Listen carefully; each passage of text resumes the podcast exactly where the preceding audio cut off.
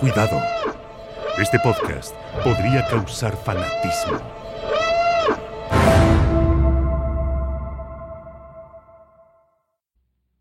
Somewhere in space, this may all be happening right now.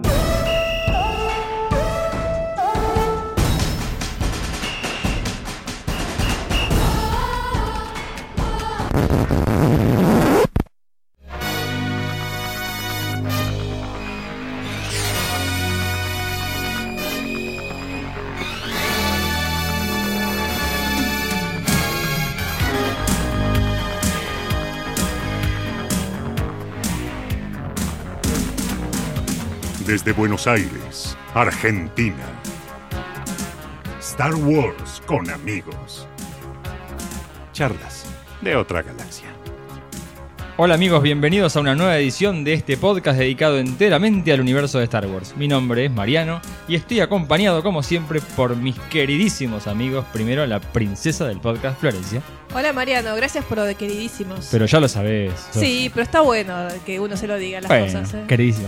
¿Todo bien? Todo muy bien. Bueno, me alegro. acá, Tal- acá extrañando, hace mucho que no nos vemos, ¿eh? Hace más de un mes, sí. Hace mucho. sí. No, igual nos vimos, pero hace mucho que sí, no sí. grabamos. No, bueno, bueno, sí, que mucho que no grabamos, es verdad. También estamos acompañados por el caballero Jedi Nico. ¿Cómo le va, Grand Moff? ¿Qué dice? Gran mob. Ah, Sí. porque volvió al gorrito. Sí, sí, totalmente. Es fundamental. ¿Todo bien? Llegó el frío. Sí, sí, vino, vino el fresco por estos Claro. lares, así que hay que El abrirlos. cosplay abriga.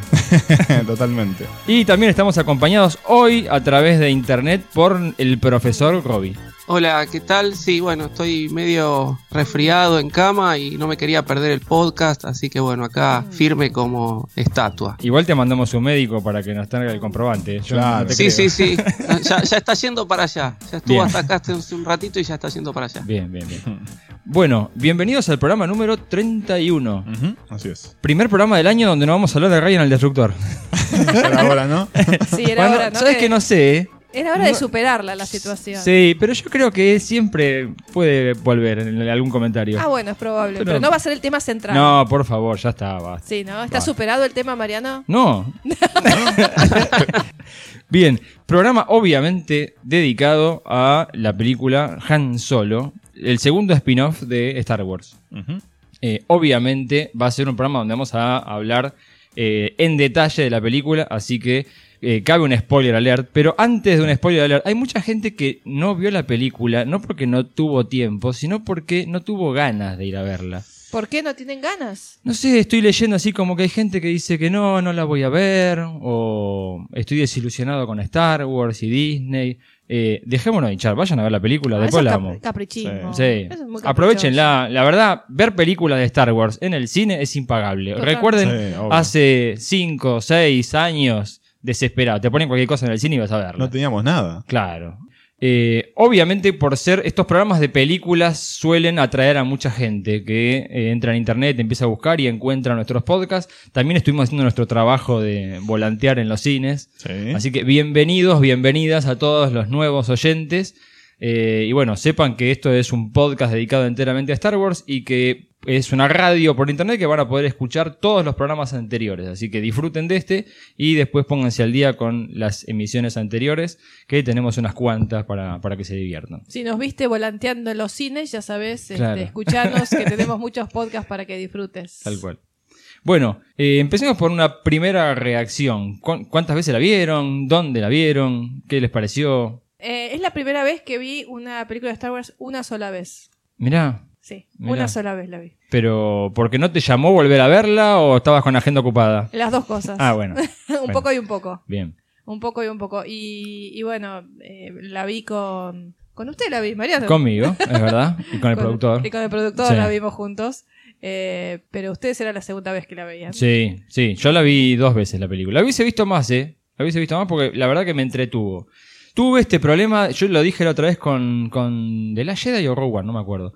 Que no me gustan las películas en 3D. Me distrae mucho el 3D y quería verla en 2D y no conseguí entradas. No sé qué pasó con esta película que la trajeron en, en 3D en la mayoría de los cines y no me llama, así que la vi dos veces y listo. Y las pocas salas que la tenían en 2D la daban en castellano, doblada. Sí. Que bueno, Eh, nosotros, sí. no- nosotros preferimos verla siempre en idioma original, ¿no? Sí. ¿Vos, Robbie? No, la vi dos veces, pero bueno, yo eh, creo que sí, lo dije más de una vez, que a mí el 3D no me gusta. y la, la pude ver en 2D. La primera Ah. vez sí la vi en, en inglés. Eh, fui a la primer función que daban en los cines del Abasto, que era a las 6 de la tarde, que era la primera función en inglés, todas las fu- funciones anteriores eran en castellano. Y después sí la vi una segunda vez, pero ya la vi en castellano la segunda Claro. vez. Bueno, ¿y qué les pareció así? Flor, me dijiste que no, te generó muchas ganas de ver. volver a verla. Mira, eh, lo primero que pensé cuando entré al cine, me voy a comprar un, buen balde de pochoclo. Bien. ¿Te acordás que compramos un Por balde de pochoclo? ¿O fue en Avengers que compramos el pochoclo? No, en los dos. Ah, tenés razón, Sí. ya, ya me las confundo. Pasa que en Avengers no estábamos tan acompañados, entonces rindió un poco más el baile. Bueno, primer pensamiento, me compro un buen balde de pochoclo y vamos a aislarnos Sí. del mundo y escaparnos un rato de la realidad. Bien, película escapista. Totalmente. O sea, en eso yo lo dije apenas salí, cumplió. Sí. En eso cumplió completamente. O sea, escapista, balde de pochoclo, divertido, Bien. listo. O sea, no saliste diciendo me, me tatúo a Ehrenreich, pero. Perdón, ¿eh? Quise no, está bien, ni en Pepe, ni en Ni en Pepe. Pepe quise decir. No, no, no, no. Pero bien. Pero bien, me- tampoco salí pateando botellas. no se te hicieron largas las dos horas y cuarto de la película. Por momentos sí, pero ya lo vamos a hablar. bueno, sí, bien. Sí, no, ¿Vos, por Nico? momentos sí. Eh, bueno, para mí ir a la sala IMAX siempre es un festejo. Ah, y este le paga IMAX, tiene Tengo podrido. acciones. sí. Cuando quieran, mándenme la plata a la gente de IMAX. Eh, no, la verdad que también a mí me parece lo mismo. Entretenida, cumple con lo que más o menos esperábamos. Eh, a veces es bueno ir con las expectativas bajas, así no, no, no salís muy decepcionado, pero sí, es entretenida. Eh, pasás el rato, es divertida y, y le damos al pochoclo. Bien. ¿Vos, Robbie, qué te pareció? Eh, bueno, eh, a mí no me gustó. Eh, Eh, categórico no, no, lo no. suyo, categórico. Yo siempre dije que en, en los programas anteriores que le ponía todas mis fichas al guion de Kazdan sí. Este, y me defraudó el guion de Kazdan. Mirá. Por eso no me gustó. Más allá de que siempre dejé en claro que no me gustaba el actor elegido para hacer de Harrison Ford, yo ya iba preparado a ver un actor que no me gustaba, pero el resto de las cosas, este, como que estaba bien predispuesto. Y me encontré con un guion que me defraudó mucho, que se me hizo aburrido, que las dos horas este, y pico que dura la película se me hicieron cinco más o menos. Eh.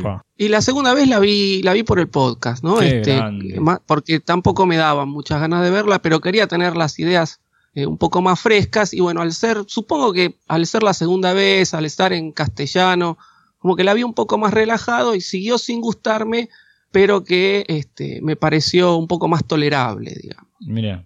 No, yo la verdad que salí contento. Superó ampliamente mis expectativas. eh, que eran casi nulas. que eran casi nulas, claro. Eh, Yo lo, lo que quiero aclarar es que a mí siempre me sorprende el feedback que hay con, con los oyentes. Y tuve varios este, oyentes cuando yo publiqué en Twitter que no me había gustado, como Sí. varios oyentes que se sorprendieron y que me pedían por favor que explicaras. que explicara, ¿no? Entonces yo dije, bueno, aguanten hasta el podcast, en el podcast lo voy a explicar.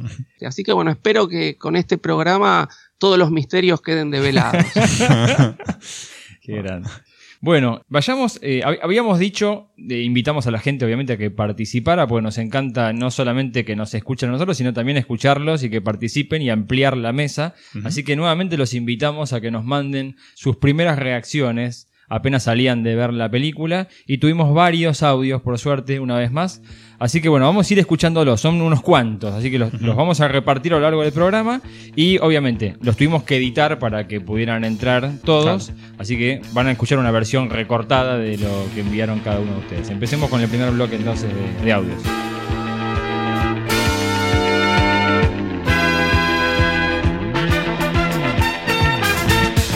Hola chicos de Star Wars con amigos.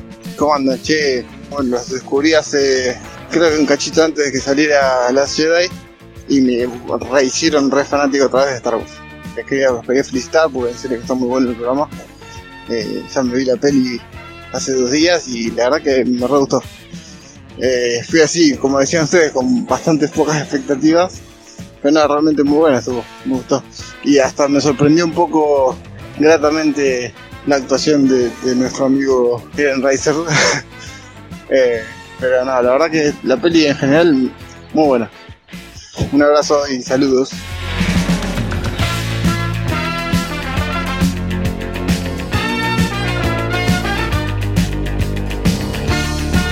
Hola, muy buenas, eh, soy Félix, eh, soy un oyente vuestro desde Madrid, en España. Y bueno, quería enviaros un audio para poder participar en vuestro podcast, ya que me parece uno de los podcasts más interesantes y más buenos que hay en, en el mundo de, de Star Wars en, en español. Vamos a aprovechar el espacio que nos dais para, para daros la crítica de la película de Han Solo, que yo vi anoche, viernes, en Madrid, en la sala Kinépolis. Y bueno, yo salí, la verdad es que bastante contento, porque a la película se le había dado muchos palos. Y entonces tenía miedo, tenía miedo de cómo va a salir la película. Y bueno, pues al final yo creo que lo han sabido resolver bastante bien. A ver, eh, para que te guste la película hay que fijarse sobre todo en qué objetivo tiene esa película. El objetivo de la película es entretenerte, es ir dos horas, dos horas y pico eh, a ver el cine, olvidarte de tus problemas, comerte unas palomitas, pasártelo bien y punto. Y la verdad es que con ese objetivo la película a mí la verdad es que me ha gustado.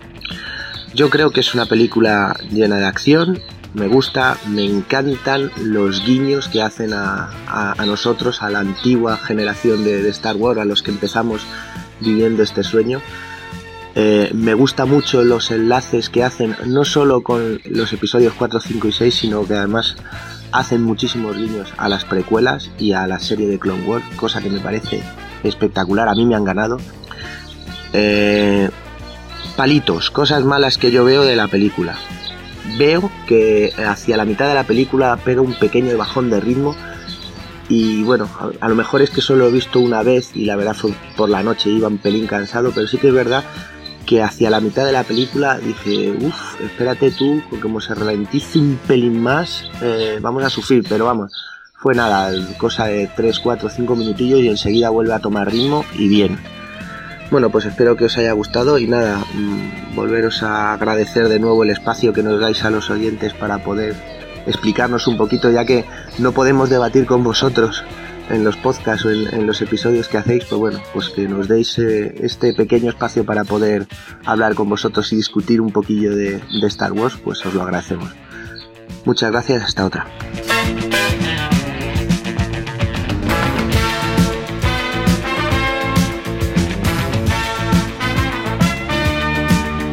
Hola, Star Wars con amigos. Eh, la película me pareció divertida, no mucho más que eso. O sea, no, no, no iba con muchas expectativas, la superó y me pareció una linda película. Es una película entretenida que tiene muchos guiños a la saga original y me, me- realmente me gustó. Me parece que el, el nuevo Han Solo funciona, que es distinto, pero que él le da su, su toque no tan Harrison Ford. Eh, así que les mando un abrazo muy grande y que la fuerza los acompañe.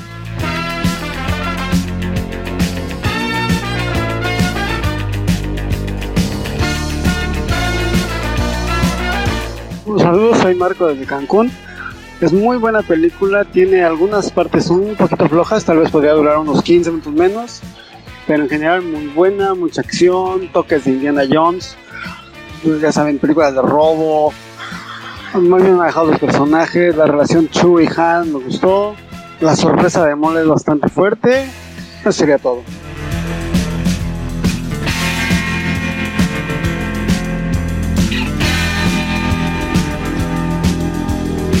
Hola chicos, saludos desde Rosario. Soy fanático de Star Wars, pero no conozco mucho del canon en el sentido de libros y cómics, solamente con algunos videos y referencias de bueno los videos que veo de ustedes. El domingo fui a ver Han Solo. Eh, a mí me encantó, me fascinó Chiwi, eh, Darth Maul, los personajes, todo.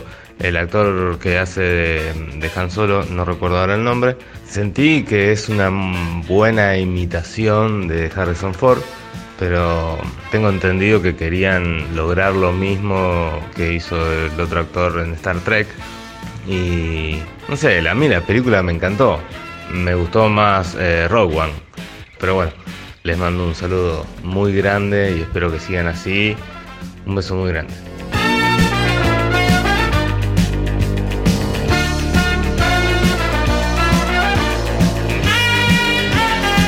Hola amigos, les saluda Sergio Acosta de Monterrey, México. Eh, Voy saliendo a ver la película, vine a verla con mi familia, eh, mis dos hijos, mi esposa. Eh, la verdad no me gustó tanto, eh, tardé mucho en engancharme. Yo creo que el último tercio de la película es lo que más me gustó. Y bueno, no sé qué tanto haya afectado que la vi doblada al español. Seguramente mucho, o en mi opinión le quita mucha esencia a las películas. Pero bueno, espero escuchar pronto su nuevo podcast y un abrazo, ¿no? Eh, gracias a ustedes, pues he estado empezando a leer las novelas de- del nuevo canon y pues a ver, ahí ya también pronto les daré mis comentarios. Eh, saludos, un abrazo a todos. Bueno, muchas gracias. Esa fue la primera tanda de audios de los oyentes. Escuchamos a Emanuel de acá de Argentina, de La Plata, cerca de la provincia de Buenos Aires. A Félix de Madrid, a Manuel de Argentina, Marco de México, eh, Rodrigo y eh, Sergio Acosta, también de, de Monterrey, de México. Eh, gracias por participar.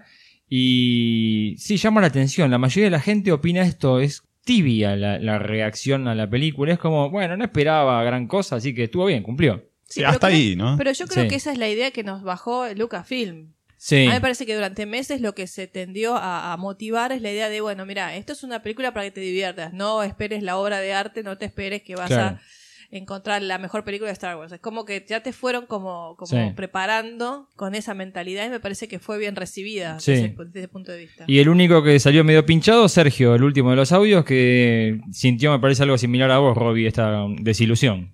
Eh, sí, justamente. Yo, yo eh, por lo que veo, ¿no? Hemos visto, hemos escuchado seis audios, de los cuales hay uno, uno en contra.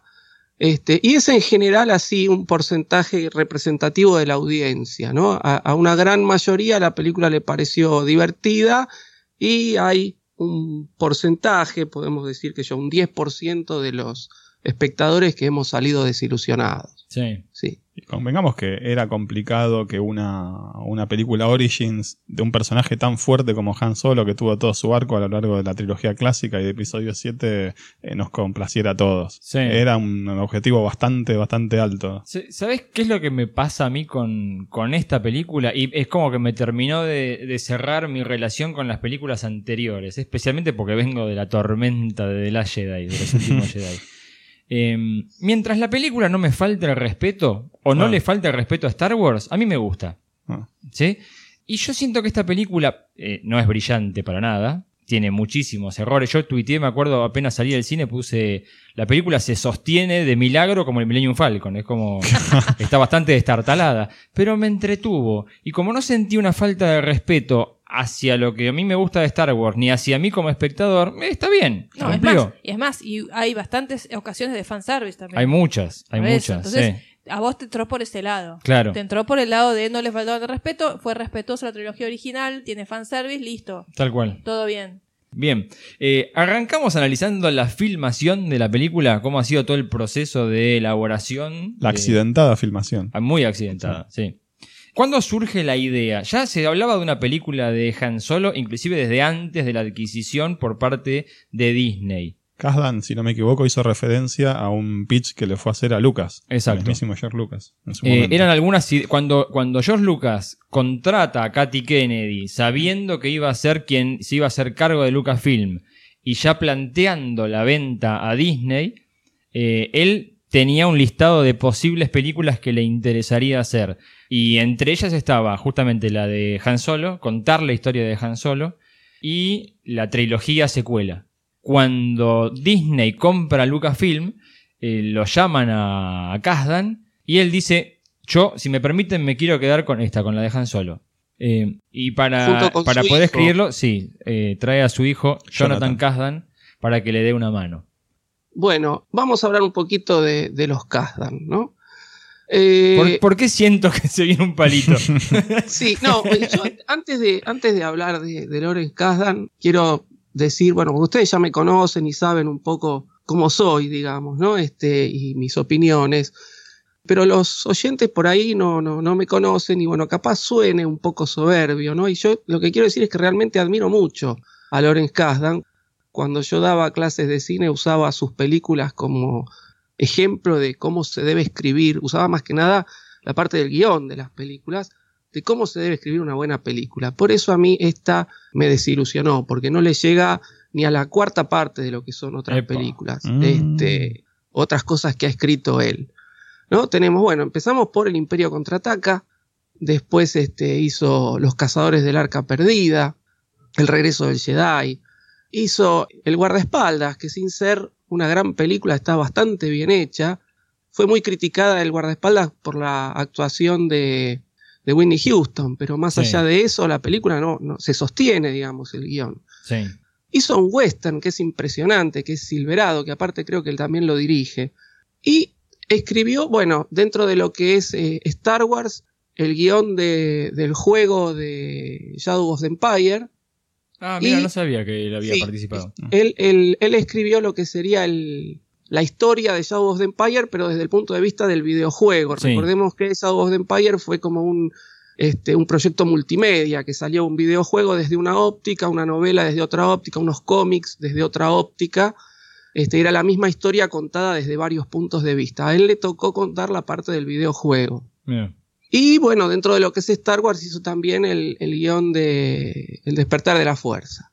Sí. ¿no? O, o fue llamado, digamos, para dar una mano en el guion del despertar de la fuerza. Sí, la, la llegada de él en el Despertar de la Fuerza fue parecida a cuando desembarcó en el Imperio Contraataca, en una situación complicada que el guion tenía un problema y necesitaban que ayudaran y bueno, en este caso lo, eh, fue Abrams el que pidió la colaboración de él. Sí, bueno, y él después escribió una película que se llama eh, El Gran Cañón, que acá pasó sin pena ni gloria, pero que es este, brillante. Mira. Es Ah. brillante, como, como historia es brillante. Así que bueno, yo cuando vi Han Solo, y siempre lo, lo dije, este, yo ponía todas mis fichas en, en este guion y, y me defraudó, me defraudó. He visto eh, cosas escritas eh, prácticamente de, de principiante, ¿no? Sí. Y viendo por segunda vez la película, en los créditos él figura como segundo guionista, Sí. no como primer guionista, ¿no? Mm. Y entonces, este, el primer guionista es el hijo, Jonathan Kasdan, Sí. que no tiene sinceramente muchas cosas en, en su haber, ¿no? Tiene un par de, de episodios de este, la serie Dawson's Creek, ¿no? Y tiene escritas dos, dos películas, eh, una que es de un muchacho que se pelea con la novia y se va a vivir con una con- con la tía, creo, una cosa así, o con la madre y tiene unas vecinas y, y es toda la vida de él entre esas mujeres que están este, todo el tiempo encima de él. Y después una historia medio de estudiantina, de este muchachito que se enamora de una chica que no le da atención y entonces este, está, la chica está con el, con el carilindo de turno y demás, ¿no? Unas películas bastante pasatistas. Y entonces yo le echo ahora toda la culpa a este pibe. ¿no? Como Sí. que el padre no le pudo decir, no, mira, acá tendríamos que hacer otra cosa. Y, y para mí la culpa entera la tiene el hijo que, que no sabe escribir nada, ¿no? Así que Eh, bueno, pero fuerte. Fuertísimo. a riesgo, sí. a riesgo de, de- de sonar soberbio cuando empecemos a, a criticar más el argumento, Sí. este, yo realmente, si, si hay un guionista que, que admiro, es, es Kasdan. Así que bueno, Mira. este, si alguno se siente ofendido por, por mi opinión, le pido disculpas, pero bueno, es, No, es- no. es- realmente me sentí muy defraudado. Pero, Eh, pero vos decís porque que. no sentí esa falta de respeto que vos decís que a veces podés sentir, ¿no? Sí. Este, no, no me sentí con falta de respeto, pero sí sentí que era un, un guion muy, muy pobre, muy pobre y con, con inclusive este, los tonos de humor me parecieron este, fuera de lugar, que eh, predecible, una película totalmente predecible. Cuando a mí eh, una película no me gusta, es como que yo empiezo a pensar qué es lo que va a venir, ¿no? Y cuando le voy pegando a todo lo que viene, cada vez me gusta menos la película. Y con Han Ok. Solo me pasó una cosa parecida a esto, ¿no? Este, o ahora viene Chewbacca, o ahora pasa esto, o esto pasa lo otro, Bien. ¿no? bien. Y, y cuando le voy pegando a esas cosas, la película no me gusta. Y eso es lo que pasó con esta, digamos. Está bien, pero, pero vos decís que Larry Kasdan no le iba a decir al hijo, o sea, a riesgo de que se queme, mirá, hagamos me otra cosa. que no, pero es decir, eh, yo eh, la primera vez no lo noté, la segunda vez cuando, cuando volví a ver la película por segunda vez y veo que Lawrence Kasdan figura como, como segundo guionista, a ver, si hay un guionista de peso en esta película es él, no el hijo. No, pero por eso, por eso mismo, o sea, si, Pero si un- figura segundo. si un tipo que digo, experimentado- bueno, el Yo, que tuvo yo los, más- in- que- sí. Yo el que los tuvo más, invito. Yo los invito a poner en pausa esta charla y continuarla en un rato. Porque yo creo que no estamos teniendo en cuenta el proceso de filmación de esta película. Yo voy a responder a esto que estás diciendo, pero más adelante. Bueno, cómo no. Igual había, eh, quería, me quedé pensando en lo que dijo Robbie antes. O Sí. sea, vos la sentiste la película como predecible, que sabías lo que iba a pasar a continuación. Eh, sí, eh, a ver, eh, hab- pensemos una cosa, ¿no? Es una película de Hollywood, generalmente Hollywood hace lo que se conoce como cine de fórmula, ¿no? Este, se enseña eso y me imagino que Kasdan debe ser uno de los grandes maestros en este tipo de escritura. Para mí la han como escrito así de taquito. Bueno, entonces el cine de fórmula, hay ciertas fórmulas que se van repitiendo a lo largo de, muchas películas. Cuando pasa eso, una persona que ha estudiado guion, eh, es muy fácil reconocerla y decir, bueno, ahora de las posibilidades que tengo, esta es la que va a venir. Y generalmente no me pasa a mí solo, le, pasa, le debe pasar a, todos los que han dedicado a la enseñanza y al estudio del guion, ¿no? Este, y al análisis de film. Eh, así que una vez que, que- que- empezás a sumar 2 más 2 y te da siempre 4, bueno, eh, la película te, como que te vas adelantando a los hechos de la película. Y por ahí no es que lo pegás al 100%, pero sí estás muy cerca en muchos casos. Entonces, cuando me pasa una cosa así, la película me aburre. Cuando la película me aburre, la considero este, mala, digamos. Yo este, no, no. A mí por eso ¿sabes me, que no, me- no, no me me pasó no me pasó esto, no, no, no la vi predecible en ningún momento. La verdad que hay cosas que yo ni me esperaba. Eh, había momentos que jamás me hubiera me los hubiera adelantado, como sí me ha pasado, yo la otra vez, hoy antes de grabar estábamos hablando un poquito de la serie que está tan de moda ahora que se llama La Casa de Papel, que Sí. a mí me gustó mucho y sin embargo la encontré completamente predecible. O sea, yo sa- sabía lo que iba a pasar y yo no estudié guion. Sin embargo, era Claro. como muy fórmula todo lo que iba a pasar. Entonces, estábamos hablando de que siendo completamente predecible, yo la disfruté igual. ¿Sí? Ahora, no me pasó lo mismo con Han Solo. La disfruté, pero yo no la encontré nunca en ningún momento predecible. Es más, la parte que él encuentra a Chewbacca, jamás me lo hubiera esperado. No me lo esperaba. Ah, sí. No, yo sí, ¿no? sí. Claro. Eh, No, no, no, no me hubiera esperado eso. No, la verdad que me sorprendió en muchas cosas. Bien. Bien, Bueno, ¿cuáles eran los, de- de- los directores originales? Mariano, recordémoslo porque ¿Qué? yo ya es que tanto tiempo Claro, pasó. comprada la, la compañía, elegido entonces el guionista para uno de los spin-off de Star Wars, esta gran novedad de hacer películas por afuera de la saga, hay que buscar directores y eligen a la gran sorpresa. De, de aquel abanico de directores que anunciaron, estos Chris Miller y Phil Lord fueron los más cuestionados por la mayoría de los fanáticos. Dos directores que eh, habíamos mencionado en algún programa anterior venían de películas completamente distintas Sí, al lo- universo de Star Wars. Lo más reciente, lo más reciente, perdón, era eh, la película de Lego. Sí. ¿No? Antes de, de Y lluvia de hamburguesas también, ¿no? ¿Sí? También otra película de animación. sí. Claro. De animación e infantiles. Sí. Eh, es como Sí, que de no- hecho, en la, en la película de Lego fue que tuvieron contacto con, con Lawrence Kasdan. Bien. Me Bien. enteré, me enteré hace muy poquito de eso. Eh, agre- vayamos agregando esos datos también de color. Eh, Lawrence Kasdan fue quien los apadrinó, quien dijo estos pibes serían ideales para dirigir la película de Han Solo que estamos escribiendo. Qué visión, ¿eh? Una visión. Eh, Qué visión. Que siga con los guiones. Sí, pero vamos a ver este cómo. Y fue cómo quien los, que, quien los terminó desapadrinando también. Sí, sí. Igual ya empiezan a aparecer nuevas versiones de, de todo el tema. Ya lo repasaremos. Eh, teniendo el guionista, teniendo los directores, se encaran la tarea del casting, la búsqueda de los actores. Y bueno, empecemos por obviamente por Alden Ehrenreich. Que tenía unos zapatos muy grandes para llenar. Tenía no que- los llenó. Bueno, qué no. negativo. Ahí tendríamos que hablar un poquito más, me parece, en profundidad. Dale, porque creo que tenemos una disparidad de opiniones. Ya sabíamos, ya sabíamos que eh, el pibe no se parecía físicamente a Harrison Ford. Por los trailers habíamos visto que no estaba intentando imitar a Harrison Ford, o si lo estaba tratando de hacer no le estaba saliendo muy bien. Y eh, teníamos el rumor de que habían tenido que inclusive traer un coach, alguien que lo entrenara para poder actuar un poco mejor al personaje. Sí, muchas ¿Sí? fuentes confirmaron Eso es todo lo que teníamos hasta ahora, pero pasamos por la experiencia de ver la película. Y acá los tres habíamos dicho, hasta no verlo en la película no queremos juzgarlo. Eh, sí. Yo Bueno, creo que, yo creo que en mi caso yo hice bien, no lo juzgué Sí. Y a mí personalmente mí me sorprendió. Yo pensaba esperar menos, pero me parece Sí. que cumplió. No le voy a pedir que sea la un no sé, Lawrence Olivier, no sé, por decir un actor re- Sí. de renombre de Shakespeareano, pero a mí me parece que cumplió, o sea, a ver, hizo lo que pudo, le salió bastante bien Sí. y me parece que en ciertos momentos ha estudiado a Harrison Ford. Porque lo imitan algunos movimientos y lo Sí. hacen muy bien. Sí. Algunas expresiones también. ¿no? Expresiones, forma de moverse. No, físicamente. En, eh, El al, acting, el al acting principio, en, en la primera escena que lo ves, cuando él baja de, de ese auto que tiene y Las se piedras. dirige hacia la guarida de todo su grupo, Sí. camina igual Sí, que Harrison Ford, o al menos físico. intenta caminar como Harrison Ford. Sí, sí, el acting físico me parece que lo tiene estudiado el tipo. Y me parece que, que en mi caso, a mí me parece que cumplió. Sí. ¿Viste? Me parece que yo lo. Bien. Lo- lo- doy ¿Vos, Nico?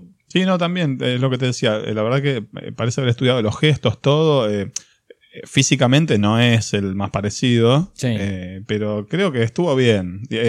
Veníamos ya con todo este tema, como dijiste vos, del, del coach que tenía para hacer el papel. Entonces, de nuevo, yo tenía las expectativas bastante bajas. Sí. Entonces lo ves, me sorprendió el tema de la voz. Eh, la voz por momentos la encontramos muy parecida a la de, a la de Harrison Ford. Tal vez ahí hubo un toqueteo Puede de, ser. track de audio, Sí. puede ser. Pero digamos que me conformó bastante la, la actuación. Bien. Estuvo- para mí estuvo bastante Y a bien. vos, Robbie, vos esperabas que fuera un desastre y ¿qué pasó? Eh, mira, yo te voy a, a- para que me entienda un poco Florencia, ¿no? Cuando vi- eh, hicimos el programa de One, ella dice que no tiene aprecio por el actor Forrest Whitaker. Sí, Me pasa exactamente lo mismo con este muchacho. ok. Es decir, no lo vi parecido a Han Solo. Hay un solo momento que sí me pareció Sí. eh, que estaba interpretando bien el personaje, que fue en la primera reunión que tienen con eh, Dryden Boss.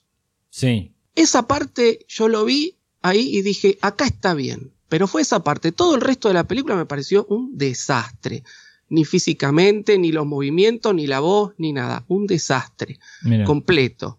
Y es más, eh, voy a resumir mi sentimiento hacia este muchacho con, yo las vi la película con mis dos hijos, mi hijo Daniel que tiene 10 años, eh, voy a decir en, en otro momento otra cosa, dos cosas que dijo él durante la película y después este, eso resume un poco todo mi sentimiento, ¿no? Terminó la película me dice, papá, el actor que hace de Han Solo es retrucho. Así. ¿no? Este, y a él la película dentro de todo le gustó, ¿no? Pero no, él sintió como que justamente no era Han Solo, no, no, no daba el pibe. Y a mí me pasa eso. Así que bueno, todo lo que tengo para hablar de este chico es, Mira. es malo. Así que No, los te dejo a digo. ustedes que hablen bien de él y listo. No, no, no, no me parece buen actor directamente, no me parece un buen actor. Por ahí no es buen actor, no sé si yo diría que es buen actor, pero está bien coachado, me parece. Coachado, Yo te digo- ¿cómo se- coaching, coachado, Per- se puede decir. perdón, es buen actor.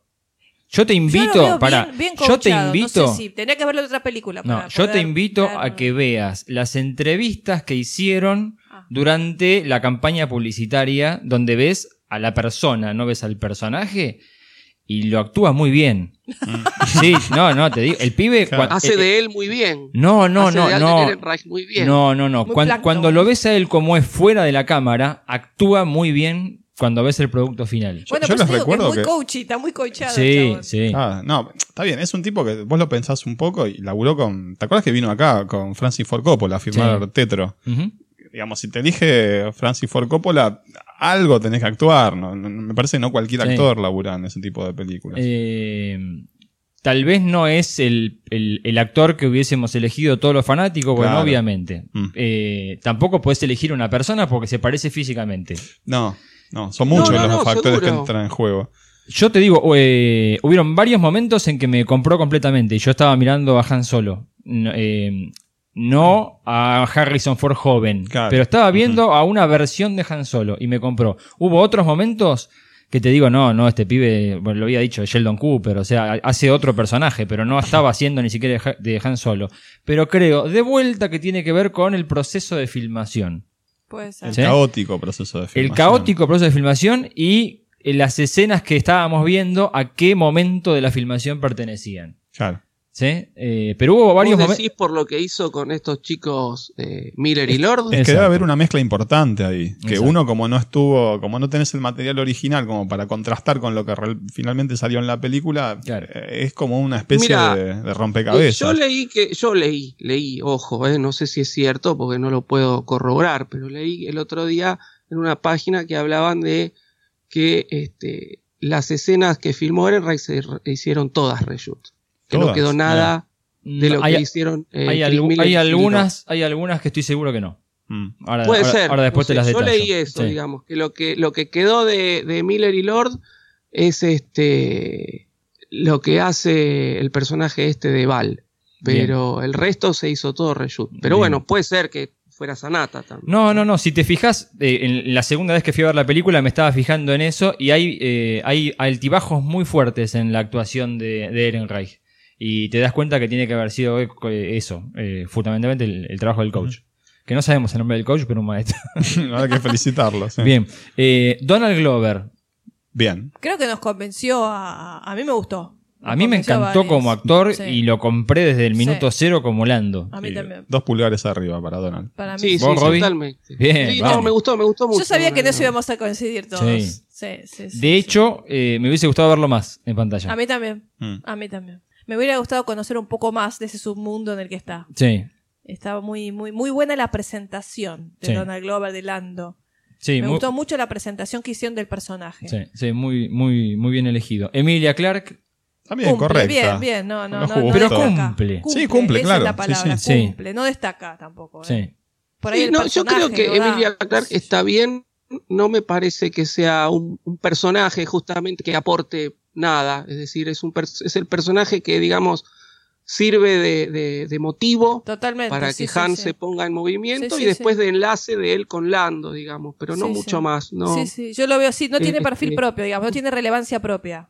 Justamente, es un personaje de transición, digamos, ¿no? Este, pero bueno, la piba labura bien. Sí, correcto, No, no, no. digamos. Si, si- si hablamos específicamente de la actuación de Emilia Clark, me parece que está bien. Bien, eh, vamos a pronunciarlo como corresponde. Ah, Lo escuché a él decir su nombre, No así que A ver es cómo es. Iona Suótamo.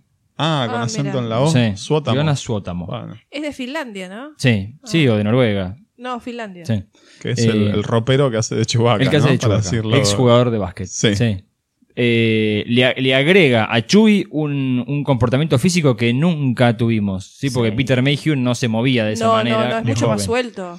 Sí. Mucho más suelto, mucho más atlético es. Eh, y es uno de los que se roba la película. me Y digamos que acá Sí. tiene escenas de acción mucho más eh, importantes. a mí me encantó Chewbacca en esta película. Creo sí, que a mí me gustó mucho. me gustó en esa película mucho más que por ahí en otras películas de Star Wars. Sí. Tiene, tiene relevancia, está bueno. el Sí, a mí me pasaba, por momentos, la película en muchos momentos me llevó a sentirme de 10 años en el cine. Ah. ¿sí? Un nene de 10 años. Y me imaginaba así como eh, un nene de 10 años con el muñequito de Chubaca viendo a ese muñequito en pantalla haciendo todo eso.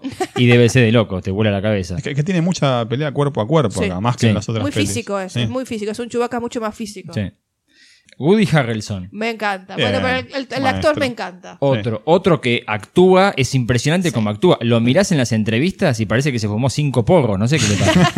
¿En, ¿En serio? serio? Sí, no, es una cosa de loco. Pero cuando lo ves en la pantalla, es un bestia lo que hace. Ah, Es Sí. un tipo que puede hacer, eh, es muy versátil. Sí. Vos lo podés ver en, en muchísimas películas, desde los Juegos del Hambre hasta Zombieland y Asesino por Naturaleza. O sea, pa- pasó por muchas cosas y haciendo Sí. papeles muy disímiles y en todos cumple. Co- ¿Cómo lo ves, Robbie? A vos que te. No, a mí ¿Te eh, gustó? Woody Harrison es un, es un actor que me gusta mucho. Sí, Sí, a mí sí, también, este, sí. Lo veo muy bien. Tampoco es un personaje que me haya convencido, pero él está muy bien. Está bien, Él claro. muy bien, el, ¿no? el personaje puede ser, pero él cómo hace a ese personaje es fantástico. No, no, él, él está muy bien, no, no, no Sí. puedo. Por eso, si estamos hablando específicamente de la actuación, es este, me saco el sombrero, porque como dijo Nicolás, eh, lo hemos visto en montones de películas y en todas cumple muy bien su papel, ¿no? Sí. Este, es un actor muy versátil, así que bueno, este, estoy, estoy 100% de acuerdo con ustedes, está muy Bien. bien, Woody Harrelson. Bien. eh, Phoebe Waller Bridge, que es la actriz que eh, hace de L3. L3. Ujú. Ujú.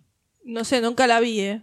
Eh, trabaja, sí, en- no, trabaja en alguna serie, idea. sí, es, es- es Sí. bastante desconocida en, todo esto. Tuvo el- un traje especial que le hicieron. Ella estaba metida dentro de, de ese droide que estábamos viendo. Sí, después la lo borraron toda. ¿eh? Digamos, lo, lo actuó físicamente Lo actuó con físicamente. captura de movimiento. Sí. Ok. Pero, pero eh, tenía el traje, no es que tenía los puntitos como Ah, Snoke, por ejemplo. Bien. ¿Sí? Tenía, tenía el robot, o sea que la gente podía interactuar con, con ella. Bien, las voces muy divertidas, ¿no? Sí. Es un personaje divertido también. Sí, es el, es el cachuzo de la película. Bueno, ya veré, hablaremos, vas- vamos a hablar. Sí, ¿no? ya hablaremos. Sí, más obvio, adelante. Ah, bien. Me reservo la opinión. Pero lo, lo interesante es que estamos tildando bien, bien, bien, bien todos. Es una Por de las películas ahora- que creo que mejor ha invocado el casting, salvo Es la polémica de. Ehrenreich. Sí. Sí. Pero es como que el, eh, es, un, es, es sólido. Sí, sí, sí, es sólido, totalmente. Eh, Tandy Newton, que es quien Val, hace Val. de... Vale. hace de Val. Sí. Ah, tiene muy poca participación también. Bueno, pero lo que hace Sí. me encanta. Me La- hubiese, me hubiese sí, gustado labura seguir bien. viéndola. Yo me acuerdo, laburaba en las sorprendió crónicas de también. Riddick. Ah, ¿Te acordás mira. que hacía de la, la mujer de Baco? Sí, no, yo la tengo presente de Westworld. y Ah, es- Westworld claro. labura. No, no, no, no la tenía. No. No, me encanta. Ah, es de Westworld, tenés Claro, razón. claro. Yo sabía que la había visto en algún otro lado y no me acordaba. Claro, es de dónde. Westworld. A mí me gustó, yo esperaba más del personaje, ¿eh? también. Esperaba verla más en la película, ¿no? Este, me parece como que dejó muy pronto la pantalla, pero me gustó, me gustó mucho también. Bien. Eh, es la primera actriz negra Es cierto. ¿sí? de Star Wars. Sí. Eh, Sí. ella, ella había dicho, creo que en la alfombra roja, lo que más me gusta de este personaje es que es un personaje que no, no está definido por el sexo. No es eh, un personaje femenino, no está escrito de esa manera. Podría ser un personaje masculino y no cambia absolutamente nada en la película. No, es cierto. Es, eh, y, ella, y ella lo destaca como un logro de por fin nos dan a las mujeres personajes que no están pensados como personajes No, femeninos. bueno, a ver, eh, en, el, en el despertar de la fuerza también.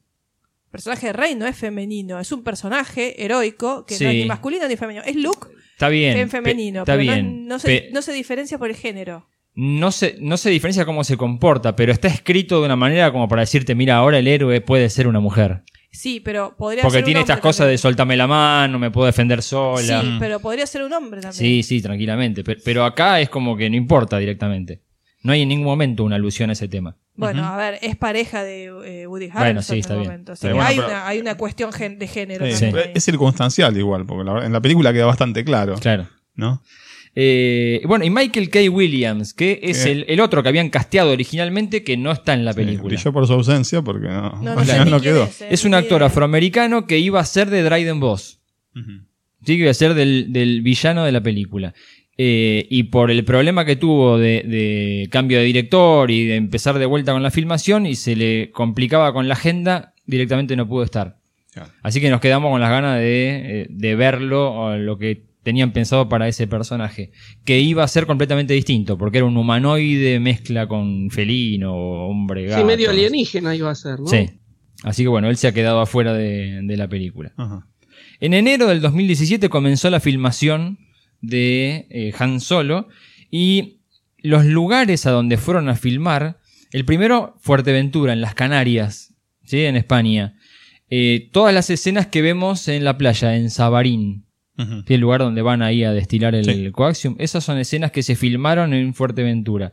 Los Dolomitas en Italia, toda la parte de montaña, lo que es eh, Bandor, la, la nieve, la Sí. montaña, eso fue filmado en Italia. Y eh, filmaron en las afueras de Londres, en una planta nuclear abandonada, las escenas de Corelia, de los astilleros de Corelia. Qué apropiado, ¿no? Fueron las primeras imágenes que, que se filtraron, cuando veíamos al auto vintage de Ah, Han sí. Solo y Han con el chaleco blanco y el pantalón nevado y decíamos, mmm, esto es cualquier cosa. Esas fueron las primeras imágenes que se, que se vieron. Avanzado el estado de filmación, bastante avanzado, en junio del 2017 nos enteramos que despiden a los directores. Y fue un baldazo de agua. Como siempre, por diferencias creativas. Eso fue lo primero que se dijo. Sí. ¿Sí? Diferencias artísticas, diferencias creativas han llevado a que eh, tengamos que separarnos de la producción de la película. Pero llamaba mucho la atención la cantidad de, de tiempo que había pasado. Originalmente se había dicho que parecía que el problema era, por un lado, el tono de la película, que los pibes estaban yendo a hacer algo con mucho humor, estilo eh, Ace Ventura o Sí. estilo Guardianes de la Y Galaxia. que no estaban respetando el guion original, también se decía. Y la otra que se decía es que los pibes improvisaban mucho. Sí. ¿Sí? Ahora, nos hacía un poco de ruido pensar por qué contratás a directores de películas cómicas si no te gusta que hagan comedia y por qué traes directores que se especializan en improvisar si no te gusta que improvisen. Es una buena pregunta. ¿Sí? Buena Decíamos, pregunta. acá había una fa Encima, cuando nos enteramos que quien había padrinado a los chicos era Larry Kasdan. Y entonces, Claro. Más ni menos que como que no cerraba. Sí. Y también se había rumoreado que había sido Ehrenreich el que había levantado, ¿sí? que había dicho, che, esto me parece que no está bien. Vos decís que lo llamó a, a Kasdan y a... Originalmente ese era, el, ese era el rumor. Bueno, Claro. ahora con el paso del tiempo tenemos un poco más de información al, al respecto. Eh, parece que no tiene nada que ver con esto. La película no estaba siendo cómica, sino que estaba yendo para otro lado. Estaban dándole otro tipo de, de espíritu. El, Espíritu como más. el cinematógrafo, sombrío, el cinematógrafo se llama. más, más tri- eh, triple X. no, no, No, no, no, no. tampoco tanto. No, un poco Eh, más sombrío por lo que. Sí. Bradford, Bradford Young es el, el cinematógrafo de la película y él cuenta que, que los directores lo único que le dijeron es, eh, queremos que la película sea estilo McCabe y Mrs. Miller. es una película de Robert Altman. ¿Te, te suena a vos, Robbie? Eh, sí, me suena, pero no, no la vi. Bueno, No es una película no, no puedo de- hablar de ella. Es una película de principio de los 70 con eh, Warren Beatty, que eh, es un western, pero es un medio como un, un anti-western. Y cuenta la historia de un apostador, un jugador de cartas y una prostituta que se ponen algo así como un emprendimiento en el medio del lejano oeste eh, y tienen un problema enorme. Pero es una película así muy sucia, muy de bajo mundo. Eh, por eso digo, es medio raro que me digan esto de que estaban yendo para el lado de comedia cuando le dijeron al cinematógrafo, basate en esa película para lo que queremos hacer. Eh, y ahora aparecieron otras notas, eh, fundamentalmente una en la revista en Variety, donde empiezan a blanquear un poco más la situación. Y parece que el gran problema, el gran inconveniente era la velocidad con la cual filmaban. La Ellos, velocidad. claro, ellos son de improvisar. Ellos lo que hacen es eh, la misma escena la filman varias veces desde distintos ángulos y le permiten a los actores que improvisen sobre la marcha, que reinterpreten el guion. A ellos les gusta tener varios crudos y después en la edición ver con qué se quedan. Ese es su estilo de filmación. Pero el problema es que estaban tardando mucho en avanzar con la película y que no estaban cumpliendo con el cronograma de una producción de este estilo, película de. Star Wars, película de Marvel. Eh, Bueno, pero eso lo tenían que haber sabido los productores antes de elegirlos como directores. Exacto. Es decir, ellos, ellos tienen eh, en, en- en su haber, digamos, dos películas de animación y después ya lo dijimos en, en- en otros programas, tienen las de 21 Jump Street, que son con actores, y bueno, ahí ya saben cómo trabajan. Sí. Eh, no es que nada más hicieron películas de animación y bueno, nunca trabajaron con actores y fue una sorpresa. Eh, me parece que ahí entonces si, si hubo un, un error fue, fue claro, muy claro de, de- los productores que dijeron sí, está bien, Claro. démosle la carta verde a estos muchachos para filmar la película. Sí. Eh, y parece que quien levantó la perdí fue el, el primer asistente de dirección, Toby Hefferman, creo que se llama, que parece que iba todo el tiempo a, a ver a Katy Kennedy y le decía, eh, no avanzamos, eh, no avanzamos, no puedo continuar. Y Katy Kennedy se pudrió y dijo, listo, basta, rajémoslos a los dos. Bueno. Pero el problema mayor habría sido ese, no estaban avanzando en el cronograma de filmación de la película. Pero solo eso, también las diferencias creativas de las que estábamos bueno, hablando antes. Lo- tal vez sea un mix de todo en realidad. Lo otro que dicen es que en abril, cuando fue la Celebration, el Lucasfilm tenía intención de presentar un tráiler. Ahí fue donde hicieron la primera edición de lo que estaba filmado y no les terminó de gustar. Pero parece que no es que eh, no les gustaba porque era muy cómico, sino porque, al igual que Gareth Edwards, estaba yendo para algo mucho más oscuro. Mm. Claro. Claro. Igualmente esto sigue avanzando, sigue evolucionando y veremos este, cuánto Sí. más nos enteraremos de cómo fue el proceso de filmación. Pero eh, rápidamente trajeron para salvar las papas a Ron Howard. En la misma nota de Variety nos enteramos que tenían agendado hacía tiempo un desayuno de trabajo Ron Howard con Katy Kennedy. O sea que ya estaba Todavía programado- estaban los directores Chris Miller y Phil Ah, Lord. ¿sí? ah, ah. De hecho, Ron Howard estaba en Londres, parece que pasó por el set, lo fue a saludar, vio cómo Uy, trabajaban ¿Usted dice todos. que les arrucharon el piso? No sé. Pero llega al desayuno de trabajo Ron Howard con Katy Kennedy y Katy Kennedy viene con los Kasdan. Mm. Y empiezan a charlar ahí un poco y, y Ron Howard le dice, ¿y qué tal va la película? "Mm, no me preguntes. Uy, uy, uy. Eh, le dijeron, de hecho estamos buscando director. ¿Tenés ganas de sumarte? Así nomás. Así de una. Qué feo, ¿eh? Qué fea actitud. Feo. Es muy feo. Eh, bueno, dice que fue la mujer de, de- de Ron Howard la que terminó de decir, no, te vas a arrepentir toda tu vida si no aceptás Ah. hacer la película. Y bueno, por eso fue que aceptó rápidamente sumarse hacer esto que es completamente impensado para él en su, en su carrera. Gran serrucho a, los, a, los- a Miller Sí. y, a, y a Lord. Y Ron Howard es el que confirma. Dice que cuando llega, lo primero que hace es pedir que le muestren qué es lo que estaba filmado. Le encantó el tono de lo que estaba filmado. ¿Sí? Él dice que eh, tenía una estética oscura, que tenía una paleta sucia, que veía así como todo un, un tema sórdido de bajo mundo. Y dijo que todo eso me encanta, lo voy a respetar, Ah, bueno. lo voy a hacer. Bien. O sea, esta cosa que se había dicho de que la película era muy comedia y eso, na- nada que Nada ver. que ver. No. ¿De dónde habrán surgido esos rumores? No sé, no sé si se quería eh, justificar un poco más por qué se había hecho el cambio o, o no tenía ni idea de hacia dónde podían llegar a, a disparar. Pero mm, le gustó esta cosa, dice que era una película como Maverick, creo que vos Florencia la habías mencionado Habíamos alguna mencionado vez. Maverick, es verdad. Así de jugadores de carta, de, bajo mundo, del oeste. Y cómo sería un bajo mundo donde, además de contrabandistas, de ladrones, de gángster, también hubiera desertores, gente que se había escapado del imperio, escapado de la guerra. Con todo esto que me cuentan, me hubiese encantado ver la película de, de, sí. de Miller y Lord. Cuando eh, Ron Howard entonces se hace cargo de la película y empieza a, a- a ver cómo van a filmar, se dan cuenta de que tiene algunos problemas de casting. ¿sí? Fundamentalmente con Michael K. Williams. Ahí es cuando entra Paul Bettany A la filmación. Sí. Eh, conocido por varios papeles, pero generalmente lo veíamos eh, haciendo de bueno. A Paul No, Sí, más bueno, o menos. últimamente hizo No, The no. Vision en Avengers, Sí, la voz de Jarvis, pero sí, me acuerdo del código da Vinci. Hacía de de Da Vinci. Silas. Sí. de Silas, que personaje bastante oscuro. ¿Qué les Sí. pareció Paul Bettany en la película? A mí me gustó. Está muy bien, sí. Me gustó. es un villano. Es un, es un actor que a mí me convence. o Sí. sea. Sí, a mí me gustó y mucho. Sí, hay momentos en que es malo con ganas. ¿Vos, Robbie?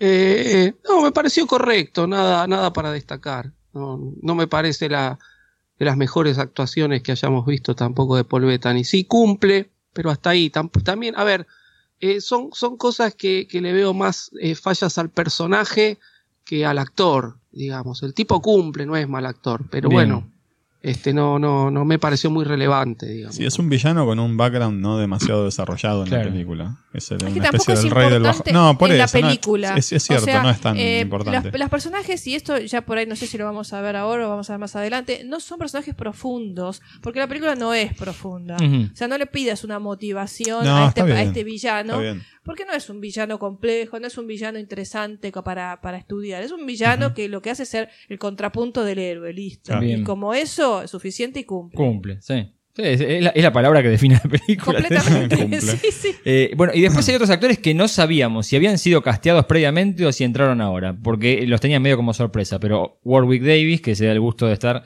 nuevamente en una película, pero ahora le vemos nuevamente la cara como en episodio 1. Mm. John Favreau, que va a ser productor de series de Sí. Star Wars, eh, que fue director de Iron Man, y acá hace el y personaje actuó en de. Iron Man haciendo de Happy Hogan. Y actuó también, Sí. es verdad. Eh, y acá es el que hace la voz de Río Durán. Eh, ¿Qué les pareció? La voz de Río Durán. Bueno, vamos a hablar en algún momento de los personajes, ¿verdad? Sí, pero vos me hiciste un comentario cuando Sí, salimos del cine bueno, que ¿querés que hacelo lo diga ahora, hacelo ahora. Lo sí. digo ahora. Sí. Yo pensé por ahí si lo veíamos cuando. Yo hablé que este personaje de Río. ¿Cómo se llama? ¿Río cuánto? Río Durant. Río Durán. Bueno, es eh, Rocket. Rocket. Raccoon. Sí. Es el Rocket Raccoon de Star Wars. Es tal cual. Es cierto, porque Tiene un- escúchame, es la- el, el- el personaje que es medio es, es cómico, un poco soez, que sabe manejar una, una nave, o sea, es Rocket Raccoon. Sí. Este. Es el personaje alienígena, o sea, tiene muchas Sí, es humor Marvel y Guardianes de la Galaxia. Totalmente. Sí. Es, y de hecho, el grupo de Woody Harrelson es Guardianes de la Galaxia. sí. Sí, tiene un aire, sí. Tiene un razón, aire de tiene Guardianes de la Galaxia.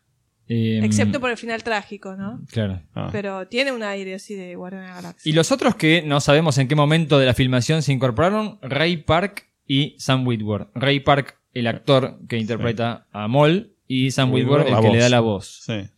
Eh, no sabemos en qué momento, como obviamente como la aparición del personaje es una gran sorpresa, Era secreto todo. no sabemos en qué momento de la filmación se agregó. Para mí se agregó en este momento. ¿Usted dice? Sí. ¿Por qué? Y ahora empiezo a, a responder lo que había quedado pendiente.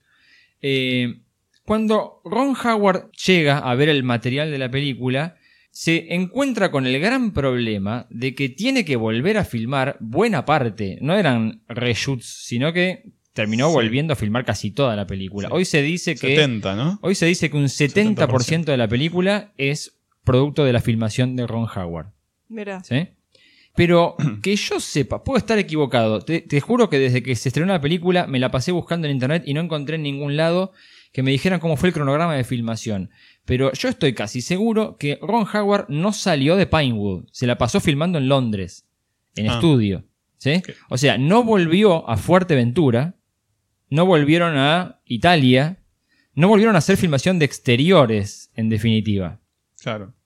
Yo creo que todo lo que vimos en Sabarín, eh, lo que vimos en eh, Bardos, en Ba- Bardos no, en Bandor, Bandor. me fui al. Battlefront 2.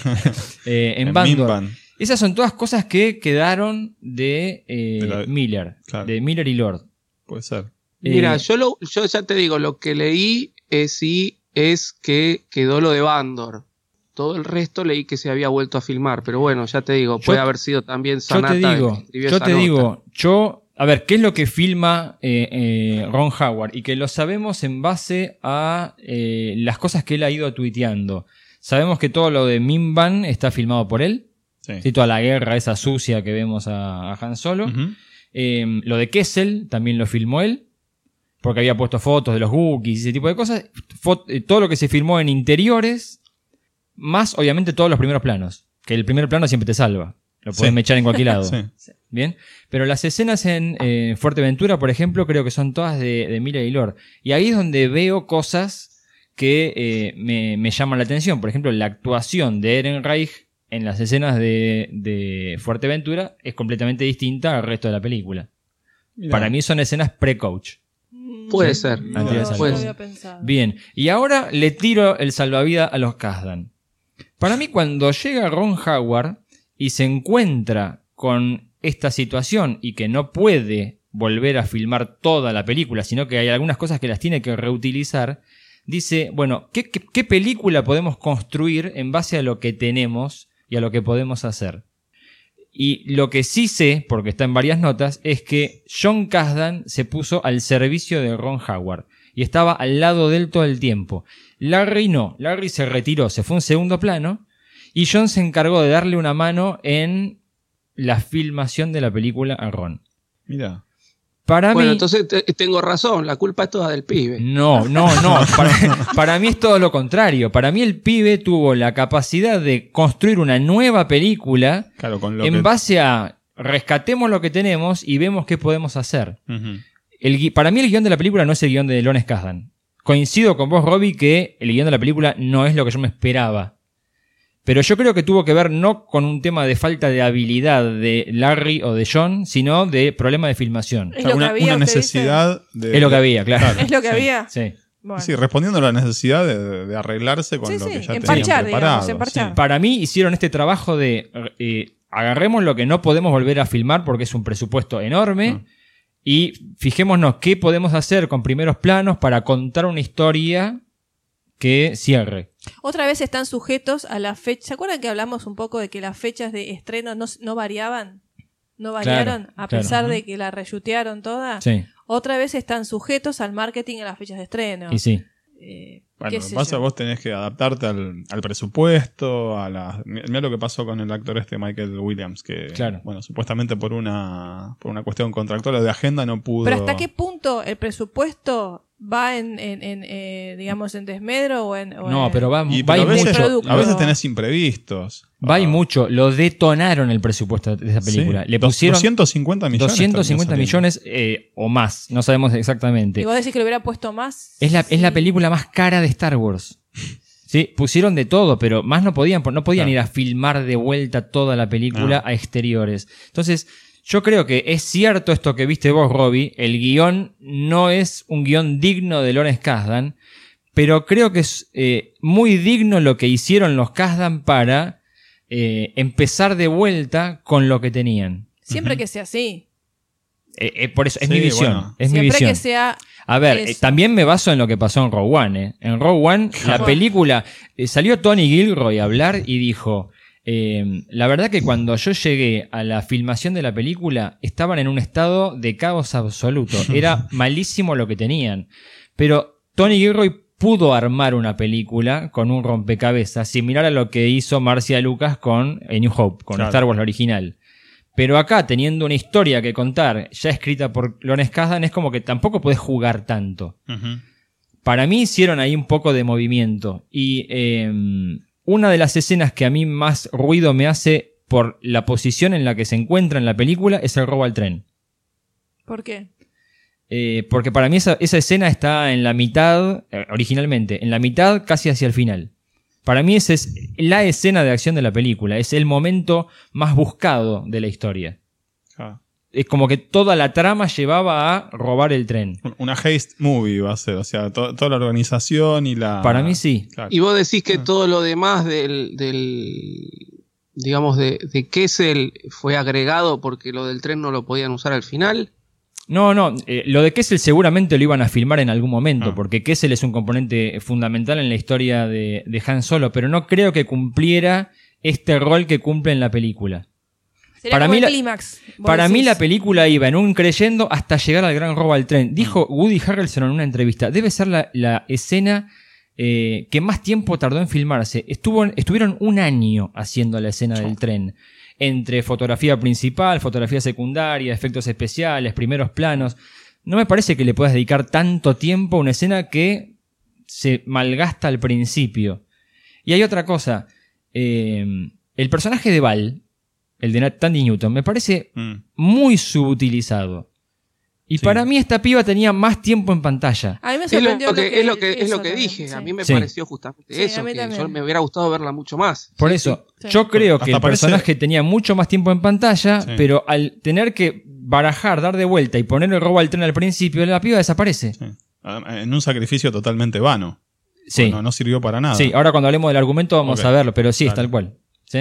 Pero quería plantearles esto. eh, coincido con vos, Robbie. Cuando yo miro la película, no la siento como una película escrita por los Kasdan, o al menos por eh, Lawrence Kasdan, pero para mí tuvo que ver con los problemas de filmación, y yo, me- yo lo tomo como eh, un gran logro de los Kasdan haber podido emparchar la película de esta manera y que me entretenga al menos.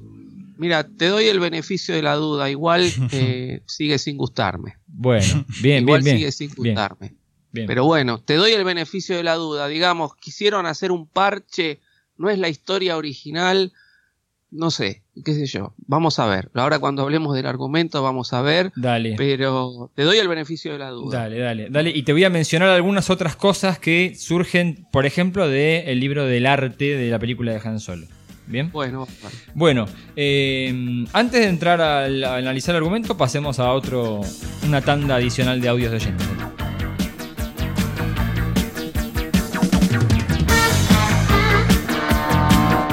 Saludos amigos de Star Wars, les habla Agustín de Marlo, Buenos Aires. Finalmente he visto Han Solo y qué decir, no me ha dejado mucho la película, salvo algún breve momento de fanservice. De todos modos, no sé qué tan alta estaba la vara luego de los inconvenientes durante la filmación. Creo que el toque de comedia flaqueó un poco, pero bueno, supongo que para una aventura pochoclera cumple con su cometido. Ustedes lo hablaron con lo que sería un eventual spin-off de Obi-Wan y el hecho es que quizás no hay mucho jugo argumental para exprimir. Aunque si me dan a pensar creo que un spin-off de Kenobi me tienta un poco. En fin, veremos qué nos deparará Disney ahora. Saludos y que la fuerza los acompañe.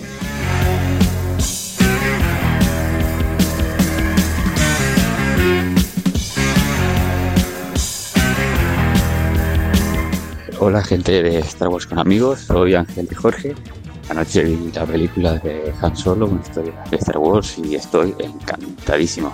Me ha parecido una aventura maravillosa, eh, con mucha acción, con sus momentos de drama, unos personajes que me los creo, me parecen del universo. y La he disfrutado muchísimo, tiene una ambientación que me ha vuelto loco. Eh, estoy deseando adquirir estas guías y estos libros de arte de esta película porque me ha maravillado. Eh, el Alden Ehrenreich me ha convencido. Para mí dejó de ser un actor para convertirse en un joven Han Solo que forma su carácter. Eh, me ha parecido muy interesante la evolución del personaje, las conexiones de estos con otras películas, con la trilogía original, con las precuelas, con los otros spin-offs. La verdad que, bueno, esto es un fanservice constante. Eh, me ha parecido una pasada. Tenía muy pocas expectativas, pero creo que ha cumplido. Es un producto que se consume muy bien, es muy, muy divertido y te deja con ganas de más. Pues nada, a la espera de vuestro programa estoy muy contento y quiero más, quiero más, quiero más, quiero más de Star Wars.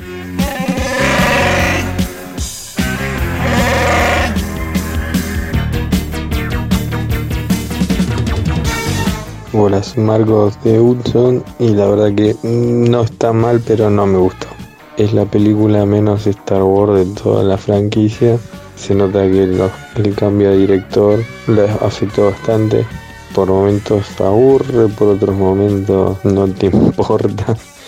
Qué sé yo, le encuentro con Chewie, está bien. Eh, la Khaleesi no aporta nada. Él como Han, zafa. El asesino por naturaleza hace Woody Harrison. Como mentor puede haber estado mejor, pero no sé. Para que Han Solo termine con su encanto, tiene que tenerlo bajo su tutela por más de, no sé, mucho tiempo. Y de un día para otro no, no puedes aprender mucho de, qué sé yo, lo único que aprender es cómo se desenfundar el arma mirándolo de lejos. Qué sé yo. Aguante de Harrison Ford, loco.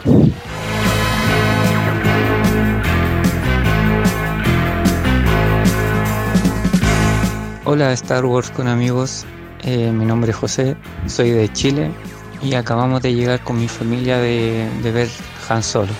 Eh, nos pareció bastante buena la película, a mí me gustó muchísimo.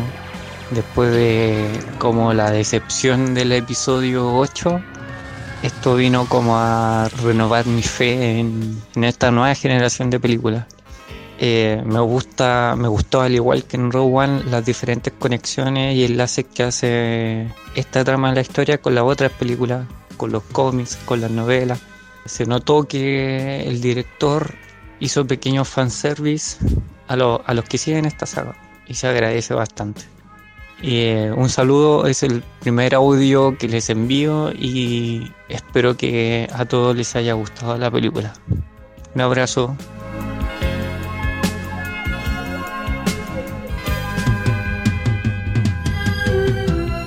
Buenísimo. Bueno, ahí escuchamos a Agustín, Ángel, eh, a José y a Marcos. Bastante equilibrada acá en este caso. En. Algunos les gustó, otros no tanto.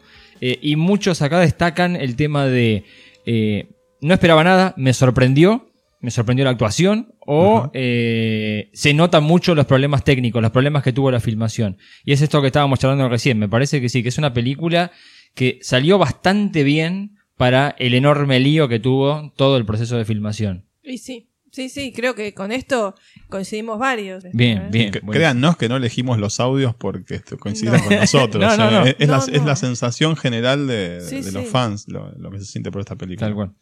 Bueno, vayamos al argumento. Sí, analicemos el argumento de la película. A ver. Ya es un spin-off, así que los spin-off empiezan distintos. Ya establecieron con Rogue One esto de que no va a estar el texto amarillo, el logo de. Star Wars, la música tradicional. Esto, Pero, sí, esto fue un crawling text sin crawling text. sí, Eh, una cosa media rara. Para hacer esto. Para hacer esto no lo hagas. No. Sí. Para mí, eh, la tipografía con letras azules sobre fondo negro tiene que tener una sola frase. Nada Bien. más. No tiene que haber nada más. Si querés, ponerlo con letras blancas, con lo que sea, pero es, es, es como que esa primera no pantalla sé. es sagrada. No, bueno, a ver, es un spin-off, hace sus propias reglas también, no es la trilogía original. Sí, pero es un spin-off de Star Wars. Pero, eh, eh, a ver, acá sí hay libertad de hacer lo que les parece. Ni siquiera en Rogue One habían Bueno, hecho vos sos muy preciosista. No, Bueno. el tema, Muy el tema es, acá empieza a notarse. Perdóname, yo soy custodio de las sagradas Ah. tradiciones Ah, Star Bueno. Bueno, ¿eh? volvemos a lo que dije en Rogue One. Me hubiese encantado que siguieran utilizando el texto amarillo y la música de Star Wars. Yo estoy acostumbrado en los videojuegos, hasta en los cómics. En los cómics, está. Entonces, en todo caso, cambia el, en ve- que en vez de Star Wars diga Han Solo, nada más que eso. Pero yo lo seguiría utilizando. Ahora, no es un tema de que este es un spin-off. Esto, acá se empiezan a notar los problemas de los reshoots de Ron Howard.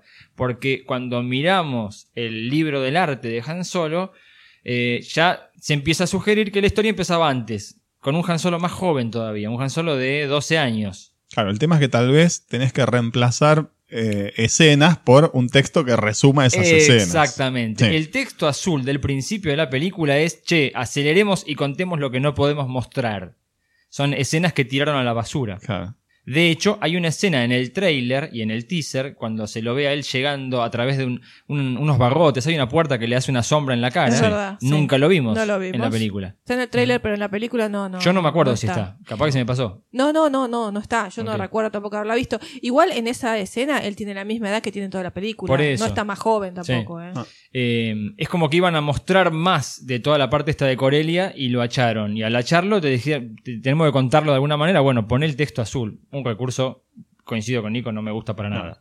Es un recurso muy básico, típico de introducción de muchas películas también, para no mostrarte algo porque no, no. Claro, no pero acá te hace ruido porque Star Wars siempre te cuenta en un Sí, texto, pero que es amarillo y se desplaza, no así en, en sí, placas pero azules. otra vez, son spin-off y los spin-off son rupturistas también, Sí. no tienen una tradición fija. Sí. yo coincido con Florencia. Yo lo de la parte del texto azul eh, la vi como eso. Bueno, es un spin-off. Tuvieron algún problema con justamente con mostrar lo que pasaba antes. Lo zafaron con el texto azul porque es un spin-off. Bien. Qué sé yo, no me molestó, digamos. Después del texto azul, la primera imagen que aparece me encanta. Sí, el- me pareció de, eh, de los mejores principios de películas que he visto últimamente de Star Wars.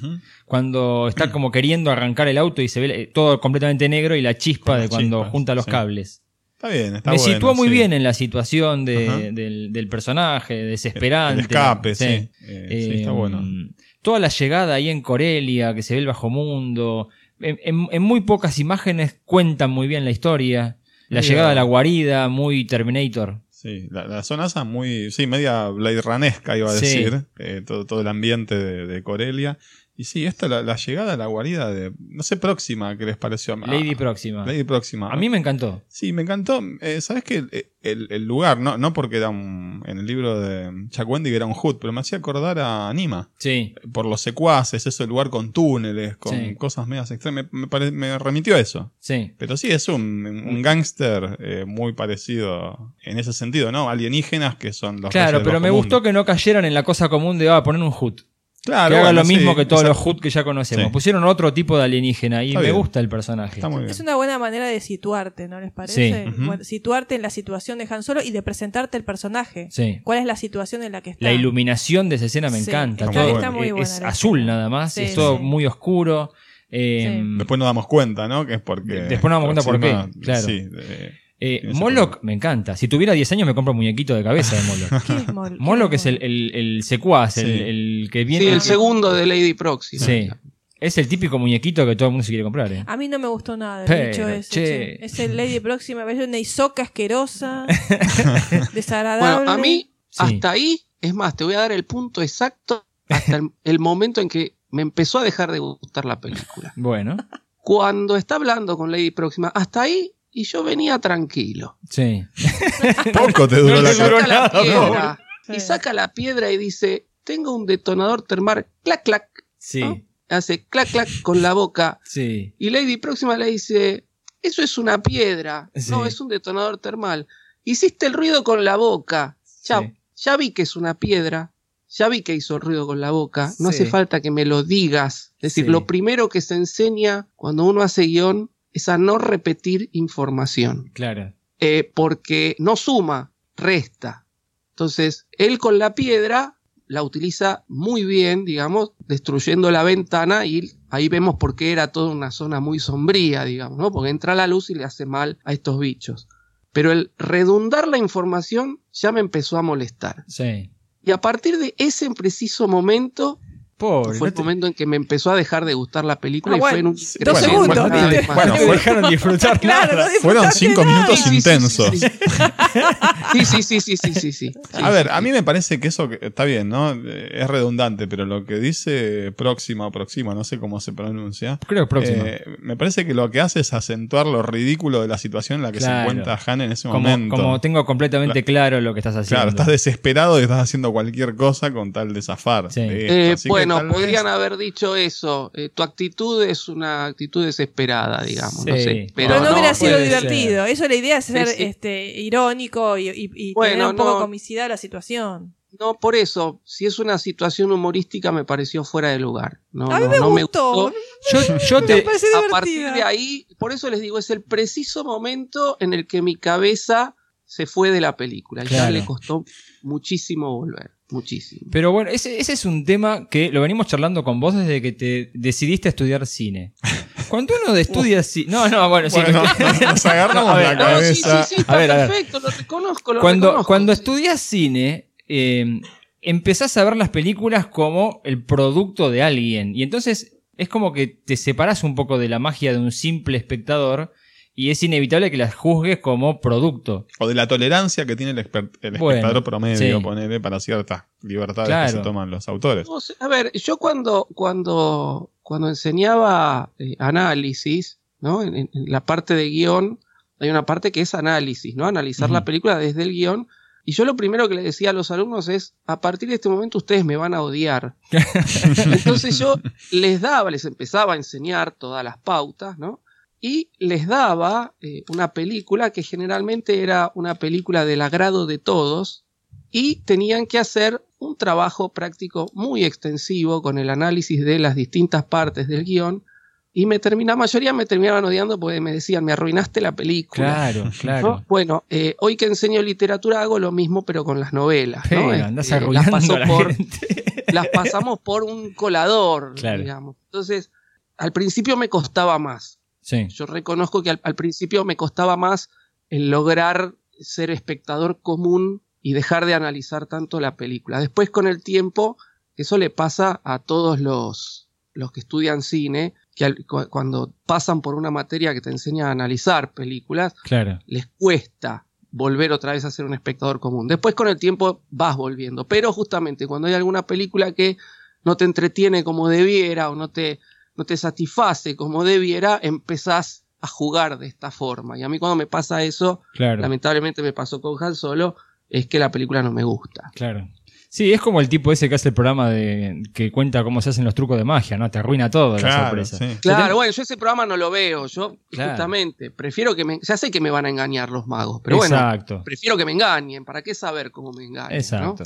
Sí, a veces hay, está bueno entregarse a- a- al espíritu así de, de simple espectador, porque si no, sí, te pasan este tipo de cosas que no te dejo ni disfrutar dos minutos de película. No, no, no, por eso, por eso ya les digo, fue el preciso momento cuando la, cuando Lady Próxima dice es una piedra, hiciste el ruido con la boca, dije chao. Mira. Dije, chao, Ah. esto se fue al tacho mal. y no, vol- no pude volver. Por eso Mirá. te digo, la segunda vez que la vi, que ya, ya tenía incorporada toda, to- toda esa bronca, Claro. este, como que la vi más relajado y sí pude disfrutarla un poquito más. Bueno. Es decir, siguió sin gustarme la película, obviamente, pero la vi más relajado, la- como que pude disfrutarla un poquito más. Bien, bien. Bueno, es- el escape, la separación de ellos dos.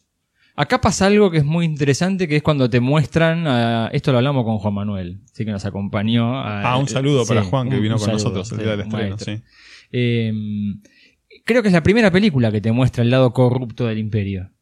Claro, sí, sí. En cine no lo habías visto. No lo habíamos visto nunca. No. Es, es No, a algo mí que estaba, aparece. estaba sobre todo en, en las novelas y en los cómics. Claro. pero sí, en las películas no se había visto, es cierto. Sí, y muy interesante, muy bueno. A, a mí me gustó toda esa parte de cuando ellos intentan escaparse.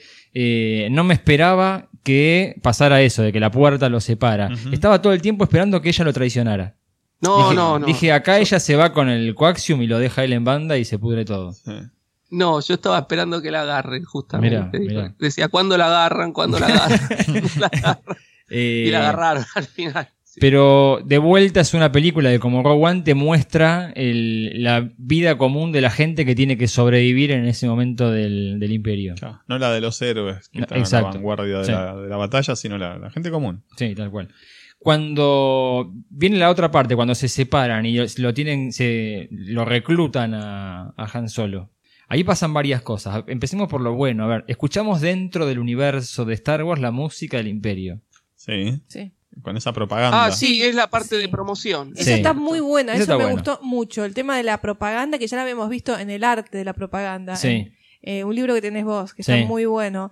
Eh, me gustó eso, todo el arte, todo el tema de, de la, de la filosofía o la doctrina, el adoctrinamiento del imperio, me gustó Sí. muchísimo, que nunca lo habíamos visto nunca en películas. No. No, lo yo- habíamos visto en libro, habíamos visto Bueno, el libro en cómics. Rebels, en, En el Día del. Imperio. En Rebels algo. sí, En pero Rebels películas suena. no. No, Claro. películas no. sí, Está muy bueno todo eso. Aparte los afiches que hay. Sí. Sí, sí, sí. Está muy bueno toda esa estética. Es muy década del 40, muy nazismo. Sí, sí, Eh, muy, muy década del 30, muy década del 40, muy película de guerra. sí.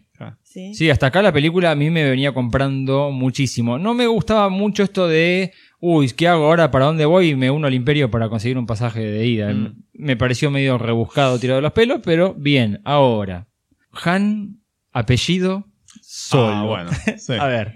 No me termina Bueno. de cerrar muy bien esa No, no me historia. gusta. A mí no, ¿eh? a mí no A me ver, gustó Robbie, despachate. esa idea. No, no, no, no me gustó para nada. Es decir, Coincidimos entonces cuando se va, cuando se va a anotar y le dice nombre Han y yo empecé, por favor no, Sí, no, no, tal por cual, favor tal no. cual, tal Creo que venir. mucha gente lo dijo, Todos, es algo todos. exclusivo mío. Por Sí, favor sí, no. Sí, sí, sí. Dice Han que no sé, no tengo a nadie y el tipo lo mira y dice Han solo. No. Y ahí la segunda cosa que me dice mi hijo.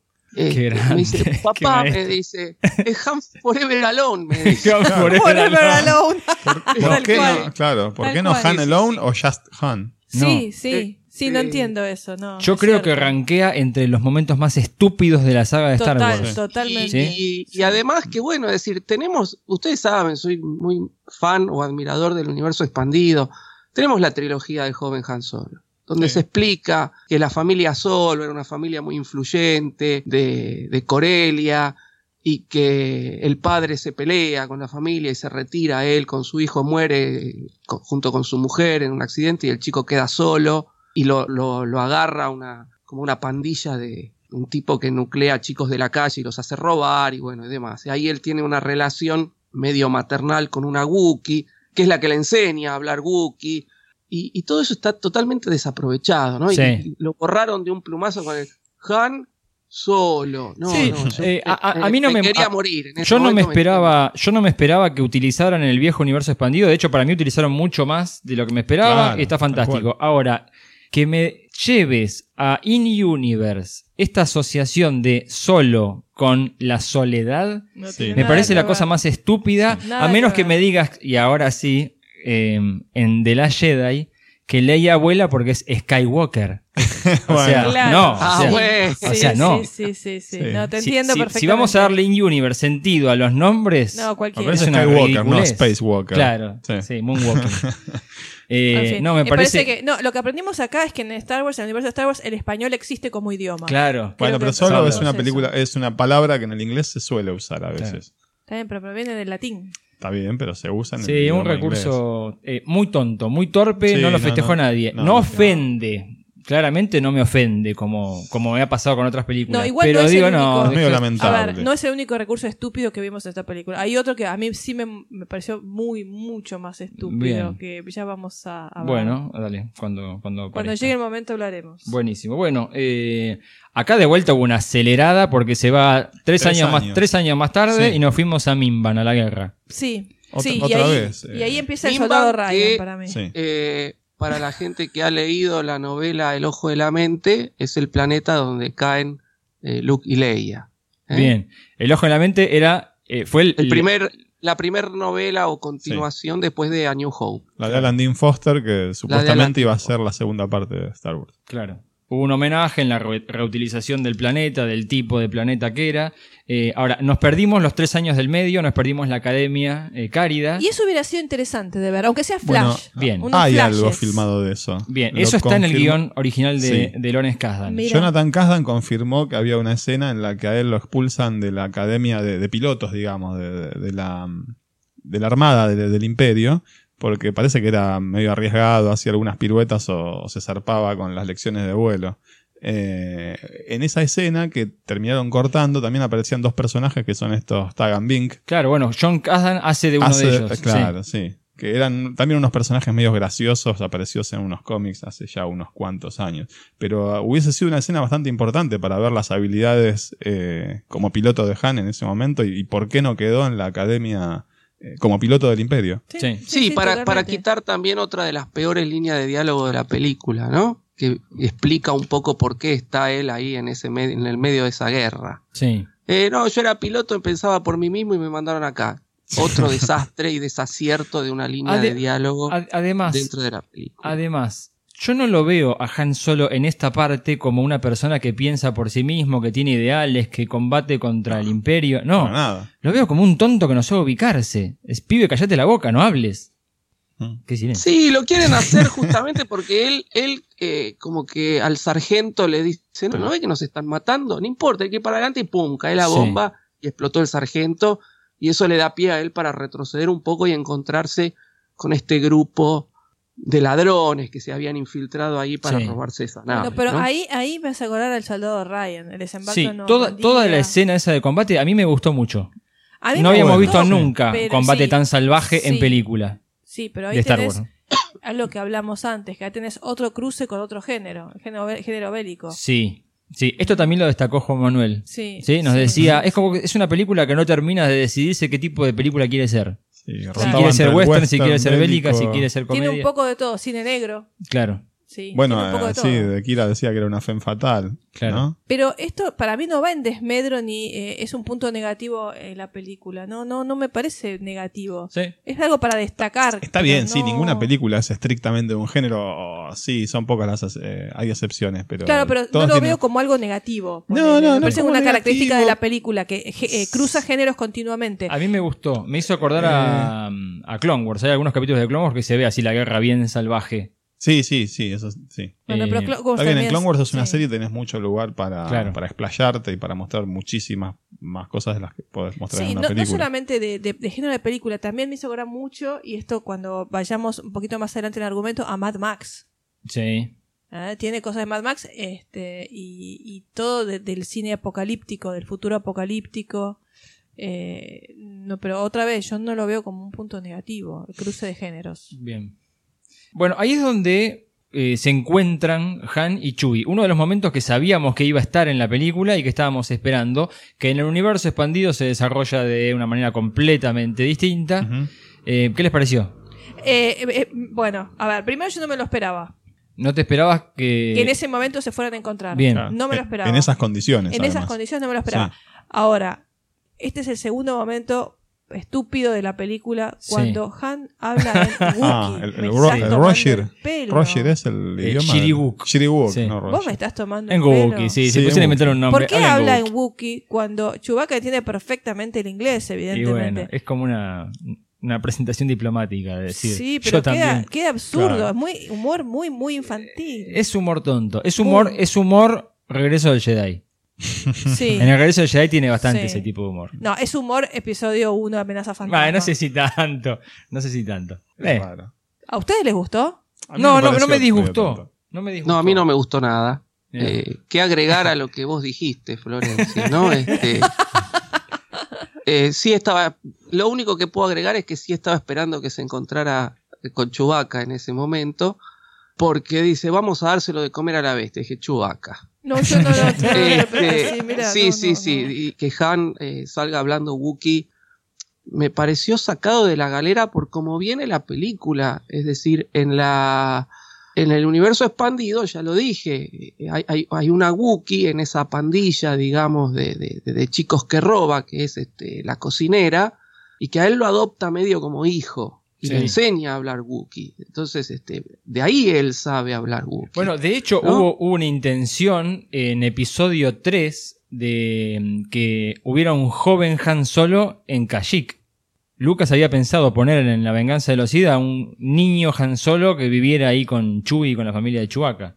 Así que también se había pensado por Y eso. bueno, hubiera, hubiera, yo creo que hubiera, hubiera sido un acierto eso, porque ahora iban a estar este, supeditados a respetarlo. Claro. Esto de que Han hable Wookiee así sin saber por qué. eh, Pero a mí no me molesta no saber por qué, porque no todo tiene que tener una explicación. Me molesta la situación y la escena, me parece no, absurda. lo que pasa que, es decir, no hay, eh, no vemos en ningún momento que él tenga motivos por el cual aprender Wookiee. Pero qué sé yo. Bueno, pero no sabes, No. capaz que en Cárida. Sí, no no sé. sé, cuando no, estaba en la no sé, academia. yo no. Las sé. explicaciones cuando se No sobreexplica. Y además, demasiado. bueno, A mí no me molestó. el tema ese de, de- de- de la pelea ahí en el pozo y no, no me resultó ni cómica ni graciosa. Si, si también la idea era dar un toque cómico a, a esta escena de guerra, no, No, yo no creo me que, resultó. Yo creo que la intención era aprovechar la plasticidad, la movilidad física de Chewbacca. Yo, yo, para mí fue una fiesta verlo a Chewbacca. Ahí me sentí un nene de 10 años viendo al muñequito cómo se movía. Yo veía eso en pantalla. Incluso leí que había, había, los Kasdan habían escrito como dos o tres escenas alternativas de la deuda de vida y que inclusive una era al revés, que Chewbacca Claro. lo salvaba a Han, Claro. ¿no? Este, pero bueno, qué sé yo, No, queda claro eso. No queda no pareció una deuda de, de vida por No, ahora. no queda para nada. Ese claro. es un buen punto, no queda nada Por claro. ahora porque, no. Porque aparte originalmente siempre se dijo que era eh, la deuda de vida, era que Chewbacca le debía la vida a Han Solo. Sí, que Han lo había salvado de la esclavitud. Sí, Es y que no- Han, Han, en el universo expandido, él ya es un, un- un oficial recién recibido y lo mandan. Él siempre se había opuesto a la esclavitud porque, bueno, él había vivido en condiciones Claro. eh, casi de esclavo y lo mandan justamente a eh, custodiar un grupo de esclavos que era un grupo de Wookiees y ahí está Chewbacca. Entonces él libera Bueno, este, pero, pero como diría que Novi, desde cierto punto de vista, lo salvó de la esclavitud. Si querés, Sí. medio tirado de los pelos. Sí, se puede. Se puede Ah, Hablando a- de los pelos, me quedé con lo que dijiste vos, que, o sea, un Wookiee empapado es muy parecido al Kenner de los 70, ¿no? Sí. Así todo sí. embarrado y mojado. Sí. Eh, igualmente, lo que más me gustó de la escena es que dio pie a la siguiente, que es la de la ducha. La ducha compartida. No, no, no, no. Eso fue un poco, eso fue un poco subido de tono para Sí. mi gusto. Sí, Bueno, no es, es la única escena subida que- de tono. Igual no es la Es única escena que subida de tono. bastantes más referencias sexuales Sí, que otras. Total, totalmente. Sí. sí, sí, sí, Por eso digo, no es la única escena subidita de tono en esta película. Hay, alguna más que vamos a hablar más adelante Bien. que. Bueno, ahí Han se une a esta banda de forajidos o de bandidos que estaban. Me gustó ese, ese- esa vuelta de que estaban haciéndose pasar por imperiales porque querían robarse una nave. También te la viste venir, Robbie. Eh, a ver, no es que me la vi venir. Se sabía que ese grupo ya era un grupo de, Sí. de bandidos, que no eran imperiales, por los trailers, por todo lo que se había leído. Sí. Eh, no es que me sorprendió. No sé si hacía falta. Yo creo que para robarse una nave imperial eh, podían haber ido a cualquier otro Eh. lado, no meterse en el medio de la guerra. Pero bueno, es Me decir, gustó, hasta, hasta me hubiera, estado, hubiera estado mucho más justificado por ahí que Han estuviera con este grupo de esclavos o tratando de liberar a este grupo de esclavos y ellos a la vez en la misma base o en el mismo lugar tra- tratando de robar la nave y ahí se encuentran. Me parece que hubiera sido mucho más justificado que estar en el medio de una guerra. Pero bueno, no, no es que me la vi venir, pero eso ya se sabía. Uno cuando lo ve a, a Tobias Beckett y su banda, eh, ya sabe que son ladrones, porque lo hemos visto en el tráiler, así que no, es decir, no puedo decir allá me la veía venir. Creo Bueno, que todo el mundo ya habla- sabía, hablábamos ¿no? antes de Woody Harrelson. Hablábamos de Woody Harrelson como actor. Ahora, si querés, hablemos de Tobias Beckett, del personaje. Vos creo que no te había convencido, ¿no? No, no me convenció, no me parece un mentor, no me parece que haga un buen, un buen mentor, que esté bien, bien caracterizado el personaje como mentor de Han Solo. No lo veo, no lo veo como un mentor, le dice dos o tres cosas y nada más.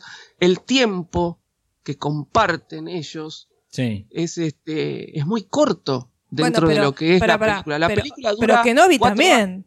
¿Cuánto dura? ¿Cuánto está Kenobi con Luke? También es un mentor de poca, poco tiempo. Sí. Pero O sea, le enseña más cosas. No, le pasa que cosas. es un, ma- para mí es un mentor negativo. Claro. eh, Tobias. Beckett. Es un mentor, pero No, negativo. fíjate que vamos, vamos a, a- a este hecho puntual. Obi-Wan le da a Luke el sable de luz de Anakin, ¿no? Le dice, este es el sable de luz de tu padre, un arma para momentos o tiempos más civilizados y demás. Y Tobias Beckett le da la famosa pistola que usa Han Solo, que si prestamos atención, es un rifle que se afanó de la guerra y lo va desarmando. ¿eh? Las pistolas Mauser tenían esa capacidad en la, en la Segunda Guerra Mundial que Sí. algunas pistolas Mauser se podían acoplar y hacer como un rifle. Y él va desarmando un rifle que en definitiva el, el modelo que utilizaron para, para la pistola de Han Solo es una pistola Mauser. Y Tobias Beckett, que se afanó un rifle de un muerto de ahí de la guerra, lo desarma y le da la pistola y la besa antes. ¿Para qué la besa? Pero Lo pará, pará, pará. que, ah, esta pistola me salvó ¿Cómo, la sa- vida. ¿Cómo sabes que se le afanó? Porque se ve, se ve en la película que están. Yo no lo vi. sa- saque- sí, sí, le dice, te, te, saquea- te pusiste una armadura. Sí, eso seguro, eso seguro. Pero yo no vi Este, que se haya afanado el arma. Yo lo tomé como que era un arma de él. Beckett, la pistola de Tobias Beckett es la que se la pasa dando vueltitas Sí, en el dedo. que también no me parece que en el medio de una guerra tengas que estar haciendo Bueno, malabarismo. pero es para mostrar el Eh, personaje. Bueno, no me parece, pero bueno, dejé- dejémoslo ahí, es una nota de color. Sí. Esa es la pistola que. No, si ni, a- ni hubiera hablar. tenido esa pistola que después le da Han Solo, hay una relación de, mira, esta, este arma me salvó la vida muchas veces.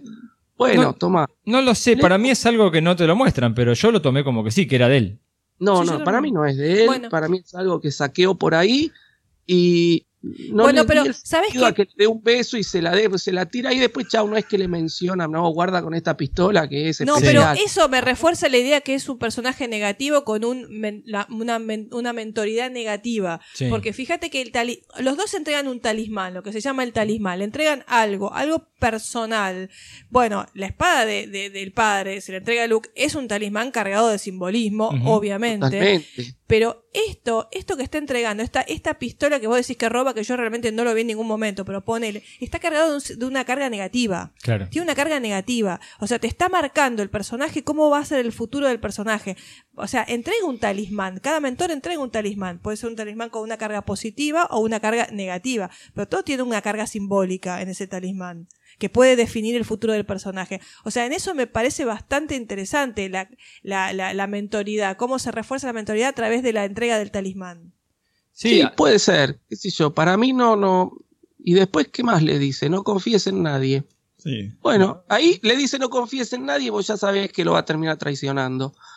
Ah, yo no me Porque se cae de no, Maduro, no. lo hemos visto en montones. No, pero también cuando Sí, está, cuando está, en, montones. cuando está en el de, en el en el de Yari con Chuy también le dice eh, todo es una lección de la cual aprender. Cuando le dice no hagas el movimiento si eh, podés llegar a perder. Bueno, pero fíjate que eso sigue siendo un mentor. Eso para Pero mí es un mentor negativo. Para, mí es un mentor, para mí es es la un contracara de Kenobi. es. Totalmente. Para, mí es un mentor, para mí es un mentor negativo y ya cuando lleguemos al final eh, diré que me, me parece como que no ha terminado de cumplir el rol de mentor, pero yo se lo adjudico a un tema de, de vuelta, la filmación y la edición de la película. Para mí han quedado cosas afuera.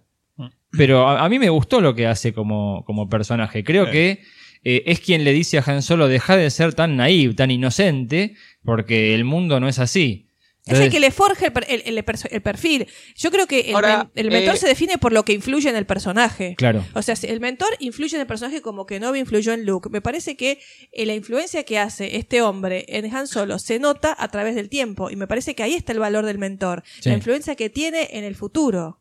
Es que yo lo había dicho, en- no sé si en el anterior o en el otro, mucho de lo que esperamos ver de Han Solo lo vamos a ver en Tobias Beckett y yo lo veo reflejado en él. Sí, La completamente. frialdad, la Sí. desconfianza en todo, el me salvo por mí mismo y lo demás no me importa.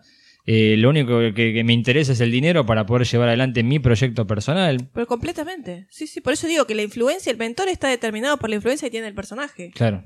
¿Y ustedes ven un cambio en Han Solo a lo largo de la película? Sí. Yo sí Gracias lo a veo. este. Yo sí, Sí. lo veo. Yo no lo veo. No lo, para mí Yo lo ve- no evoluciona nada. Es el mismo que empieza, es el mismo que termina. No, yo No, sí no, lo ¿Qué yo, que te diga? yo lo veo, para mi gusto, un poco forzado. Yo creo que faltó algo más en el medio, pero sí, lo veo. Yo veo un, un final de, de Han distinto. Yo lo no veo- lo veo. Se avivó, el- se avivó al final. No, para mí no. Bueno, son puntos de vista. Pero Como- eh, vayamos viendo, capaz que a medida que vayamos avanzando, eh, destacamos otros momentos en los que ocurre. A ver, en este grupo también está.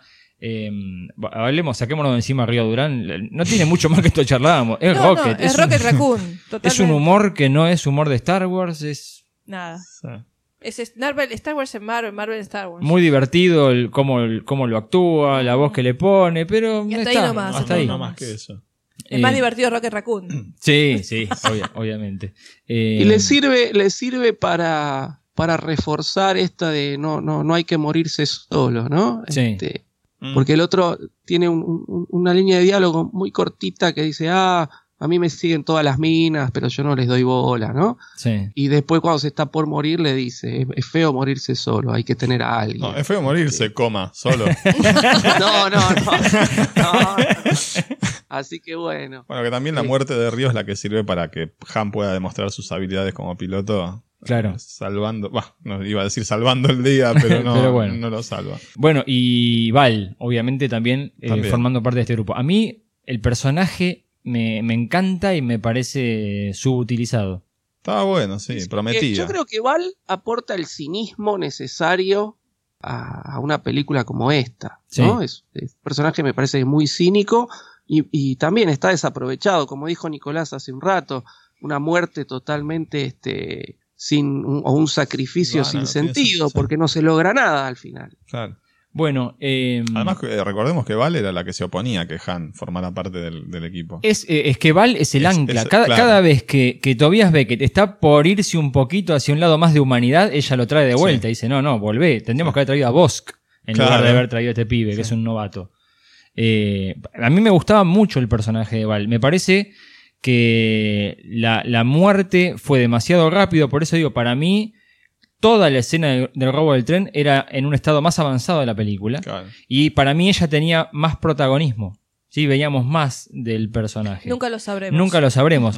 Pero, ¿en qué lo baso? Hay, hay algunas cosas en la película que yo no estudié guion, no tengo na- eh, no, no conozco del tema como, como ustedes, pero hay cosas que digo, ¿qué pasó acá? Cuando, de- después de la muerte de Val, cuando se reencuentran eh, con Han Solo y con Chewie, que, le- que, que Tobias ve que le mete una trompada a Han, digo, acá le va a reclamar por la muerte en vano de Val. Claro. No la mencionan a Val. No. No, es el tema de perdiste todo el combustible. Claro, y ahora cómo le pago al otro. O sea, Sí. me habían presentado que ellos estaban enamorados, que querían retirarse con ese dinero para vivir juntos y tocar el balacordo, no sé cómo es el instrumento. Eh, y después no la mencionan. La mina se murió y nada. No la mencionan más.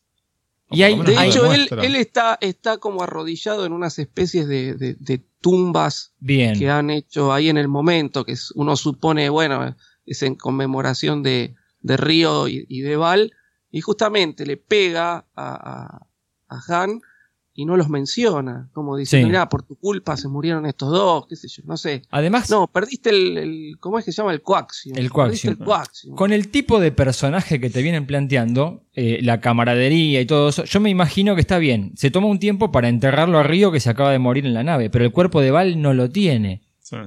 Eh, y acá Rubén me dice, para mí que eh, hay- vemos dos, creo que son dos rifles que están clavados en el suelo. Sí, son como dos, Como dos, rifles, ¿no? sí. Eh, para mí el segundo rifle está hecho por computadora, es una copia del anterior. Ahí había una sola tumba originalmente. Puede ser. Sí, a, a mí, a mí me da la impresión de que ahí hubo algo raro, porque si realmente cuando filmaron esa escena se murió Val, como me lo habías planteado, entonces eh, la reacción de Beckett debería haber sido Yo ten- distinta. tendría que verlo otra vez la película, no me acuerdo lo que estás diciendo. Bueno. No, tendría que verlo otra vez porque hay cosas que ya ni- no, no, no, esos detalles se me escapan. Vos decís es- como es que esa justamente. escena, es como a ver, que no pasó nada.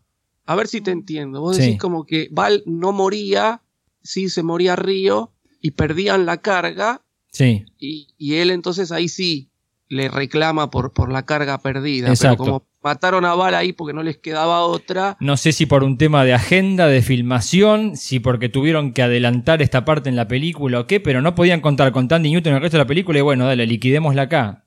Hay que ver, capaz que era así, capaz que era, o sea, no sé, no sé, por ahí no, por ahí era así. Puede ser, sea, yo, yo- es eh, un eh, fallo de Si guion, así listo. queda raro. Es un fallo de Me guion. Me llama la atención que dos segundos antes me hayas presentado como que son una pareja que están haciendo el último gran robo para retirarse a vivir de esa riqueza y de repente se murió la mina, Bueno, listo. pero a Ni la menciona. Capaz que estaba ella más enganchado que él. No, a mí me dio la No, impresión de que era al revés. Sí.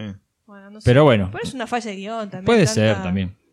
Eh, bueno, el gran robo del tren hemos charlado bastante ya en los trailers, que es como medio como un homenaje a, a las películas clásicas de Del western. oeste. Me gustó mucho toda la escena, no me pareció larga. Ah, bueno. Eh, me gustó que aparecieran los Pro Droid, los, los Viper. Sí, sí, sí, sí. Eh, y muy bien usados. Me, me- me sentí muy en videojuego en toda esa parte. Sí, muy Battlefront. Eh, los Trooper con chaleco de piel, no sé. Raro. Eh, Bien. Sí. Ah, lo Acá que sí Han solo le salva nuevas. la vida a Chewbacca. Claro, sí. Capaz que, acá empieza la deuda de vida. Capaz que acá sí. Podemos Este, tomarlo. no, es una escena clásica de un robo al tren. Sí, Sí. está bien lograda, está bien lograda. Está bien hecho, Eh, sí. Sí, capaz sirve para presentar a, a, a Enfys Nest y su pandilla, Sí. Pero este, está bien lograda, qué sé yo, no. Sí, no es aburrida, es una escena de acción bastante, bastante buena. Sí tengo para criticar, como dijo Nicolás, el sacrificio de Val no, no, ve, no rinde frutos, es un sacrificio este, en vano. En vano, sí. Este, Así que bueno, esa, esa es, digamos, la parte criticable. Pero bueno, Bien. qué sé yo, si, si tomamos en cuenta esto que estás diciendo vos, que es probable, puede ser. No sé, es, un- es- es mi manera de, de que no haya imaginar. sido la, la idea original y que después, bueno, justamente no nos quedó otra, Claro. hagámoslo así, Claro. qué sé yo. Ya hablaremos un poquito más de Enfis Ness y su banda de, de bandidos. Entramos en el yate de Dryden Boss y ahí donde se produce el reencuentro con Kira. Esto es algo que yo me lo veía venir, pero porque está en el tráiler. Sí. Sí, claro. Sí. Por eso me lo veía venir. Porque cuando vi la película dije, acá se va a encontrar con Kira. Y Claro. es porque lo vi en el tráiler. Claro. Es una de esas sorpresas que por ahí me hubiera gustado verla en la película y no en el tráiler. Ahora, ¿no es medio tirado de los pelos que la piba que él estaba buscando el dinero para volver a salvar a Corelia, justo me la encuentro en ¿Qué el yate? dijimos? Que la galaxia es chica. Es pero cada vez más chica. Cada vez más chica. Es un Sí, pañuelo. la es un galaxia. pañuelo. Y bueno, a ver, eh, era la, también otra forajida como él que tuvo la posibilidad de ascender desde el bajo mundo a, a, digamos, a estar al servicio de otro tipo de, de gángster, Sí. como Dryden Boss. El, perso- el personaje está bien. Sí. Sí, ya te digo, a mí me parece un personaje de, de transición, digamos. Le da el primer motivo a Han para moverse y después es el que lo, que lo vincula con, con el resto de la película, digamos. Han sigue porque está ella. O sea, no tiene brillo propio, es lo que dijimos antes. No se destaca por sí misma, sino como un Eh. contrapunto del, para, para motivarlo, digamos. No, justamente aparte, Sí, de sí. hecho, Han todo el tiempo está pensando, por eso digo que Han no crece, porque está todo el tiempo pensando, bueno, este trabajo y nos vamos juntos, este trabajo y nos vamos juntos, este trabajo, estoy juntando plata para una nave para rescatarla y para estar juntos. Ahora que la encontré, este trabajo y nos vamos juntos. Sí. Es decir, el objetivo de él es estar con ella y nada más. Y ya lo tiene, en ese momento ya lo tiene. Si se pudiera ir en ese momento, él se va con ella. Y no se puede ir. Y por eso para mí Han no crece. Para mí toda la parte de, de- del mentor no funciona. Sin, Porque sin embargo, es- hay cosas que lo, vos ves que él cambia la actitud, que lo vemos más adelante cuando él lleva el, El coaxium. se lo lleva en Nest. Ahí Sí. sí. hay un cambio en el personaje. Hay elementos que te hacen variar la, o sea que, que vos ves que él cambia de actitud. Por ahí no en el No, objetivo pero es final. un cambio, es un cambio que está este, dado también por, por Kira, porque le dice, no, no, no me quiero adelantar al argumento, pero le dice, vos sos de los tipos buenos, no, yo soy un tipo malo, no, vos sos de los tipos buenos. Claro. Y sí, es de los tipos buenos, viste. Este, Claro. No hay, si ya era, siempre fuiste un tipo bueno, vas a seguir siendo un tipo bueno. No me termina de cerrar, no me termina de cerrar, es decir, nosotros estábamos, cuando hablábamos del tráiler y demás, estábamos esperando, sí, por ahí un, un Han optimista y que terminaba siendo más, más cínico y más negativo hacia el final de la película, y esto no ocurre. Pero bueno, hablaremos más adelante, no me quiero adelantar. Bien. Bueno, eh, en esa escena conocemos también a Dryden Boss, al villano. No se termina de, de- de- de entender a qué raza pertenece, porque se dice que es humano, después se dice que es alienígena, no se sabe si lo que tiene en la cara son manchas o cicatrices. Claro. Pero Yo pensé bueno. que era como tatuaje o algo así. Sí, eh, desde el punto de vista técnico es, no me daba el tiempo para hacerlo por computadora como quería hacer con el actor anterior, así que bueno, ponerle algo en la cara para que se lo vea distinto. Hablamos un poquito antes cuando hablamos de Paul Bettany. Sí. Que dijimos que es un, es un villano que no es muy interesante. O sea, es un villano contrapunto del héroe. Tampoco, eh, no, no hay que buscarle demasiada profundidad. ya No, lo pero fíjate antes. que no es el antagonista principal tampoco. No, es verdad. Es decir, no, eh, no. creo que esta película también falla en eso, no tiene antagonistas fuertes. Pero, eh, pará, juegan con eso. Porque juegan toda la película con que es en Fisnés. Eso Bueno, sí. sí, Pero en entender. aparece, en- aparece en dos momentos. Está bien, pero es una amenaza Bien. permanente de que la misión se vaya al pasto. Te la mencionan todo el tiempo como, che, apurémonos porque va a venir en Fisnés. Claro, Sí, son los grandes rivales de la banda de Beckett. Justamente en Fisnest aparece en el primer momento en el asalto al tren, Sí, que les frustra el robo, sí. y en el segundo momento se resuelve enseguida. ¿Quién es en Fisnest? ¿Por qué está ahí? ¿Por qué quiere el Bueno, coaxium? de, vuel- de vuelta y Han Solo los ayuda. Sí. Este, es todo muy rápido, ¿no? Por eso digo, hay muchas fallas en la película, mucha, mucha, que, a ver, que si hubiera sido escrita por Juan de los Palotes, digo, bueno, qué sé yo, pero por eso no se lo quiero perdonar a Kasdan, porque No, pero, pero, pero para mí de vuelta, para de mí de vuelta es un tema de, de filmación. Pero bueno, cuando lleguemos ahí lo, lo charlaremos. Pero eh, Boss para mí es efectivo. Es un villano plano, del estilo de las viejas películas. No tenés que entenderlo, no tenés que justificarlo. Eh, y, y te, lo, te lo muestran así salvaje. Lo primero que ves es como Sí. asesina a un gobernador imperial. Pero igual lo que dice Roberto a mí me gusta lo que está diciendo, que es cierto, no hay un, una, un antagonista único, hay como varios elementos que pueden ser antagonistas del héroe. Porque también eh, Tobias Beckett termina siendo antagonista de Han Solo. Sí. O sea, hay, varias cosas que como que no se termina bien Pero- de decidir pero quién ve- es el antagonista del, del héroe. Que ve que sea antagonista es parte del mentoring, es parte de lo que le tiene que- lo que le viene a enseñar al personaje. Y sí, es bueno, parte de la enseñanza parte de la negativa. enseñanza, es- El- eso es el- la cierto. película para mí está pensada con este juego de vos pensás que el malo es Dryden Boss y en realidad, perdón, que el malo es este Enfys Nest y en realidad termina yendo por otro lado. Sí, sí, bueno, eso... Para eso mí está planteado con eso. Es Quisieron jugar con esto, de que el malo es Enfys Nest. Y te lo, te lo visto como malo, te vendo el muñequito y todo. Pero también- y te lo voy a, te voy a sorprender después. También lo interesante me parece a mí a nivel un poquito más, no sé, si querés hablar de la personaje de Han Solo, que el antagonista también es el mismo Han Solo contra sí mismo. O sea, hay un antagonismo de él contra sí mismo, porque de alguna manera él está batallando contra sí mismo. Sí. O sea, existe un antagonismo a nivel personaje de- como una como un antagonismo donde él no puede superarse a sí mismo. Sí, bueno, lo dice eh, Lawrence. Cuando, cuando Ron Howard viene a hacerse cargo del, del equipo de la filmación, Lawrence Kasdan dice, yo me pongo a disposición de lo que necesiten para la película. Pero no hay algo que no pienso tocar, no pienso permitir que lo toquen y es el tono de la película. Porque esto no es Star Wars. La película de Han Solo no es Star Wars. Esta no es una película de héroes. Esta no es una película de gente salvando a la galaxia. Esto es un sálvese quien pueda. Ah. Esto es una película del bajo mundo de gente que se defiende con uñas y dientes para sobrevivir. Eh, Entonces creo que es algo que estaba puesto de esa manera. Que, Sí. que es el mensaje en, en cada uno de los personajes. Sí.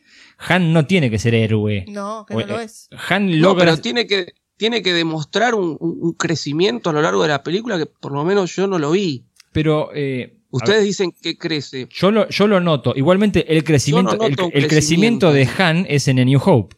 Si no, Claro, eh, ahí es el sí. camino No, del héroe. bueno, a ver, ahí sí, eh, ahí sí, es muy claro. eh, no vamos a, a volver a lo que es la, la trilogía original, que ya la hemos analizado, pero hemos visto todos los arcos de todos los personajes. No, ya- Obviamente que Han crece ahí.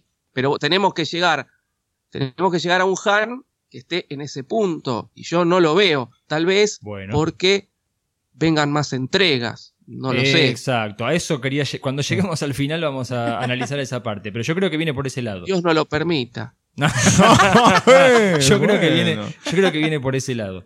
Eh, bien, cuando nos presentan a Dryden Boss, es uno de los momentos que tiene la mayor cantidad de easter eggs o huevos de Pascua. Unos cuantos. Hay unos cuantos. Tiene ahí una especie de museo en su oficina. Sí. Ujú. Algunos ya los habíamos visto en un tráiler, se ve una, ma- una armadura mandaloriana Sí. de fondo. Otros que empezamos a ver, hay un holocron Sid enorme, transparente, Ajá. piramidal. Sí. Uno que lo vi la primera vez y me sacó completamente de la película, que es el ídolo de la fertilidad, el de Indiana Jones. El Indiana Jones, claro. ¿Lo viste, Robbie? Eh, no, ese me lo perdí. ¿No te lo perdiste? Me estás, me estás sorprendiendo en este momento. Mirá, sí. bueno. He visto otras cosas, pero esa no. Está el ídolo Chachapoya, está ahí atrás de Dryden Boss en un escritorio. Tengo que verla por segunda vez la película. Arriba del ídolo hay una calavera de cristal. Sí, muy llamativa y muy. Muy, Muy Sí, la calavera se ve, la Muy calavera se ve. Lo que no vi es el ídolo. ¿Sí? La calavera de cristal también aparece en una de las novelas de la primera de las trilogías de Han Solo que salió ya por los 80, la de Brian Daly. Ajá. Eh, en la portada aparece una calavera de cristal a su lado. Entonces uno puede pensar que viene. Creo que en la guía visual, medio como que dicen que eh, Sí. es esa. Pero el ídolo Chachapoya. El, yo vi el grial. Está Eh, el eso santo no grial. vi, ¿en serio? Está el santo grial. No Mm. se ve en esta primera escena, se ve más adelante. Y está el casco del caballero templario. Buah. Con las cadenitas, con todo.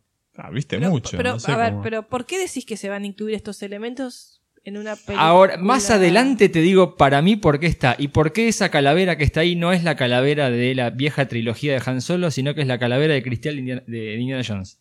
Eh, todo lo demás que pusieron es para decirte, esta calavera es la de la película. Pero bueno, es muy llamativo que Dryden Boss tenga una colección de objetos. En la guía visual, obviamente, eh, los explicarán y en detalle. Pero el, el, chach- el ídolo de la fertilidad es como que no lo podés. eh, No lo una podés vez que lo viste, ¿no? no, podés Sí, ya soltarlo. Bien, ahí es donde arman esta nueva misión para eh, ver de qué manera juntarle el coaxium, el combustible a... No, yo no sé qué pasa en Lucasfilm, tienen un problema, debe haber aumentado mucho la nafta en Estados Unidos. Van dos películas donde el combustible juega un rol muy importante. Ya, ya veníamos con el episodio 8 y ahora Sí, con esto. Es sí. cierto. Tan complicado. eh, Lucasfilm le tiene que dar viático a los empleados para que no tengan esta preocupación por la- el costo de la nafta.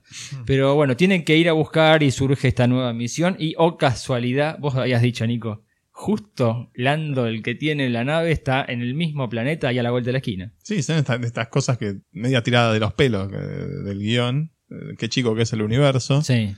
Eh, y bueno, nos encontramos eh, de nuevo en el bajo mundo con el, el apostador. Ya, yo sé cuando, cuando aparece Pero, Lando. a ver, ¿por qué eh, decís eso? Yo no, eso lo tomé como algo natural. Si no lo conoce a Lando. no, Eh, bueno, no, pero- no, está bien que no lo conozca. Es el Eh, momento en que se Kira lo va lo- a presentar. Está bien que esté por ahí. Sí, justo en ese No planeta, sé. en ese momento.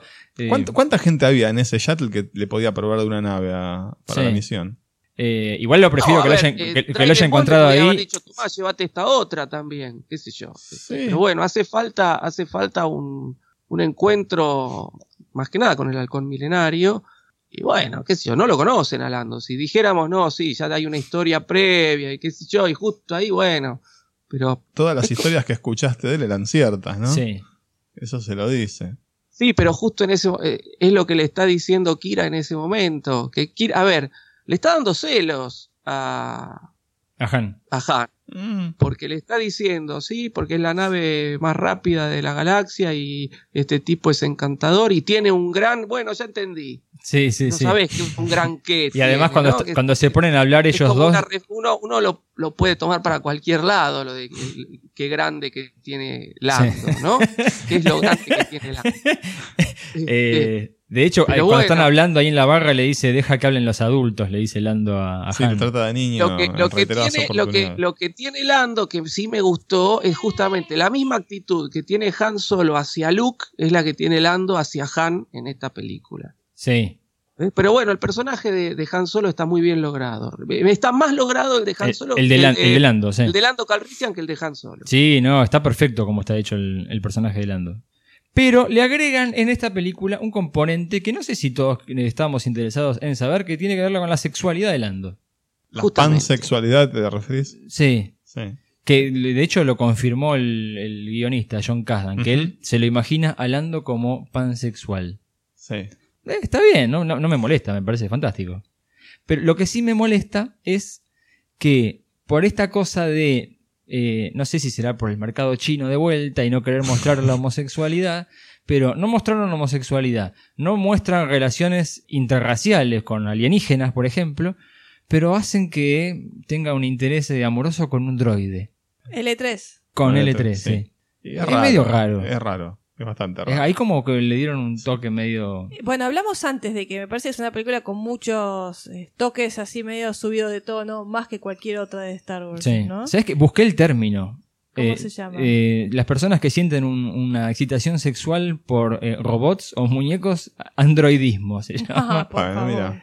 Eh, eso es lo que le pasa. Encima hay, hay un comentario que también, eh, cuan- cuando, L3 se sienta en el, en el Falcon, que dice que tiene un, un no sé qué cosa de- del coxis salido y le dice, vas a tener que hacer eso que vos haces. Hablando. Sí, es razón, cierto. sí. No, no, es Bueno, por eso tiene comentarios muy subidos de tono para una película de Star Wars, en Sí. mi opinión. ¿Hablemos un poquito de L3 o...? L3, L337, Lit o yo le voy a llamar Leti. Leti. Leti, la tía Leti. Me da como- Es la, es la, la, dueña de Tomás, gato maloso. Es igual. Sí, Sí, sí, me sí. hizo acordar mucho. Es muy negra afroamericana, Sí. gorda, cocinera. El delantal le faltaba Delantal. delante. Sí, totalmente. Es muy, muy de ese estilo. Landoni le dice a Lando. Landoni, eso no me quedó, Landoni. no me quedó Landoni, claro. Es el nombre sí, real. sí, es sí, un. Sí, calculo que sí. Sí, es una cosa Sí, medio o por ahí es el, el, el, el No, capaz que Lando es el. ella. No, o Lando es el diminutivo. Yo lo de tomé como un apodo cariñoso, Sí, si se también. quiere. no Bueno, sé. sí. Eh, lo que me gustó es que la nave en realidad no la tenía estacionada, sino que se la habían incautado, van a saber por falta de. Flor de cepo tenía puesto en el. Y no había pagado la patente. Sí. Bueno, el Falcon ya hemos charlado bastante del Millennium Falcon. Esta versión customizada. ¿Les pareció antes. justificado esto de verlo No. así, Es que no. todo cero kilómetros? No, no, vender muñequitos nuevos. No, bueno, poner que sí. poner- a mí lo que más me, lo- me molesta es esa cápsula de escape que tiene en el medio. Digamos, es lo más llamativo, porque que esté cero kilómetros está bien, que esté pintada está bien. A Lando le gustaban las naves bien cuidaditas. Sí. Pero, no, pero ahí es lo que me hace ruido, que Mariano lo mencionó varias veces, si querés lo repetimos. Sí, Que la, el poco espacio temporal que separa esta película con The New Hope. sí. ¿Qué pasó en el medio con el Falcon? ¿Por qué está tan roñoso y Bueno, estropeado? bien. No, no, pero el- ojo el que, que es el yo, lo yo justifica fui, un poco. yo fui a la línea de tiempo. Yo terminé de ver la película, llegué a casa y me fui directo a la línea de tiempo. Sí. Y tenemos varios años años. esta película y a New Hope. 10 años. En realidad siete, porque empieza con 10 años, pasan 3. No, no, O no, sea, no. Empieza, empieza dura- 13. Empieza 13 años antes y el Empieza core de la 13 y película. termina 10. Yo había Claro. leído que empezaba 10 y terminaba 7. No, no, no. Si de hecho, viste que le dice la edad a Chewbacca y Chewbacca le dice 190. Faltan 10 años para New Hope. Este, así que bueno. De por hecho, eso digo. si no me equivoco, empieza en el mismo momento que empieza One. El principio de Han Solo es el principio de, de Rogue One, me parece. Mm, creo que hay dos o tres años entre, entre Más, esta más, adelante, más adelante en la película te muestran que en el Kessel Run la nave se les hace pelota, pero de vuelta, eh, 10 años y no la emparchó, no la arregló. Más que nada el interior. Sí, me hubiese gustado que, no sé, que se empezara a descascarar, que era toda una fachada que le había puesto a Lando y que no estaba a cero kilómetros la nave. Eh, o la otra explicación, cuando me dicen que no, que Han en realidad la, la deja desmoronar a propósito para que si los imperiales lo abordan, digan, no, esta es una porquería, esta nave no lleva nada. Y en realidad él tiene toda la mercadería guardada bajo el suelo. Pero sí, que por lo que vimos en la película quedó como que la nave se le destruyó y listo, dale, déjala así. Durante 10 años hecha bolsa. De hecho, hay un, un gravísimo error de diseño que es ese radar, que en todas las películas vuela el radar. Sí. Pónganlo en otro lado, viejo. Tal cual, tal cual. Bueno, nos vamos a Kessel. Eh, me gustó mucho el tema del sindicato Pike, que lo habíamos visto en los dibujos En y que acá, que acá lo vemos representado. el- los personajes están, están igual. Es, es algo que es muy interesante de esta película. Toda la parte de los sindicatos, de las bandas de forajidos, de gángster, es algo que nunca se había abordado desde las películas de Star Wars y que acá se puede ver un poco más a nivel de, de detalle. Sí, siempre de las, las novelas o las series de animación. En Clone Claro. Wars habíamos No, visto el tema de los bastante de los, el lo tema de los Hats y sindicatos lo habíamos- sindicatos. lo habíamos sí, en. Clone Wars. Sí, claro, sí. No, no en Clone Wars, en el episodio, en todas la- la- la- las precuelas. No, pero se menciona, pero lo que ves son las organizaciones de comercio, clan bancario, Claro, pero no la las parte legales. sí, las legales. las digamos, sí, legales. está bien, Claro, está Las bien, ilegales del bajo mundo las, las Claro. vemos acá recién. Bien. Eh, acá en Kessel es donde se va a producir la liberación esa de los Wookiees. Pero antes de eso nos brindan algunos detalles que de vuelta no esperábamos. Por ejemplo, el regreso del Teras casi al canon. Teras casi. que fue una sorpresa de aquellas. Sí. Eh, sí, esto no- nos remite al, al juego, ¿no? De, eh, digamos que en- a mediados de los 90 estaban muy de moda los juegos de lucha, eh, impulsado obviamente por Mortal Kombat y Street Fighter. Y en el 97, con el auge de los juegos de lucha en 3D, Lucas dice, tenemos que sacar un juego de lucha de Star Wars. ¿Qué hacemos? Un exclusivo para PlayStation que se llamaba Masters of Terascasi. Sí. Bueno, eso había quedado en el olvido porque la verdad que el juego, Malísimo. o sea, hacer pelear a Luke Skywalker contra Han Solo o, o a un Trooper contra eh, Boba Fett era medio absurdo, Sí. ¿no? Un arte marcial en, en el universo de Star Wars no, no pegaba muy bien. Y bueno, lo hicieron canon. Lo, hicieron- volvió, lo- canonizaron. volvió en forma de, y de arte bastante, porque marcial. se lo menciona bastante y lo vemos en acción también. Sí, sí, Sí. Más adelante también lo podemos Sí. mencionar con la aparición de este personaje tan sorpresivo. Eh, bueno, otra cosa es la rebelión de las máquinas. Eh, sí. Desastre. ¿A ¿Por- qué te referís con la no rebelión te de las gustó? máquinas? Y la, re- Cu- la- la cuando- rebelión que impulsa Cuando Leti, L3. cuando Leti, Leti. empieza a liberar a los sí, droides. Sí, sí, sí, perdón. Bueno, a ver, a mí, yo quiero volver al personaje este L3 que me pareció. A mí, no sé, ¿a ustedes les gustó? A mí me pareció demasiado estereotipado. No, a Puede mí no, ser. no me gustó el A mí E3. tampoco Yo me estaba gustó. esperando la parte esta de la rebelión de las máquinas para, para hablar justamente, pero no, no me gustó tampoco. Este, y vos en un momento dijiste, es el cachuzo de, de esta película. Sí. Eh, la verdad que no, no me, eh, a mí eh, K2SO era un personaje que realmente te, te emociona, ¿no? Este, y este no me saca nada. Mira. Eh, L3 no me, a mí no me, no me aportó nada, no me sacó- era el compañero de Lando o la compañera de Lando, el tema este de la sexualidad, qué sé yo, es una película con muchas referencias sexuales, pero que sea una, una, una rebelde de eh, los derechos de los robots, no, Sí. no me, no me terminó de- no. No, a mí tampoco me convenció, eh, e incluso me parece a mí ahí un guiño medio político hacerla con un tono afroamericano y hablar de la liberación y de la igualdad, o sea, me pareció un- una, una bajada media política también en ese... Metido a la fuerza. Sí, y no- es como pasó con eh, la Jedi. Mira. Bueno, hablamos, este, y ya lo hemos hablado, que la Sí. también esa- tiene esas bajadas o líneas, este, Sí, eh, son cosas que- a ver, no, no son necesarias. Lo dijimos desde creo del primer podcast. Star Wars es escapista. Yo no quiero que me traigas a la realidad, ni aunque sea No, un segundo. Entonces no. no, no hace falta. y Pero tan no molestó, brutamente, sí. porque, a ver, en, en el regreso, y ya lo hemos hablado muchas veces, cuando hay esta lucha entre los Ewoks y el Imperio, sabemos que hay una referencia encubierta a la batalla de Vietnam, porque lo ha dicho eh, George Lucas, pero es algo encubierto, no es tan, Tan obvio. tan obvio, tan bruto, tan directo. Acá me parece que en estas películas hay mucha referencia a, esta, a, a estas bajadas de línea o como quieras hablar o, o- o ideologías innecesarias, que yo no quiero traerlas a un universo que es escapismo puro y no encubiertas. O sea, Bien. es a lo bruto, digamos, directamente. Bien. Sí, nada de- sutil. Es totalmente, ¿viste? Si vos querés hacer algo, hacerlo como, no sé, más sutil, más encubierto. Esto es directo, o sea, Claro. el, el personaje que hace clara referencia al afroamericano, la liberación, la igualdad, ¿viste? Me estás hablando de, de- de algo muy terrenal. Claro, claro. Eh, Sí, bueno, y además el fin del E3, ¿no? Este, la, la, la matan por idiota. No, ¿por qué? Por Che, idealista. Eh, encontré mi ¿cómo por camino, viva la revolución, pa, le pegan un tiro, ¿no?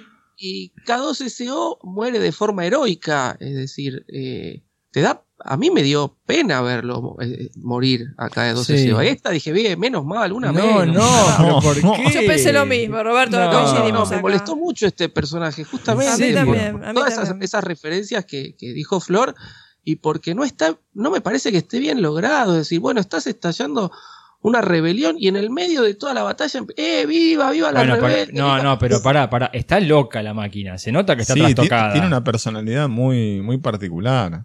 Una máquina loca es la de 2001 Odisea en el espacio. Bueno, Esto no- esta es una máquina esto es- loca de Star Wars. Ya, pará, pará. En el Vos, por- universo de vos Star porque no Wars. conoces a Mr. Bones. Claro, en el universo de Star Wars siempre te vienen diciendo que cada tanto tenés que borrarle la memoria a los droides porque se empiezan a empiezan a juntar un montón de bugs. Empiezan a desarrollar una personalidad y eso los dueños de droides no les interesa. Por eso lo- cada tanto tenés que hacer una limpieza, es lo que dice el manual de todo dueño de droide.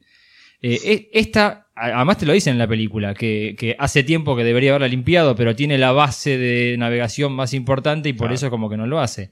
Bueno, eso es lo único importante del personaje. No me la base de pareció, no me pareció mal. O sea, eh, eh, eh, lo veo también esto que vos decís, Flor, de, de la, la bajada de línea demasiado obvia, demasiado evidente, pero no me molestó. De vuelta es algo que no me. ¿Y sabes qué? ¿Qué es lo también lo, lo, lo, lo terrible? Es que, ¿qué te dice? Todo aquel que sale del sistema termina muerto. Bueno, Y una ¿En muerte serio? estúpida. Totalmente, sin haber salvado a nadie. y bueno, estamos en la época, el apogeo del imperio. O sea, salís del, salís del, ¿querés romper el status quo? Bueno, te des un tiro en la frente. Y bueno, es el imperio. Es un, es un el momento complicado, claro. Igual, para, para, para, porque se pone más heavy la cuestión. eh.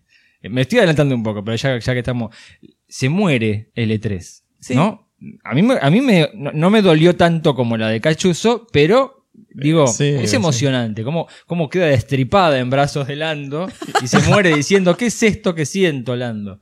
Eh, pero después pasa algo que desde In-Universe es muy simpático, es un guiño muy interesante. Cargan la mentalidad de L3 en el Falcon. Sí. Sí. ¿sí? Para poder tener la, la- la computadora de, la- de navegación. Entendemos ahora un poco más por qué esas referencias a que el Falcon tiene una forma muy peculiar de hablar, por ejemplo, cuando Citripio le dice Tripio, claro. el Imperio cuando ataca.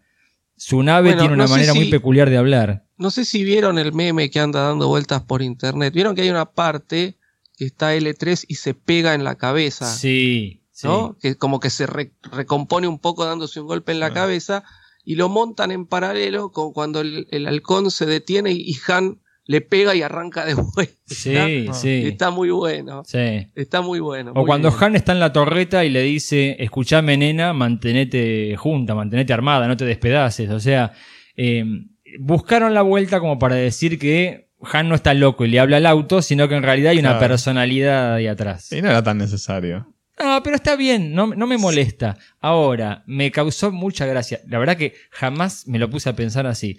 Pero hay mucha gente que dice, es la parte más oscura de la película. Y pasa desapercibido. Porque el droide que estaba luchando por la liberación quedó aprisionado adentro de una nave. Como el capítulo es. del huevo de, de Black Mirror. Sí, igual eso no, no hace que sea oscura la película. Bueno, pero pobre, estaba celebrando la claro, liberación como- y ahí sí toma, te Sí, quedas ahí ahí- ahí prisionero para toda la vida. Adentro de la nave Bueno, y no en vas a episodio poder- 9 te lo revienta. Otra vez me refuerza la, refuerza la idea de este cualquiera que se meta con el status quo, que quiera romper sí. el status quo, chao, no, no, no, no prospera. Sí. Pero bueno, a mí me gustó. No sé. Eh, en Kessel, además de la rebelión de las máquinas, se produce la liberación de los Wookiees.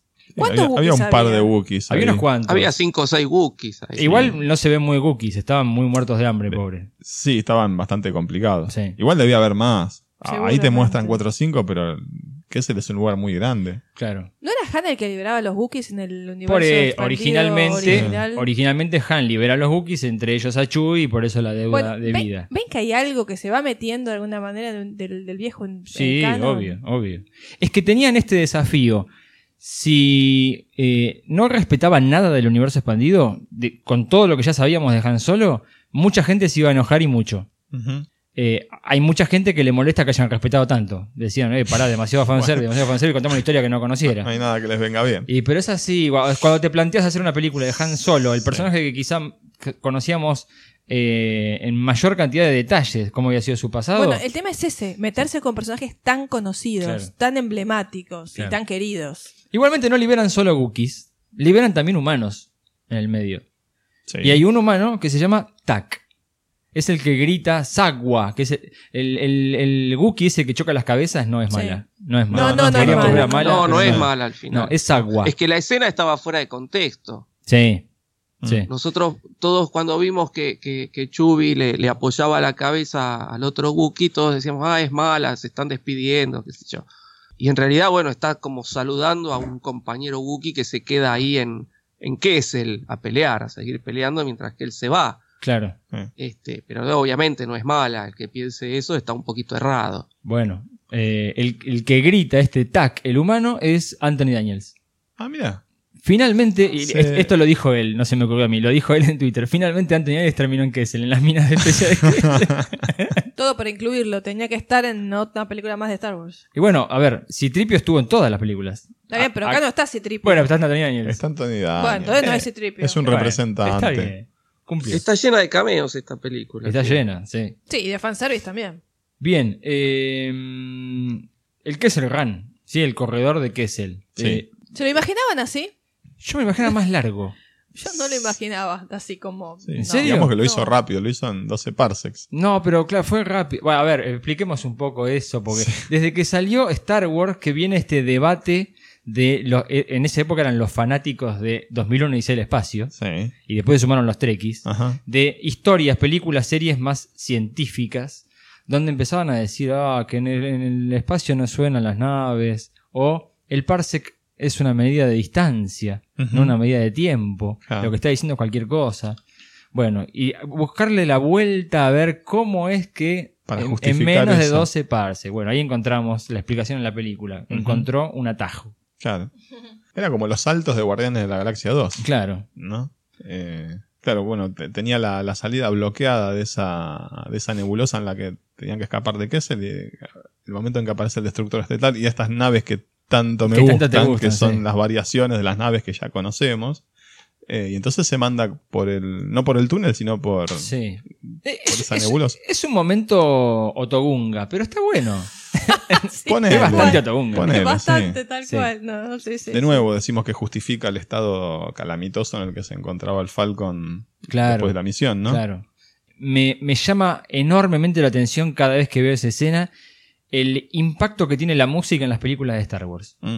Porque eh, en esta parte John Powell decidió reinterpretar música de la trilogía original de batallas espaciales. Sí, de hecho está eh, la- el campo de asteroides. Sí, está el campo de asteroides, está la batalla de regreso del Jedi Sí. y está el escape de la estrella de la muerte. Sí, señor, Los sí, tres temas están eh, unidos en, esta, Ah, en, este, sí. en este momento. Remixados. Y te todos. sentís de vuelta en Star Wars Total. automáticamente. Sí, sí, sí, sí. Es que, digamos, pasan esas cosas que estaban representadas en las otras películas. Escapar de un destructor, el campo de asteroides. ¿no?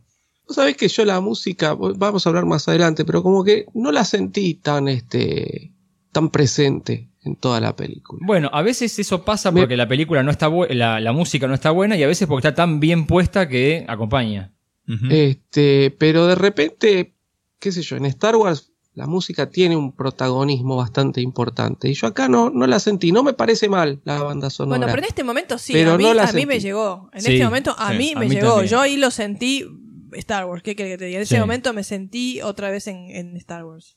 Me gustó muy buena la justificación esta de, de por qué Lando lo deja man- manejar a, a Han, porque no había ganado todavía la nave, pero bueno, como estaba herido, no le quedaba otra. Me gustó mucho el cambio de Donald Glover. Donald Glover venía muy, muy eh, haciéndose el, el ganador, el que la sabía toda, y acá pasó por la crisis de haber perdido a su novia droide y estaba muy. Muy choqueado. Sí. Estaba choqueado. Muy, muy dolorido. Sí. No, la verdad que Además de tener bien. que, tener que destripar los restos y eh, acoplarlos al Falcon, Sí. ¿no? Es como un poco feo. Sí, a mí lo que, lo que no me gustó es ese, ese humor de eh, no nos van a mandar a los TIE Fighter por un carguero y salen 800 TIE Fighter. Decir, también, son cosas este, Estás muy crítico. Hay una Sí, estoy muy línea, hay una línea en ese crítico. momento que me hiciste recordar. Viste que la línea de Han siempre, o la línea de, digamos, en Sí. Star Wars es, este, ten- I had a bad feeling. Tengo un mal presentimiento. Claro, Sí. acá Sí. lo dice, dice lo contrario. Sí. Y esto te refuerza un poco la idea del cambio que hay en Han más adelante, que acá es como más optimista y que va evolucionando hacia un personaje bastante más, más, más negativo. Sí. Eh, entonces hay unos guiños al cambio que se opera en el personaje. Sí. Eh, Sí, pero vuelvo, vuelvo a insistir, no lo veo ese cambio al final de la película. No, no lo veo. Bueno, ve- veremos por qué. Sí, el tema es, sí, como dice Claro. Mariano, es el final. Claro, tal cual. Mm. Bueno, nos vamos de Kessel. Tenían que ir corriendo a un planeta, a una destilería de coaxium Sí, para poder estabilizarlo. Les explotaban los cilindros. Claro. Y ahí es donde llegamos a eh, Sabarín. Las escenas estas son las que fueron filmadas en, en Fuerteventura, en las. Canarias. Y el encuentro con Enfys Nest. Bien, acá hay un momento que cuando Nicolás me lo dijo, yo me reí mucho. Repetilo, Nicolás. que Bueno, me- a lo, lo hablamos con Mariano cuando la fuimos a ver. el Bueno, momento díganlo, Marta. por favor. Eso. El momento Marta. El momento Marta. Momento Sí. Marta. Sí, prim- Sí. Primero decir que los personajes estos son muy Mad Max y me, me hacían acordar- Estéticamente están muy lindos. Sí, me hacían acordar al libro de Fasma. Sí, de Fasma, completamente. sí, De lo- sí, lo- sí, sí. Las bandas. las Me compraría todos los de- muñequitos. Sí, están muy buenos. Sí, sí. atractivos visualmente son, pero son eh, huecos. Son vacíos. Bueno, digamos que hacen lo que tienen Explica que el hacer, momento no Marta para que se entienda. favor. El momento explica. Marta. eh, eh, a ver, cuando se están por enfrentar en Fisnest y Han Solo, en el momento en Fisnest se saca la máscara. Es una chica pecosa y, y, digamos que el duelo se interrumpe, se, se frena Sí. toda la acción. Y esto nos hace acordar a la película Batman vs. Superman, en el momento en que Batman está por matar a Superman y Superman le dice, salva a Marta. Y eso solo hace que Batman deje de pelear y de, ¿quién es Marta? Y se enloquezca y, Es mi madre. corta, Oh, mi madre también se llama te- Marta. te- y aparte de ahí somos los mejores amigos del mundo. Claro, te corta el enfrentamiento totalmente. Sí.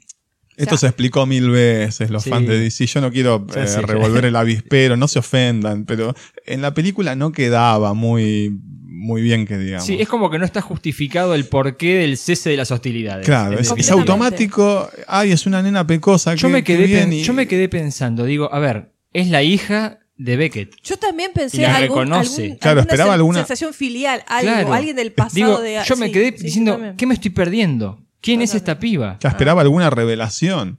Sí. De hecho, en algún momento dije, capaz que es un personaje de Clone Wars o, o- o de alguna Dije, otra. será la madre de Fasma, o sea, me lo imaginé, o sea, te juro, porque digo, me estoy perdiendo algo, por lo cual la escena esta haya sido un quiebre en esa hostilidad, estaban a punto de matarse y de repente no, está todo bien, somos amigos. Eh, Sí, no se justifica, digamos. eh, Hay un cese de hostilidades y de pronto, de hecho, es más, se ponen del lado de ella, de Enfys Claro. Se ponen del lado, automáticamente. sí, sin ningún sustrato real, ningún Bueno, nada real para- que lo motive. Eh, hay dos cosas. Primero, eh, acá se devela este jueguito que estaban haciendo de que el malo en realidad es el bueno.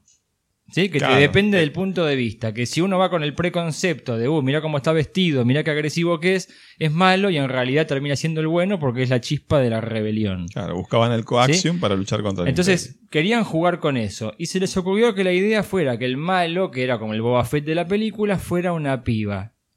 Eh, me parece una idea de los 80, no de hoy en día.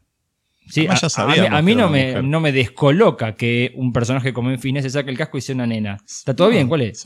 De hecho, hoy en día, eh, John Kasdan tuitea, si queríamos que hubiera un personaje tan fuerte como Arya Stark en Star Wars. Nada que ver. O sea, Sí, no. está bien. Se pierde. Sí, Lo total. intentaron. Pero ah, eh, si el golpe de efecto, si el momento Marta este es que se dan cuenta de que es solamente una nena, No, no, no, no es fuerte. no me parece tan, tan no importante. No, no, no es, un- no es fuerte. Esperaban O sea, que no. fuera un gran guerrero, una cosa por el Claro, estilo, pero, pero no, no se, se diluye el, eh, Sí. esa- esa Las motivaciones por ahí quieren ser, como que la motivación de ella es una motivación de rebelión justificable, entonces eso hace que eh, Han se ponga de su lado.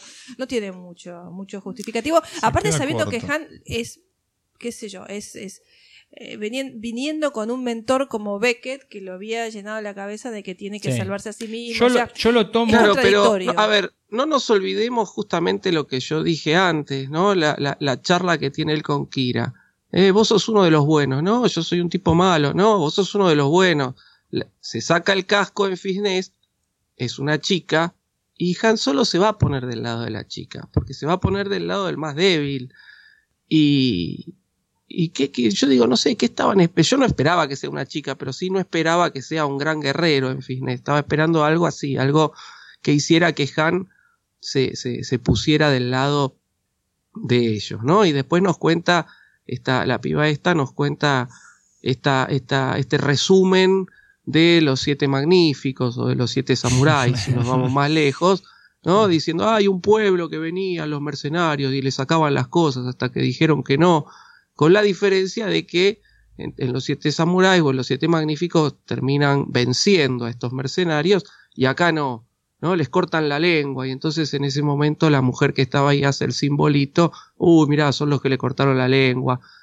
Este, sigo, sigue sin cerrar, sigue, si- sigue siendo todo muy forzado, muy, eh, justamente, muy a las apuradas y muy forzado, muy una cosa que no te dice nada y que vos sabés que Han se va a poner del lado de ellos, porque es lo que te acaban de decir, vos sos un tipo bueno, no, soy un tipo malo, no, vos sos un tipo bueno, dejate de hinchar. Este, y no cierra, no cierra. eh, Sí, para, para mí. Por eso no veo el crecimiento de Han, no veo el, el- el- el pasaje de, de un Han eh, que tiene un, un cierto ideal y este lo sigue manteniendo. ¿A quién va a ayudar? A la chica va a ayudar y no le queda otra porque él es así. Sí, no sé, no sé si eh, no es algo de vuelta que sea por un tema de, de edición de la película, porque esto que estamos viendo es algo que filmaron en un lugar al cual no pudieron volver. Claro. Eh, por ejemplo, me llama la atención esto de, che, me vuelvo a mi nave, que le dice Lando, cuando tengas la plata venía a pagarme, y en el medio de eso Lando se va. Sí, o Bueno, sea, ese, ese es un- una reiteración de- del humor parecido al eh, los imperiales no van a mandar a los TIE y salen un montón de TIE Sí. a perseguirlos. Y acá dice, eh, tengo 30 tipos ahí que si hago un chasquido van a salir este, todos a defenderme y se va la nave, ¿no? Que Sí. está- estás esperando, yo estaba esperando eso, digo, bueno, a ver cuándo se va la nave y, y se va dos segundos después. Es, es ese humor medio este, naif, si Sí. se quiere, y que no termina de cerrar, porque está, está fuera de contexto en esa escena ese tipo de humor. Sí, no sé. Para, para mí ahí en, en toda esta parte tuvieron un problema de, de no poder volver a filmar. Tuvieron que emparchar con primeros planos.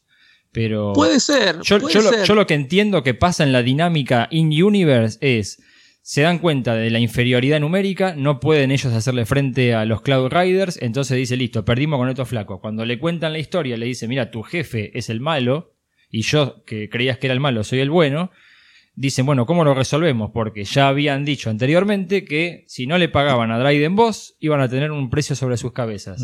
Entonces, crean un plan, un plan para de qué manera zafamos, porque no le podemos dar a los malos eh, el botín y tampoco podemos vencer a los que ahora sabemos que son buenos.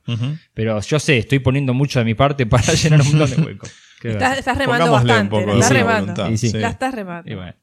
Em, Es así como pergeñan el, el engaño este. El engaño, sí, de, de Han y Kira. Y donde empieza el momento de eh, Chui llevando valijas. Bueno, antes de que llegaras a eso, a mí El botón hasta acá la película, ahí está, toda esta parte me pareció aburridísima. Toda la parte que van eh, a liberar lo del sindicato Pike, la rebelión de las máquinas. Todo lo de Kessel, todo de eso. Kessel. Ay, Un embole. aburrida, lenta, aburrida. Sí. A partir de acá me parece que empieza a ponerse buena la película. Bien. Mm, ah, como Es que es como que llegamos a la justificación de todo. Por eso, Sí, el momento, acá ahí- lo van a traicionar, acá todo- se viene. Todo lo anterior, no sé usted, a mí me pareció re lenta. Entonces, mientras yo veía la película, yo pensaba, esta es la primera vez que la veo. Yo debería verla otra vez, por lo menos para el podcast. Claro. Y ahí mi sentido de responsabilidad colapsó frente al aburrimiento de la película. Así que realmente a, a, a Robbie, vos que la viste dos veces por el podcast, te felicito. Yo, no yo me sacrifico podido. por el podcast. No, Sí, yo la verdad que mi Este- sentido de responsabilidad colapsó al ver lo aburrida que es esta película.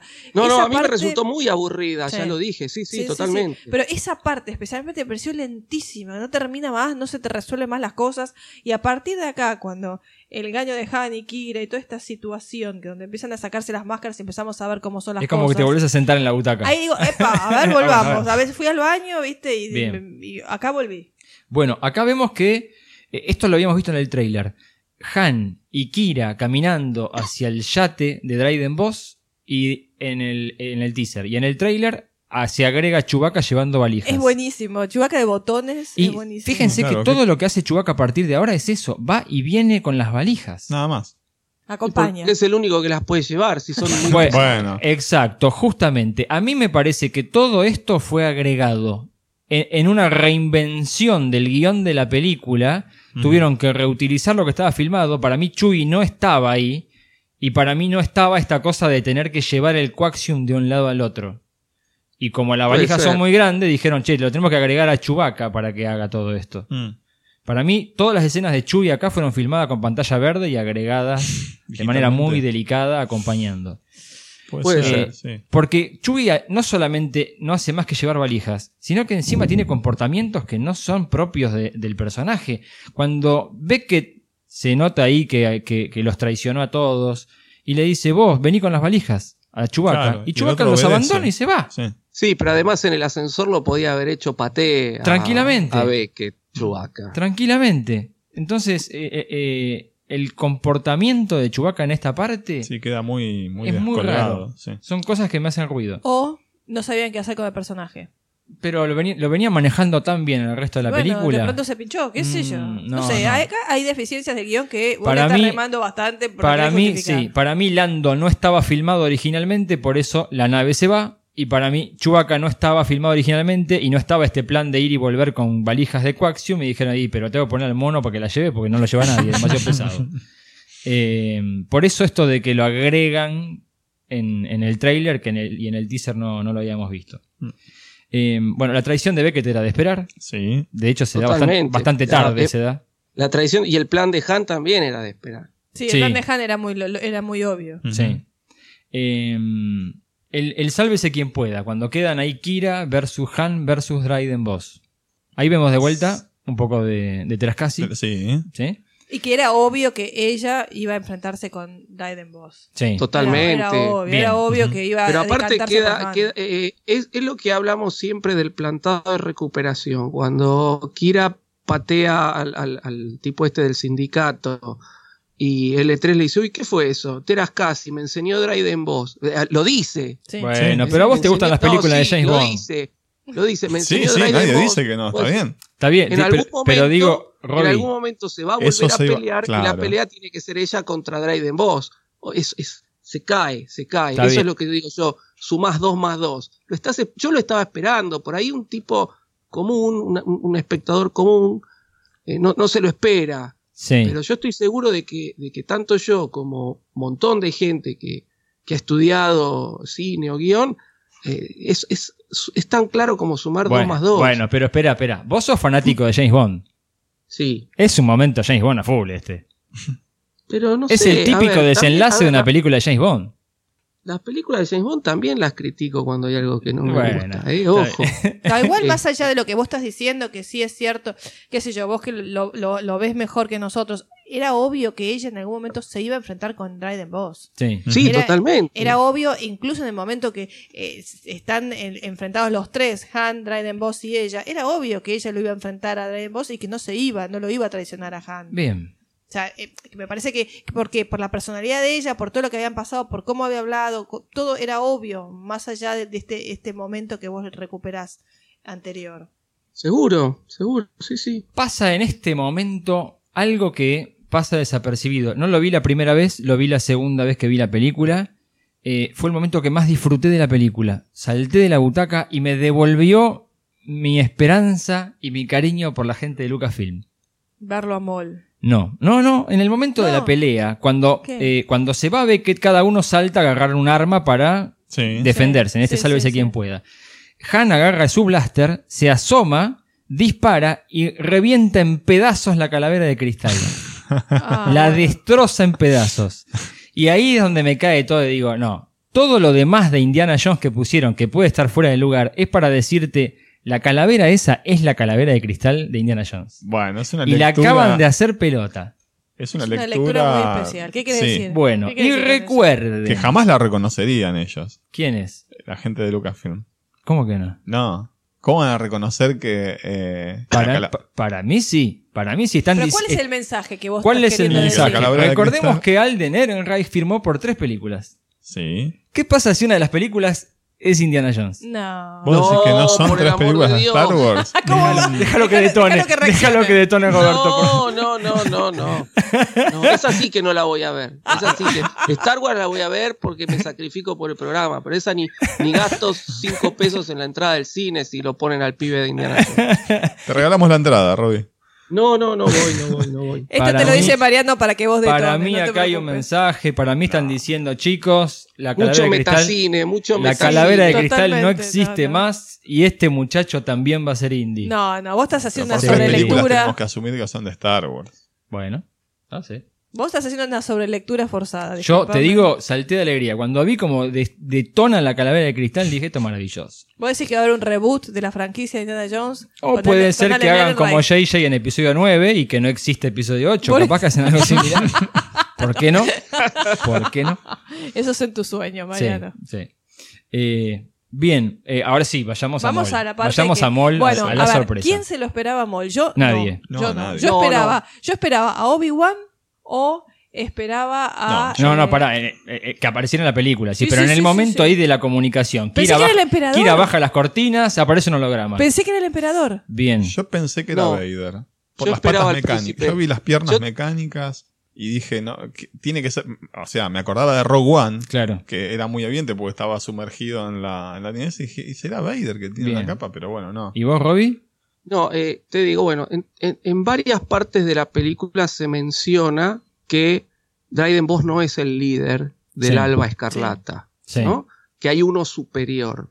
Cuando aparece el holograma de espalda, yo dije que eh, yo me esperaba a César, como que el Eh, Alba. Escarlata Ah, bueno. No, era pero- una representación del Black Sun y Olvídate. volvían a, así como trajeron a, a Tron de la ser, literatura del universo expandido a las series me esperaba que lo volvieran a traer así No, olvídate. me hubiera cerrado mucho no, más Tachalo eso. ¿Por Eh, qué, por qué no? Black Sun es canon. Filoni lo hizo canon y Eh, aparece en sí. algunos capítulos de Clone Wars. de Clone Pero, Wars. eh, La raza de Gisor también es canon. Sí, pero el personaje no. Eh, Pablo Hidalgo odia Shadows of the Empire. ¿Por qué?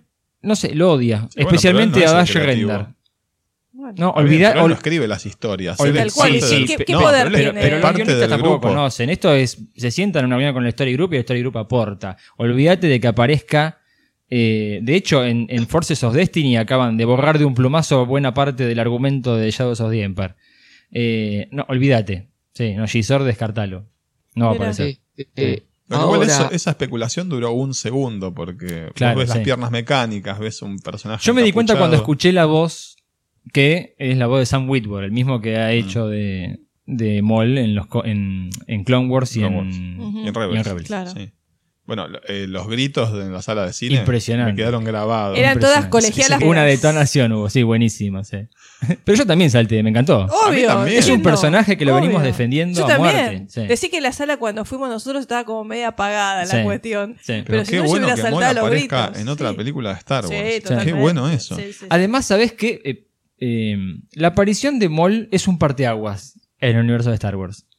Porque mucha gente empezó a decir, pero no entiendo, eh, ¿esta película en qué momento transcurre? Porque Moll no muere en la amenaza fantasma. Bueno, eso descubre a bueno. muchos, ¿eh? Sí, eso eso bueno, descubre pero- ver, es un parteaguas Eh, del fanatismo. Pero hay gente que no ve las series animadas. Claro, Bueno. hablemos, yo, yo quiero defender a esa gente, digamos, porque eh, no todo el mundo ve las series, ni todo el mundo consume Star Wars al nivel que consumimos muchos fans, ¿no? Sí. Entonces, ahora, a mí me hizo ruido la aparición de Maul, porque yo lo consideraba muerto, pero lo consideraba muerto por Obi-Wan en Rebels. Pero es otro tiempo. Claro, es más Bueno, adelante.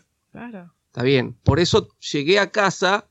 Se había hablado en, una, en un momento de que esta película terminaba prácticamente eh, un año antes de Una Nueva Esperanza. Y ahora no es Ah, así. claro. No, no, no, claro. ¿eh? En No. un momento se habló de eso. Yo me había quedado con eso y digo, si Mol se muere. No, pero ves, ahí, ahí de vuelta demuestra que fuiste con muchas expectativas, Roberto, al cine. Fuiste esperando ver algo.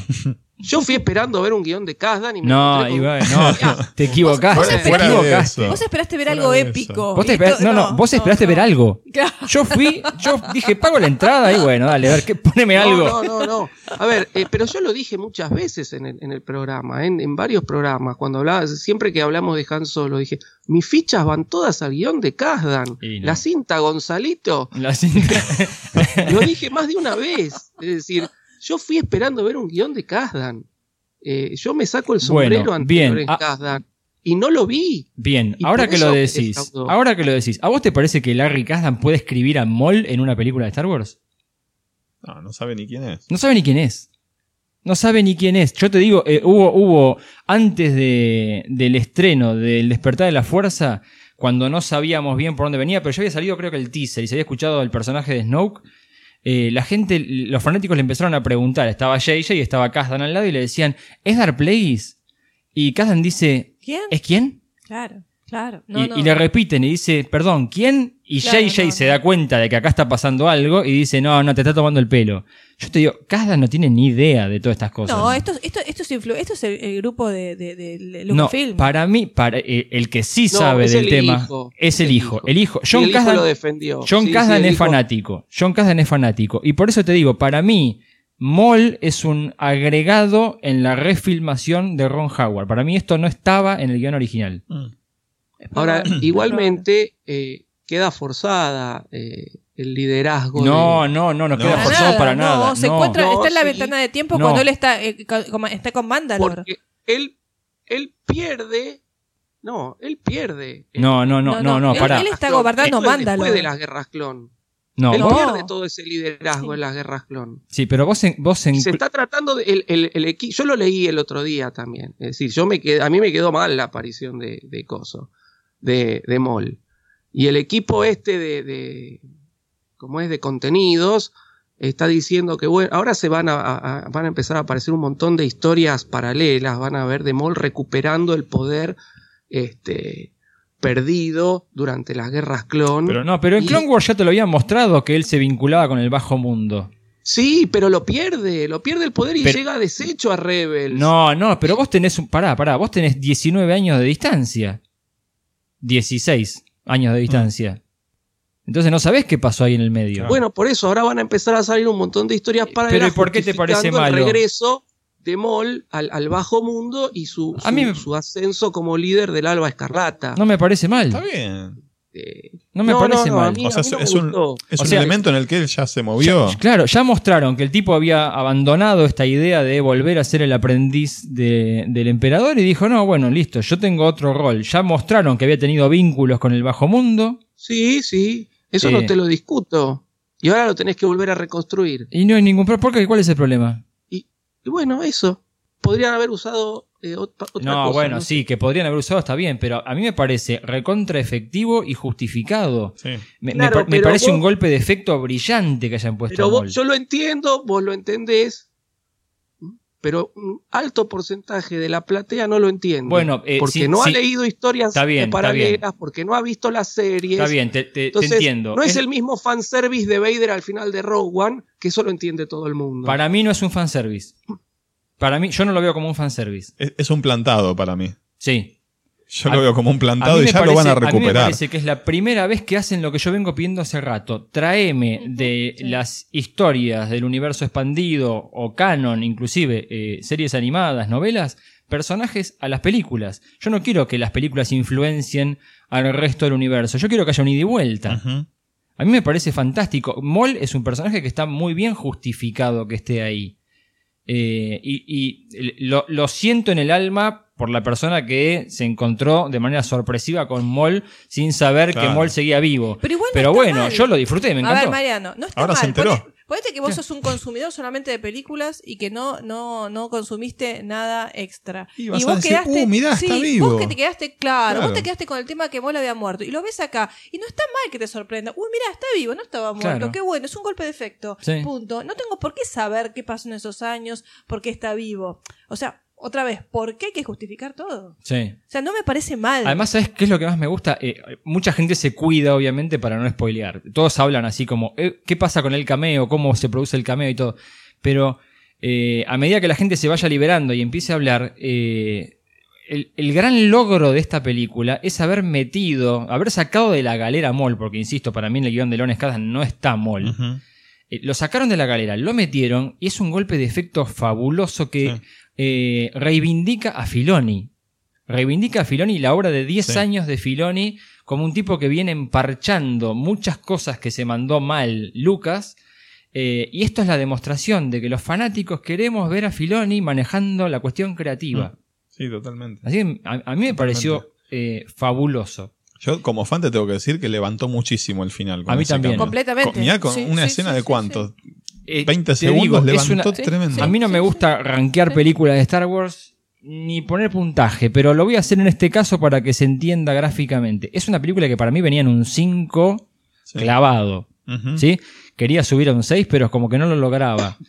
Eh, y acá, por la potencialidad a futuro de la película, cuando, sí. cuando dejo de verla como un spin-off y la empiezo a ver como la primera parte de una historia, la película levantó un 6.50 tranquilamente. Bueno, ojalá sea así. Por eso digo, para mí es un plantado. Esto, esto va a seguir. Pero Sí. ojalá sea como ustedes dicen, todo da, todo muestra que, que puede seguir y que va a continuar. Ojalá sí sea. Y mira, eh, Kira lo traiciona y no vemos las consecuencias de esa traición. Claro. ¿Sí? ¿A quién traiciona? Y a Han. Solo, que se, va, ella. Lo- No, lo- no lo, traiciona. ¿Cómo que no? Lo abandona. Va, le lo dice, le abandona dice. No, anda. lo abandona para protegerlo. ¿O no se No. dieron cuenta de eso? Por favor. ¡Epa! Fuerte. Yo no ella vi está eso. enamorada de Han, pero sabe que Han no se puede quedar ahí y sabe que ella no se puede ir. Lo, di- lo dicen muy bien. El que entra en el alba escarlata no se va más. El que entra, la única forma de salir del alba escarlata es muerto. Entonces ella lo engaña a Han y le dice que, que ya lo va a alcanzar para que y para ella poder irse y salvarlo a Han de una persecución de por vida. Bueno, es una perspectiva también, sí. No, no es una perspectiva, eso está clarísimo. ¡Epa! Bueno, Bueno, desde mi punto de vista. ponga- perdonen que me ponga así. Perdonen que me Para ponga mí lo traiciona. No, no lo Para mí lo traiciona y el cuadro salvando, El cuadro cuando lo mira por la. Se está sacrificando por Han. Se está sacrificando. Es un sacrificio total. Está bien, pero desde el punto de vista de Han la- lo traicionó.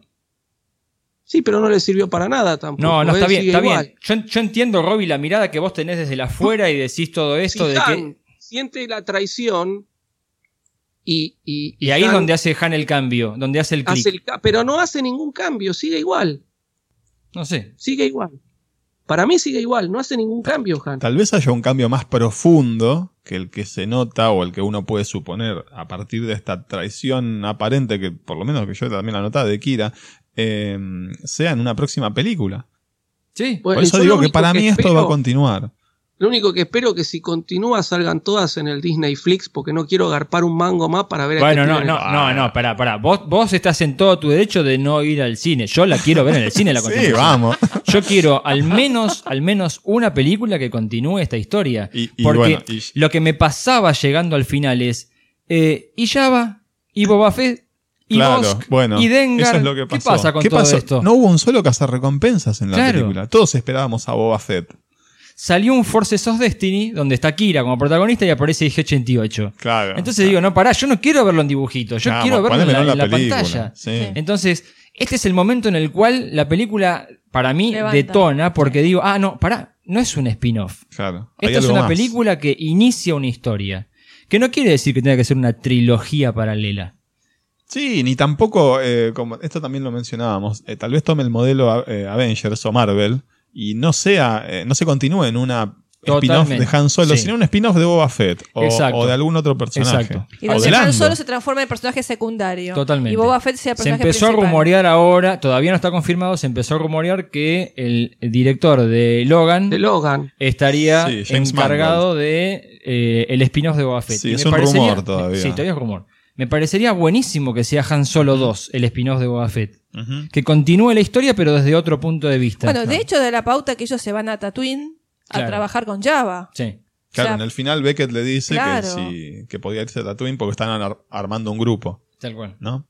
A mí me parece que da todo para que continúe. Para mí continúa. Para mí la película levanta, y acá es donde yo eh, aplaudo, y donde le escribí, por ejemplo, a, a John Kasdan, le digo, eh, se nota que no han sido las mejores condiciones de trabajo, pero aplaudo el trabajo que hicieron con lo que tenían, porque yo creo que sacaron de la galera un- una película completamente distinta a la que se habían planteado originalmente, eh, y tal vez fue para bien, porque esto de traer a Molly, de traer a, a las historias de Clone Wars y Rebel, para mí es, es lo que necesitábamos. Sí, porque esta va a ser la demostración de la importancia de Filoni. Mm. Eh, mucha gente va a descubrir Clone Wars a partir de esto. Mucha gente va a ir a ver esa serie. Sí, seguro. Seguro, van a ver, quieren saber qué pasó en el medio. Claro. Ah, porque a veces, a veces sentís como fan que eh, el universo, tal vez para nosotros no, pero el universo expandido, eh, las películas lo dejaban medio como productos de segunda. Sí. Entonces cuando ves en las películas, como vos decís, el ida y vuelta, Claro. ves en las películas algo que vos sabías y, y resultaba muy representativo de, de de los dibujos animados de las series de animación, decís, ah, bueno, esto está bueno, Sí. se pone bueno. Vos, Robbie, pensás distinto. Totalmente. este, no, no, a ver. eh, yo eh, con ahora con el tema de los spin-off, eh, no sé qué, qué decir, es decir, porque bueno, se habla del, del spin-off, está el rumor de Boba Fett. Boba Fett es mi, es decir, viene Obi-Wan Kenobi y Boba Fett, digamos, en cuanto a preferencia de personajes, ¿no?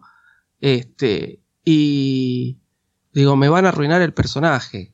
Ya le No, tengo pero- miedo. Pero no, ¿no? necesariamente ¿por te lo van a arruinar. Este, no, no, no. Ahora tengo, ahora yo tengo miedo de decir, a ver, ustedes terminaron, eh, o sobre todo Mariano, con mucha bronca con eh, episodio 8 y mucha gente igual y muchos, de hecho, tal vez por gracias a episodio 8 no fueron a ver esta película, Sí. ¿no? Este, quedaron, hay mucha gente que quedó con bronca, mucha gente que yo a esta película tal vez lo que le remarco de, de- de- de bueno es que mucha gente dijo me ha reconciliado con Star Wars y me parece fabuloso, es decir, que no me haya gustado a mí no quiere decir que no le tenga que gustar al resto de la gente. ¿eh? Yo lo, lo- lo dije desde el principio del programa, yo fui a ver algo que no encontré Bien. que era un guion de Kazdan, que es uno de mis guionistas eh, preferidos. ¿No? Yo le doy mucha bola a los guiones de las películas. Y yo cuando eh, daba clases de cine, usaba las películas de Kazdan como ejemplo. Es decir, porque me parece un tipo brillante. Entonces yo fui a ver algo que no encontré. Por eso no me gustó la película. Ahora, que haya reconciliado esta película a un montón de gente con Star Wars, me parece bárbaro. Pero a mí lo que viene, y sobre todo si continúa esta historia que no me gustó, me da miedo. ¿Qué Ok. querés que te diga? Me da miedo. No, yo, yo le tengo fe. Le tengo fe por el tema de, de que puedan hacer finalmente una película sin problemas. ¿sí? Que, que se la planteen de una manera y la puedan terminar como. Con la- el mismo director. con- al menos con el mismo Claro, que director. sea el mismo director. Tal cual. Eh, bueno, y para terminar con la parte del argumento de la película, tenemos el momento de quiebre, cuando Han dispara primero, cuando Finalmente. finalmente. Bueno, Sí. no, de nuevo. Sí, Originalmente verdad, ya había disparado. es verdad, primero, es pero verdad. bueno. ¿Qué, qué les pareció eso? Yo, Bien. yo no pensé que lo iba a matar. No lo pensé. me, ver, me, me- me, medio me me pasó quedé lo mismo, seca. me pasó lo mismo. Dije, no lo va a poder. Y lo mató. ¿Pero Y me por quedé- qué? No, yo Porque sentí- me parece que no tiene justificación. Me, me parece que eh, Beckett no le ha hecho tantas cosas en el medio. O sea, desde, para mí, desde la mirada de Han Solo, Beckett es un buen tipo. Me, me- me Sí. está ayudando, me dio una misión, me está dando un montón de buenos consejos, me regaló su arma. No, no, no, no me parece justificado. Si Beckett dos minutos antes hubiese matado a Kira, te digo, sí, Han sabe que este tipo no es de fiar para nada, porque mata. Pero hasta ahora no mató a nadie, hasta ahora traiciona por plata. Es, Es como que Han hubiese matado a Lando. es una sobrereacción para mí. Sí, exacto. Sobrereacción. Igualmente, yo creo que se veía venir que Beckett eh, le iba a disparar a Han. Eh, Sí. lo, que me, lo que no me gustó de esa escena, más allá de que sí me gustó que Han dispare primero, eso eh, tengo Sí. que reconocerlo. Eh, lo que no me gustó, que además lo tuvieron que justificar con una línea de diálogo, fue que Beckett hacía media hora que había salido y Han lo está esperando en la otra punta del planeta, más o menos, ¿no? Sí. Y dice, eh, tuve que apurarme para llegar hasta acá. Y claro, porque si no te apurás no lo alcanzás y hace media hora que se fue. Sí. ¿no? Y segundo, la pasividad de Chubaca. Claro. Es cierto, es verdad, no hace nada Me parece Chewbacca. totalmente Sí. pasivo en esa escena. Más allá de que, bueno, sí me gustó que Han le disparara a Beckett. Pero no te Eh, olvides que ya Chewbacca venía pasivo hacía rato. De momento No, no, por eso, Mariano por eso. llevaba las valijas. Ya estaba como Pasa- fuera del guion, lo habían sacado Claro. del guion. Va teniendo una pasividad este, Sí. constante desde Sí. hace varios minutos, Sí, pero sí, ahí, sí. digamos, eh, antes de que Han dispare, Chewbacca podía haberle pegado al tipo, revoleado una valija, qué sé yo, no sé, algo, como para decir, bueno, te estoy ayudando, y una pasividad absoluta. No, ya estaba fuera de guion acá. Era ya lo habían, Sí, ya lo habían sacado del guion. posible. Salvo que haya sido eso, como vos decís, que toda esta, esta secuencia con Chewbacca la hayan agregado después, no sé. Sí, no sé, a, a mí to- toda esta parte final de Sabarín me hace ruido. Está. Para mí tiene que ver con que no pudieron volver a Fuerteventura a filmar y. No sé, hicieron algo raro. No sé si estaría en el final de la película o estaba en el medio. Cuando él, cuando ve que le dice un gángster está armando una tripulación, que en la película queda como me estoy yendo a Tatooine para unirme a la banda de Java. Claro. Para, para mí estaba al principio de la película y se refería a Dryden Boss, que estaba armando el gran asalto al tren. Mm, sí, Para mí el orden es Puede inverso. ser. Para mí el orden Puede es ser que hayan hecho un, un- un cambio de montaje, digamos. Para mí sí, para mí Sabarín eh, iba al principio de la película y el asalto al tren iba por, de la mitad para el final. Mm. Eh, pero bueno, son, no sé, e- es, mi manera de, de- de razonar las cosas que no me cierran de la película. que le- porque no quiero caer en esto que vos decís, Roberto, de... Eh, Lawrence Kasdan es un genio escribiendo y de repente la película se agua por todos lados. Bueno, para mí tiene que ver con el proceso de filmación. Me parece... Es probable, es probable. Yo lo del proceso de filmación no lo sabía. eh, así que bueno, sí, es probable, es probable que haya sido el resultado de tener que emparchar un montón de cosas. Este, que bueno, por eso te digo, te doy el beneficio de la duda, es, que probable. Te, digo, eh, siempre le ponemos un, un epíteto a cada uno de los directores. ¿Sí? Eh, el, Sí. el más famoso es el destructor, el Obvio, último que hemos utilizado. obvio. Yo quiero inaugurar el de eh, Ron Howard, el alquimista. El- Yo creo que se ha ganado el alquimista. Pues, Y me sí, gustó, me gustó. Es Sí, magia. puede ser. Me Si es que en cuanto a, a cuestiones técnicas es impecable. Es decir, yo no puedo hablar mal de Ron Howard. Yo lo dije. eh, Ron Howard es un tipo que ha tomado eh, películas que si lo hubiera agarrado otro director serían un bodrio y él ha hecho cosas bastante aceptables porque es un tipo que sabe lo que hace. Este, y tal vez si yo no hubiera ido con las expectativas que tenía, la hubiera disfrutado más. Es muy probable. Sí. Es muy probable. No, además los, los- los tiempos para, para filmar que tuvo. No, no, totalmente. con la ¿Quién- entrega. Pero ya lo, ya lo hablamos en otros programas. ¿Por qué respetar eh, a rajatabla el estreno el 25 de mayo? Sí. ¿no? Si nos podíamos extender un poco más y hacer otra cosa. Pero bueno, es decir, el tipo agarró una bomba y le dijeron, mira, la bomba explota acá, a ver qué haces, cómo la desactivas. Sí, Y bueno, eh, no puedo hablar mal de Ron Howard. No, no. sí. Pero sí, hablemos y del técnicamente es impecable la película. Hablemos del momento que a todos nos llegó bastante, creo que a todos, el momento que Han gana el Falcon. Sí. Eh, Que no, no, no hablamos de ese momento. Un momento Sí, esperable y ya- momento... Es que ya nos venían anticipando hace rato que lo íbamos a ver en esta película. Sí, sí, sí, pero fíjate que la primera vez que juega el Sabak y que no lo gana, era obvio que no lo iba a ganar, porque faltaba media película todavía. Claro. Mm. Sí, eso sí lo veo Bueno, como muy y además esperable. ahí queda, queda plantado que Lando hace trampa y Sí. que Han cuenta cartas. Sí. Sí, sí. Porque de los queda dos muy clarito que Han son cuenta cartas. Sí, no, ninguno de los dos es este trigo limpio ahí. Ninguno de los dos juega. Es muy ético. sí. Claro. Y bueno, y acá se sabía que algo tenía que hacer Han para ganar el Falcon y, y queda muy claro que le roba la carta. A mí no me sorprendió tampoco eso. A mí me sorprendió la camisa hawaiana de Lando. Maravillosa, la camisa es Ejemplo. maravillosa. De No, y la de esa colección, escena lo que la colección, de, capas, es Sí. fantástica. Sí. sí, sí. Sí, Bueno, Kira usa la del Imperio Contraataca en un momento. La azul y amarilla. Pero, pero todo eso te refuerza todas la- las características de Lando, como decíamos antes, como un, un, un tipo, este, eh, no sé, yo lo veo como un cafillo, ¿viste? Tiene Sí. toda la, la- la onda de proxeneta, no Claro. sé, no, no, de bajo mundo. tramposo, Totalmente, o sea, todo lo negativo, Lo toda la carga negativa está puesta en él, ¿viste? No, no, no.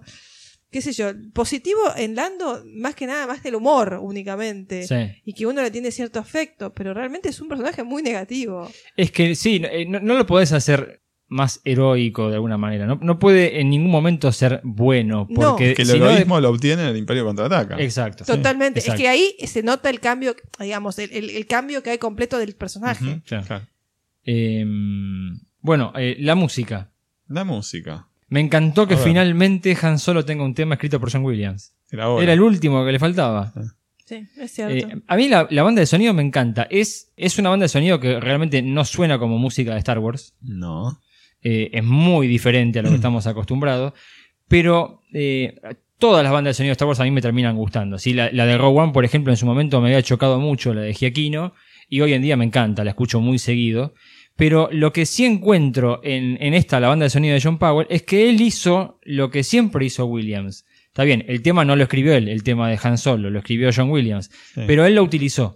Y durante toda la película vos escuchás variaciones del tema de Han Solo. Claro. Entonces, utiliza la música para contar un mensaje, no es solamente te pongo un poco de música de fondo que, que acompaña. Sí, sí, sí, cuenta una historia. A mí me chocó un poco el tema de los coros cada vez que aparecía en Fitness. Es raro también. Es raro. Me sacaba medio de clima. O sea, Sí. estaba viendo una escena y digo, ¿qué, qué, qué es esto que está sonando? Sí. No, a mí no me cerró eso. Fuera de eso, no, no tengo mucho más para criticarle. Sí, es consistente y, y acompaña muy bien la peli. Sí. Eh, a mí me Oh, gusta mucho, sí. es una de las bandas de sonido que más me, me- me- Le costó poco tiempo convencerme, digamos. Es, como que muy rápido me fanaticé con, con esta banda. Me había pasado ya con El Despertar de la Fuerza. Eh, no, yo como dije antes, es decir, no me disgusta la banda sonora. No me parece que, que- que tenga tanto protagonismo como en otras películas que tiene la banda sonora. Pero bueno, sí, es correcta. Este, no, mucho más no puedo decir, tampoco soy este, una persona muy versada en, en música, ¿no? Así que bueno, me parece, eh, por lo menos me gusta. Me hubiera gustado tal vez sí que tenga un poco más de protagonismo como tiene la música de Williams en, en- en la trilogía original o en las precuelas, ¿no? Pero bueno, está bien, está bien. Bien. Eh, bueno, vayamos al, al último bloque de audios de los oyentes.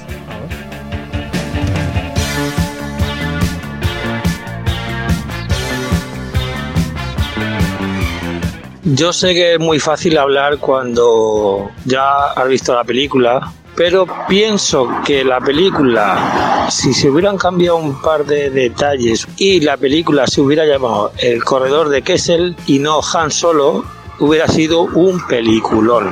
Hubiera sido una grandísima película, pero el hecho de llamarse Han Solo e ir con la expectativa de, de ver a la vida de Han Solo es algo que, que, que es muy delicado, muy delicado, porque uno cuando va a ver Han Solo piensa en los episodios y lo ve más centrado ahí. Sin embargo, a ver qué decir vosotros, cambiándole el nombre, la misma película, le cambias el nombre, easy, easy, easy.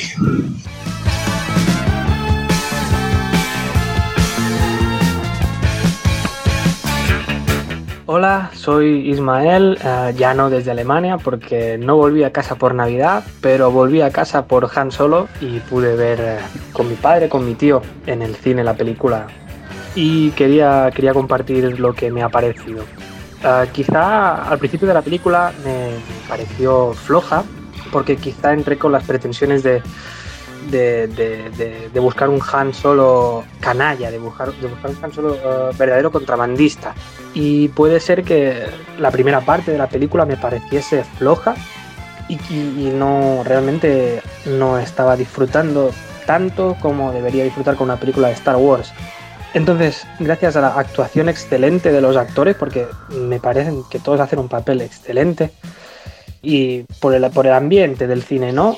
Dije, bueno, ya está, vamos a dejarnos llevar, vamos a disfrutar de la, de la historia porque es la que es, no la van a cambiar por, por un gusto mío o no van a mostrar lo que a mí me gustaría que mostrasen. Así que me dejé llevar y la película me encantó.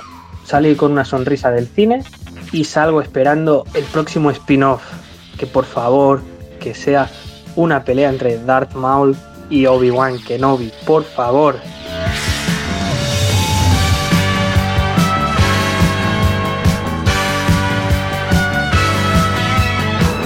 Hola a todos, Star Wars con amigos. Aún me encuentro digiriendo un poco el estreno de la película Han Solo y voy a comentar un poco lo que me ha parecido sin ningún spoiler. Mientras iba transcurriendo la película me fueron pasando por la cabeza varias cosas. En un primer momento, la verdad que la vi un poco floja pensando que era simplemente una aventura espacial, como pueden ser otras películas como Valerian, Guardianes de la Galaxia o incluso Interestelar. Pero según iban pasando los minutos, finalmente me enganchó mucho y el final ya hizo que me encantara. Me parece una película que no está hecha apta para cualquier tipo de, espectador. Es más bien para aquellos fans que, aparte de las ocho películas y la precuela Rogue One, eh, se han dedicado a ver también cosas del universo expandido, incluso las series de animación como Rebels. Y entonces, las personas que solo hayan visto las películas de cine, eh, se pueden quedar un poco con un sabor agridulce, incluso no entender muchas cosas. Yo he echado en falta un poco ver la niñez de Han Solo, ya que él presume de que de niño se buscó la vida y que incluso se dedicaba a robar, pero me hubiese gustado verlo de manera visual, porque eso le daría un poco más de peso al propio personaje. Lo mismo nos pasó con Jin en Rogue One, donde aunque fuese muy poco, unos 5 minutos así, pudimos verla de niña y eso le da como más consistencia al personaje y que le cojamos todavía como más empatía. Por otro lado, Chewbacca me ha encantado porque por fin ha dejado de ser ese secundario de siempre que va al lado de Han. Hemos podido también profundizar un poco en su historia, conocer su edad, también un poco sus orígenes, ya lo habíamos visto en el episodio 3, en las guerras clon que había luchado con los Wookiees, pero en realidad en el resto de películas apenas conocíamos nada de este personaje. En definitiva, pienso que esta película está hecha para los fans de la saga. Yo me imagino que después de verla eh, mucha gente la criticará y no entenderá ciertas cosas, pero otra se pondrá a investigar, hará visionados de series, leerá algún post por internet para enterarse de cosas y empezarán a entender ciertas cosas. Os mando un saludo a todos y hablamos pronto.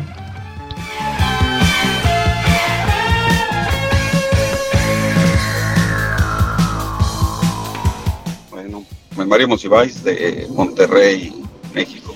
Saliendo de la película, no lo vi a las 12 de la noche, ya no tengo edad para desvelarme. Pero bueno, lo vi el viernes. Es, es algo confundido. Se extraña la película. No, no la sentí como una película realmente de Star Wars. Todas las cosas que normalmente nos gustan, pues no, no están.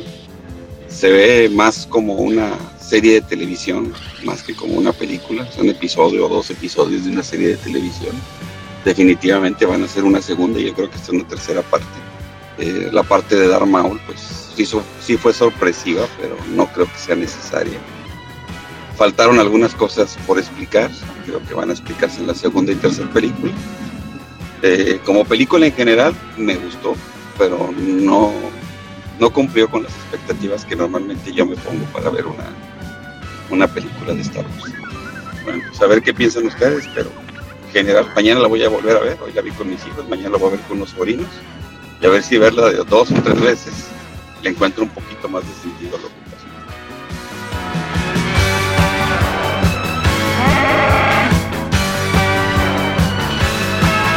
Hola chicos, ¿cómo les va? Bueno, les quería comentar que me pareció la peli. eh, la verdad que no tenía muchas expectativas. Soy poco original en esto seguramente porque todos los fanáticos estábamos así. Y la verdad que me divertí mucho y estoy esperando la segunda parte. Porque eh, la verdad que hizo un muy buen trabajo Ron Howard.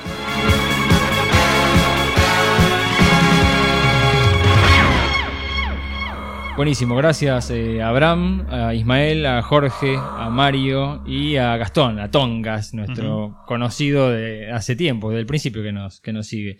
Eh, sigue esta cosa de que eh, el, el que no le gustó se sintió desilusionado, como que la película no rinde ni siquiera para una película, que es más como un, producto de televisión. Eh, o el que dice, la verdad, como fui sin expectativas, me terminó convenciendo. Creo que ese es el tema. Tenemos que ir, lo aprendimos con The Last Jedi y quedó claro con esta. Hay que ir a esperar la nada misma. Nada. Y capaz que con eso salís, aunque sea algo, algo convencido. Eh, Abraham menciona lo que habíamos dicho en algún programa, que tal vez si cambiaban el nombre, en vez de Han Solo, no sé, el Kessel Run, eh, la película levantaba un poco, porque no estabas mirando todo el tiempo a Eren Reich, que creo Claro. que todos coincidimos que es quizá lo más flojo de la película. Sí, lo que pasa es que por ahí te, te decía mucho del argumento y eso lo querían guardar más en secreto si vos ponías que hacer run. Claro. también. Igual se sabía que iba a, estar la, iba a estar que hacer run. Sí. Bueno, cuando se estrena la película hay consecuencias globales a este tema y eh, surge, por un lado, mucha gente sorprendida, mucha gente diciendo la verdad que no me esperaba nada, me resultó muy entretenida, muchos comentarios haciendo referencia a eh, esta película respeta la, la parte no pretenciosa de Star Wars. Cuando Star Wars era solamente Star Wars o la Guerra de las Galaxias, y era una aventura, y era una cosa escapista. No, era, no era épica. No, bueno, a ver, esto yo lo- creo que lo hablamos cuando salimos del cine. Vos me dijiste, sí, porque Star Wars siempre fue escapista. Es cierto, pero tenía y tiene una épica que no está en Han Solo. Es porque funciona. Star Wars, Sí. Star Wars funciona en varios niveles. Exactamente. Este funciona en uno. En, solo, que es la cual, aventura, que es la acción. Tal cual, exacto. El entretenimiento. O sea, yo creo que por eso Star Wars original perduró en el tiempo, porque Sí. más allá de ser una película escapista, mantiene una- un mito, una épica de la cual carece Obvio. esta película. Totalmente, O sea, sí. por eso es que eh, Star Wars clásica se mantuvo en el tiempo. Y porque tiene, otro subtexto. Totalmente, Ah, totalmente. Trabaja a otros niveles mucho más profundos, mucho más eh, eh, psicológicos, que esta película carece completamente. Por eso sí, es escapista, pero guarda, Star Wars original es otro nivel de Ni lectura. hablar, ni hablar, Sí, estoy totalmente. completamente de acuerdo, sí, sí. Por, por eso, eh, Han Solo no es una película que, re- eh, que resistiría 40 años. No, de ninguna no, manera. Estamos sí, de sí, acuerdo. sí. Pero a mí me gusta ir a ver una película al cine que me entretiene, que me divierte, que me, me hace sentir un nene de vuelta. No todas las películas de Star Wars tienen que ser 10 puntos. No, obvio. no, Pero obvio. insisto, esta es una película que, por más que no es 10 puntos, me entretuvo. Salí contento del cine, Claro. salí bien. No como la entrega anterior. Y yo cuando voy a ver Star Wars yo quiero salir bien, porque a mí no me gusta ir a ver dramas al cine. Claro. ¿sí? O películas que me hagan mal. Eh, eso es lo que rescato de Han Solo. Que no es, no es para nada un 10. eh, creo que no busca hacerlo. Me parece muy digno lo que, lo que encararon. Y entretiene. Tiene ese componente de entretenimiento, de aventura. La otra reacción que fue muy fuerte en internet es muchos fanáticos muy dolidos con Disney. Hay algunos que es particularmente por los últimos Jedi, otros que ya la vienen arrastrando de la primera, no les gusta nada, ¿sí? No les gustó el Despertar de la Fuerza, no les gustó Rogue One. Y hay muchos que dicen boicot a Disney, no vayamos a ver la película. Ah, porque a Disney le reimporta. Sí, sí, le mueve mucho la aguja. Eh, a ver, Bueno, pero algo, algo está viendo Disney de todo esto, ¿eh? Porque Han Solo es la única película que yo he, he visto, la única película de Star Wars que yo he visto que en internet diversos grupos este, de fans están pidiendo por favor a la gente que, que la vaya a ver. Sí. ¿Cuándo se vio eso en una película de Star Wars? Bueno, pero a ver, me parece equivocada las dos posturas. Me parece equivocado decir eh, no vayan a verla, castiguemos a Disney, porque a ver, es una película, anda, disfrutala si te gusta, si no te gusta, Sí. mala suerte será la próxima. No, Eh, totalmente. y también me parece equivocada la postura de, che, por favor vayamos a ver porque si no cumplen con la cuota de dinero se nos muere Star Wars. No, para. O sea, yo no tengo por qué eh, darle mi limosna a Disney o a Lucasfilm. Van a sobrevivir. Más Eh. No, entonces, pero anda a ver la película si te gusta, pero no para, eh, para aportar dinero. Ya le venimos aportando 40 años de dinero, no hace falta que vayamos a ver. Seguro, además eh, la, la plata que, que- que gastó en, en- es decir, en, en- en- en Di- Disney y en Star Wars ya la ha recuperado. Esto es un traspié, si se quiere, un traspié monetario, pero eh, Disney de todos modos está reviendo un poco su, su estrategia de, de estrenos con respecto a Star Wars, ¿no? Eh, Yo creo que toda, eh, no sé si vamos a volver a ver en mayo el estreno de una película de Star Wars. Yo Claro. leí que están reviendo el volver a los estrenos en diciembre. Sí. Así que bueno, de acá a episodio 9 ya nos queda un año y medio, no nos queda un año. Sí. Igual hay dos cosas que para mí no las podemos negar. Una es, eh, empiezo por lo positivo, eh, Infinity War. ¿Sí? Es un tanque. Infinity War es un peliculón. Es una película que es redonda por todos lados. Entonces, estrenar Star Wars tan cerca de Infinity War es complicado. Sí, de hecho, en la sala IMAX de acá de Argentina, eh, esta semana volvieron a estrenar. Bajaron, bajaron de cartel Han- sí. Han Solo de algunas funciones y volvieron a reestrenar Infinity War. Eh, no es un podcast dedicado a Marvel, así que no vamos a detallar mucho este tema, pero es una película redonda, es una película que cumple, que satisface. Todos los Eh, personajes tienen algo para hacer, Sí. por ejemplo. Así y que hacen bueno, cosas que importan a la trama, no cual. pavadas, como ya hablamos tantas veces. Tal cual. Entonces, eh, estar tan cerca de una película tan importante eh, mueve la- los gustos de la audiencia. Y yo creo que es innegable el factor Los Últimos Jedi. Sí, yo sé Sí. que es un tema personal que tengo, pero bueno. Bueno. Eh, sí, sí, sí. A ver, compare, para mí, para mí, eh, Han Solo y Rogue One son el mismo tipo de película. Con el mismo tipo de problemas en la producción Sí, y el claro. mismo tipo de resultado. Un resultado que está medio así eh, atado con alambre. Pero satisfactorio. Sí, pero igual Sí. yo, eh, acá el rescate, quiero recalcar algo que yo hablé con vos cuando salimos del cine. Yo te dije que, si bien como decís vos, son los dos spin-offs, y son los dos películas no pretenciosas, Rogue One y Han Solo. Rogue One, eh, está la idea de que el argumento, o por lo menos la trama, lleva a los personajes. Los personajes son arrastrados por la trama. Esto Sí. lo hablamos en su momento Sí. cuando hicimos el podcast de Rogue One. Donde el, el protagonista lo que hace es acompañar a la trama. El argumento se impone, los Sí. personajes no tienen importancia. Acá me parece que se volvió con Han Solo al personaje importante que mueve la trama, que es el personaje que lleva adelante la acción. Que me parece que en ese sentido son dos películas que se diferencian a es, en ese, en ese Sí. aspecto. Sí, pero eh, tuvieron una producción muy turbulenta, muy complicada y para mí en Rogue One, como no conocemos a ninguno, pudieron hacer esta cosa de barajar escenas y les terminó quedando una película donde lo que lleva es la trama y acá es Han Solo. Sí o sí tengo que contar la historia del personaje, entonces estaban un poco más limitados. Pero yo las comparo en esto de son películas que fueron muy complicadas en su realización, muy, películas muy endebles cuando las vas a ver al cine, las dos se entretienen, pero Rogue One le fue fantástico y para mí tiene que ver con que Rogue One vino después del despertar de la fuerza. Puede ser. Venía esta- arrastrado con la- el éxito de despertar de la fuerza. Exacto. Y esta le está yendo muy mal y para mí tiene que ver con que la gente viene con una satisfacción por el piso después de los últimos Jedi. Entonces yo creo Sí, que... además, eh, no nos olvidemos también justamente de, de todos los problemas previos ¿no? al estreno, que ya los hablamos al comienzo del programa. Claro, el pero cambio eso. de director. sí, pero Robbie, eso lo sabemos nosotros. Eso lo sabemos los fanáticos. Pero eh, la No, audiencia pero común. se habla, más allá del fanatismo, se habla, es decir, se ha dicho en la, cualquiera que vea un canal de noticias, en algún momento en la parte de espectáculos lo han dicho también, ¿no? Este, y entonces es una película que ha venido mal barajada de entrada y que, que, que capaz con Rogue One no pasó tanto, se habló más al final de los reshoots. Pero acá con el tema del del despido de los directores y que yo se generó toda una, una bola que es muy difícil de parar después, ¿no? Me, me da esa impresión. Sí. Veremos a ver cómo, cómo le va. Están preocupados porque parece que no recuperan la inversión. Justo es la película con mayor presupuesto. Eh, Sí, a ver, yo creo que la- eh, ha pasado con otras películas de altísimo presupuesto. Eh, Waterworld, por ejemplo. ¡Ay, Dios! No.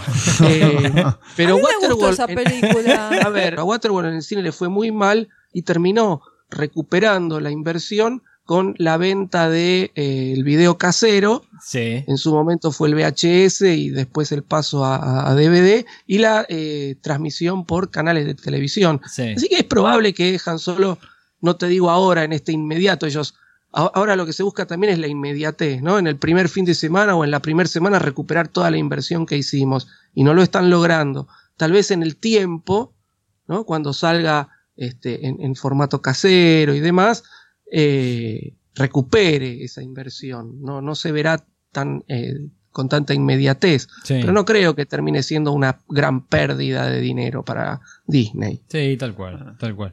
Eh, igual, igualmente, no, no se preocupen por las finanzas de Lucasfilm y las No, finanzas de Disney, no, está todo nada. más que bien. Eh, está bueno que, que aprendan, que reciban un mensaje de la audiencia, la audiencia que le dice, che, esto me gusta, esto no me gusta, esto está bueno, esto está mal.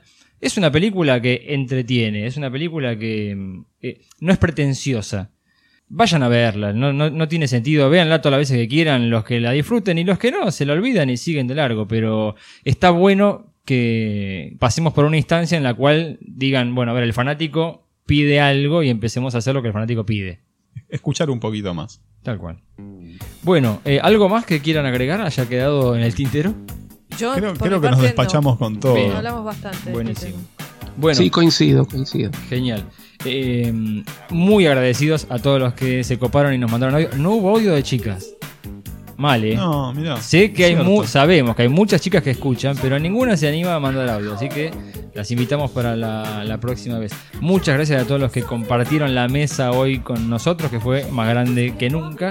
Eh, y bueno, queremos premiar a los que se animaron a participar, así que hemos sorteado entre los audios que llegaron y les vamos a mandar un regalito a eh, Sergio Acosta y a Jorge.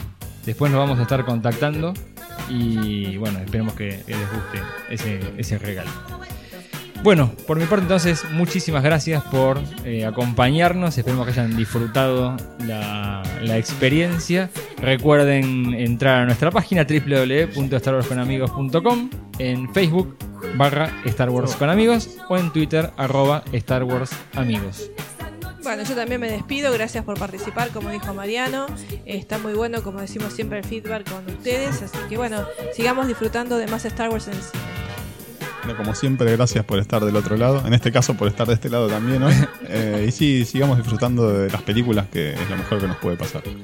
Por mi parte, sí, eh, agradecer justamente a toda la gente. Espero haber dejado conformes a todos aquellos que me escribieron por Twitter de cómo no te gustó la película. Espero haber dejado en claro mi punto de vista. Espero no haber sonado tan soberbio. Nah, bien, Este, todo bien. y, y bueno, sí, muchas gracias, muchas gracias por todo. Yo siempre me, me sorprendo por, por, por las demostraciones de cariño de la gente que nos escriben y que, que nos preguntan. Este, así que bueno, sí, muchas gracias por todo y nos vemos en la próxima. Abrazo grande y que la fuerza los acompañe. Chao, chao.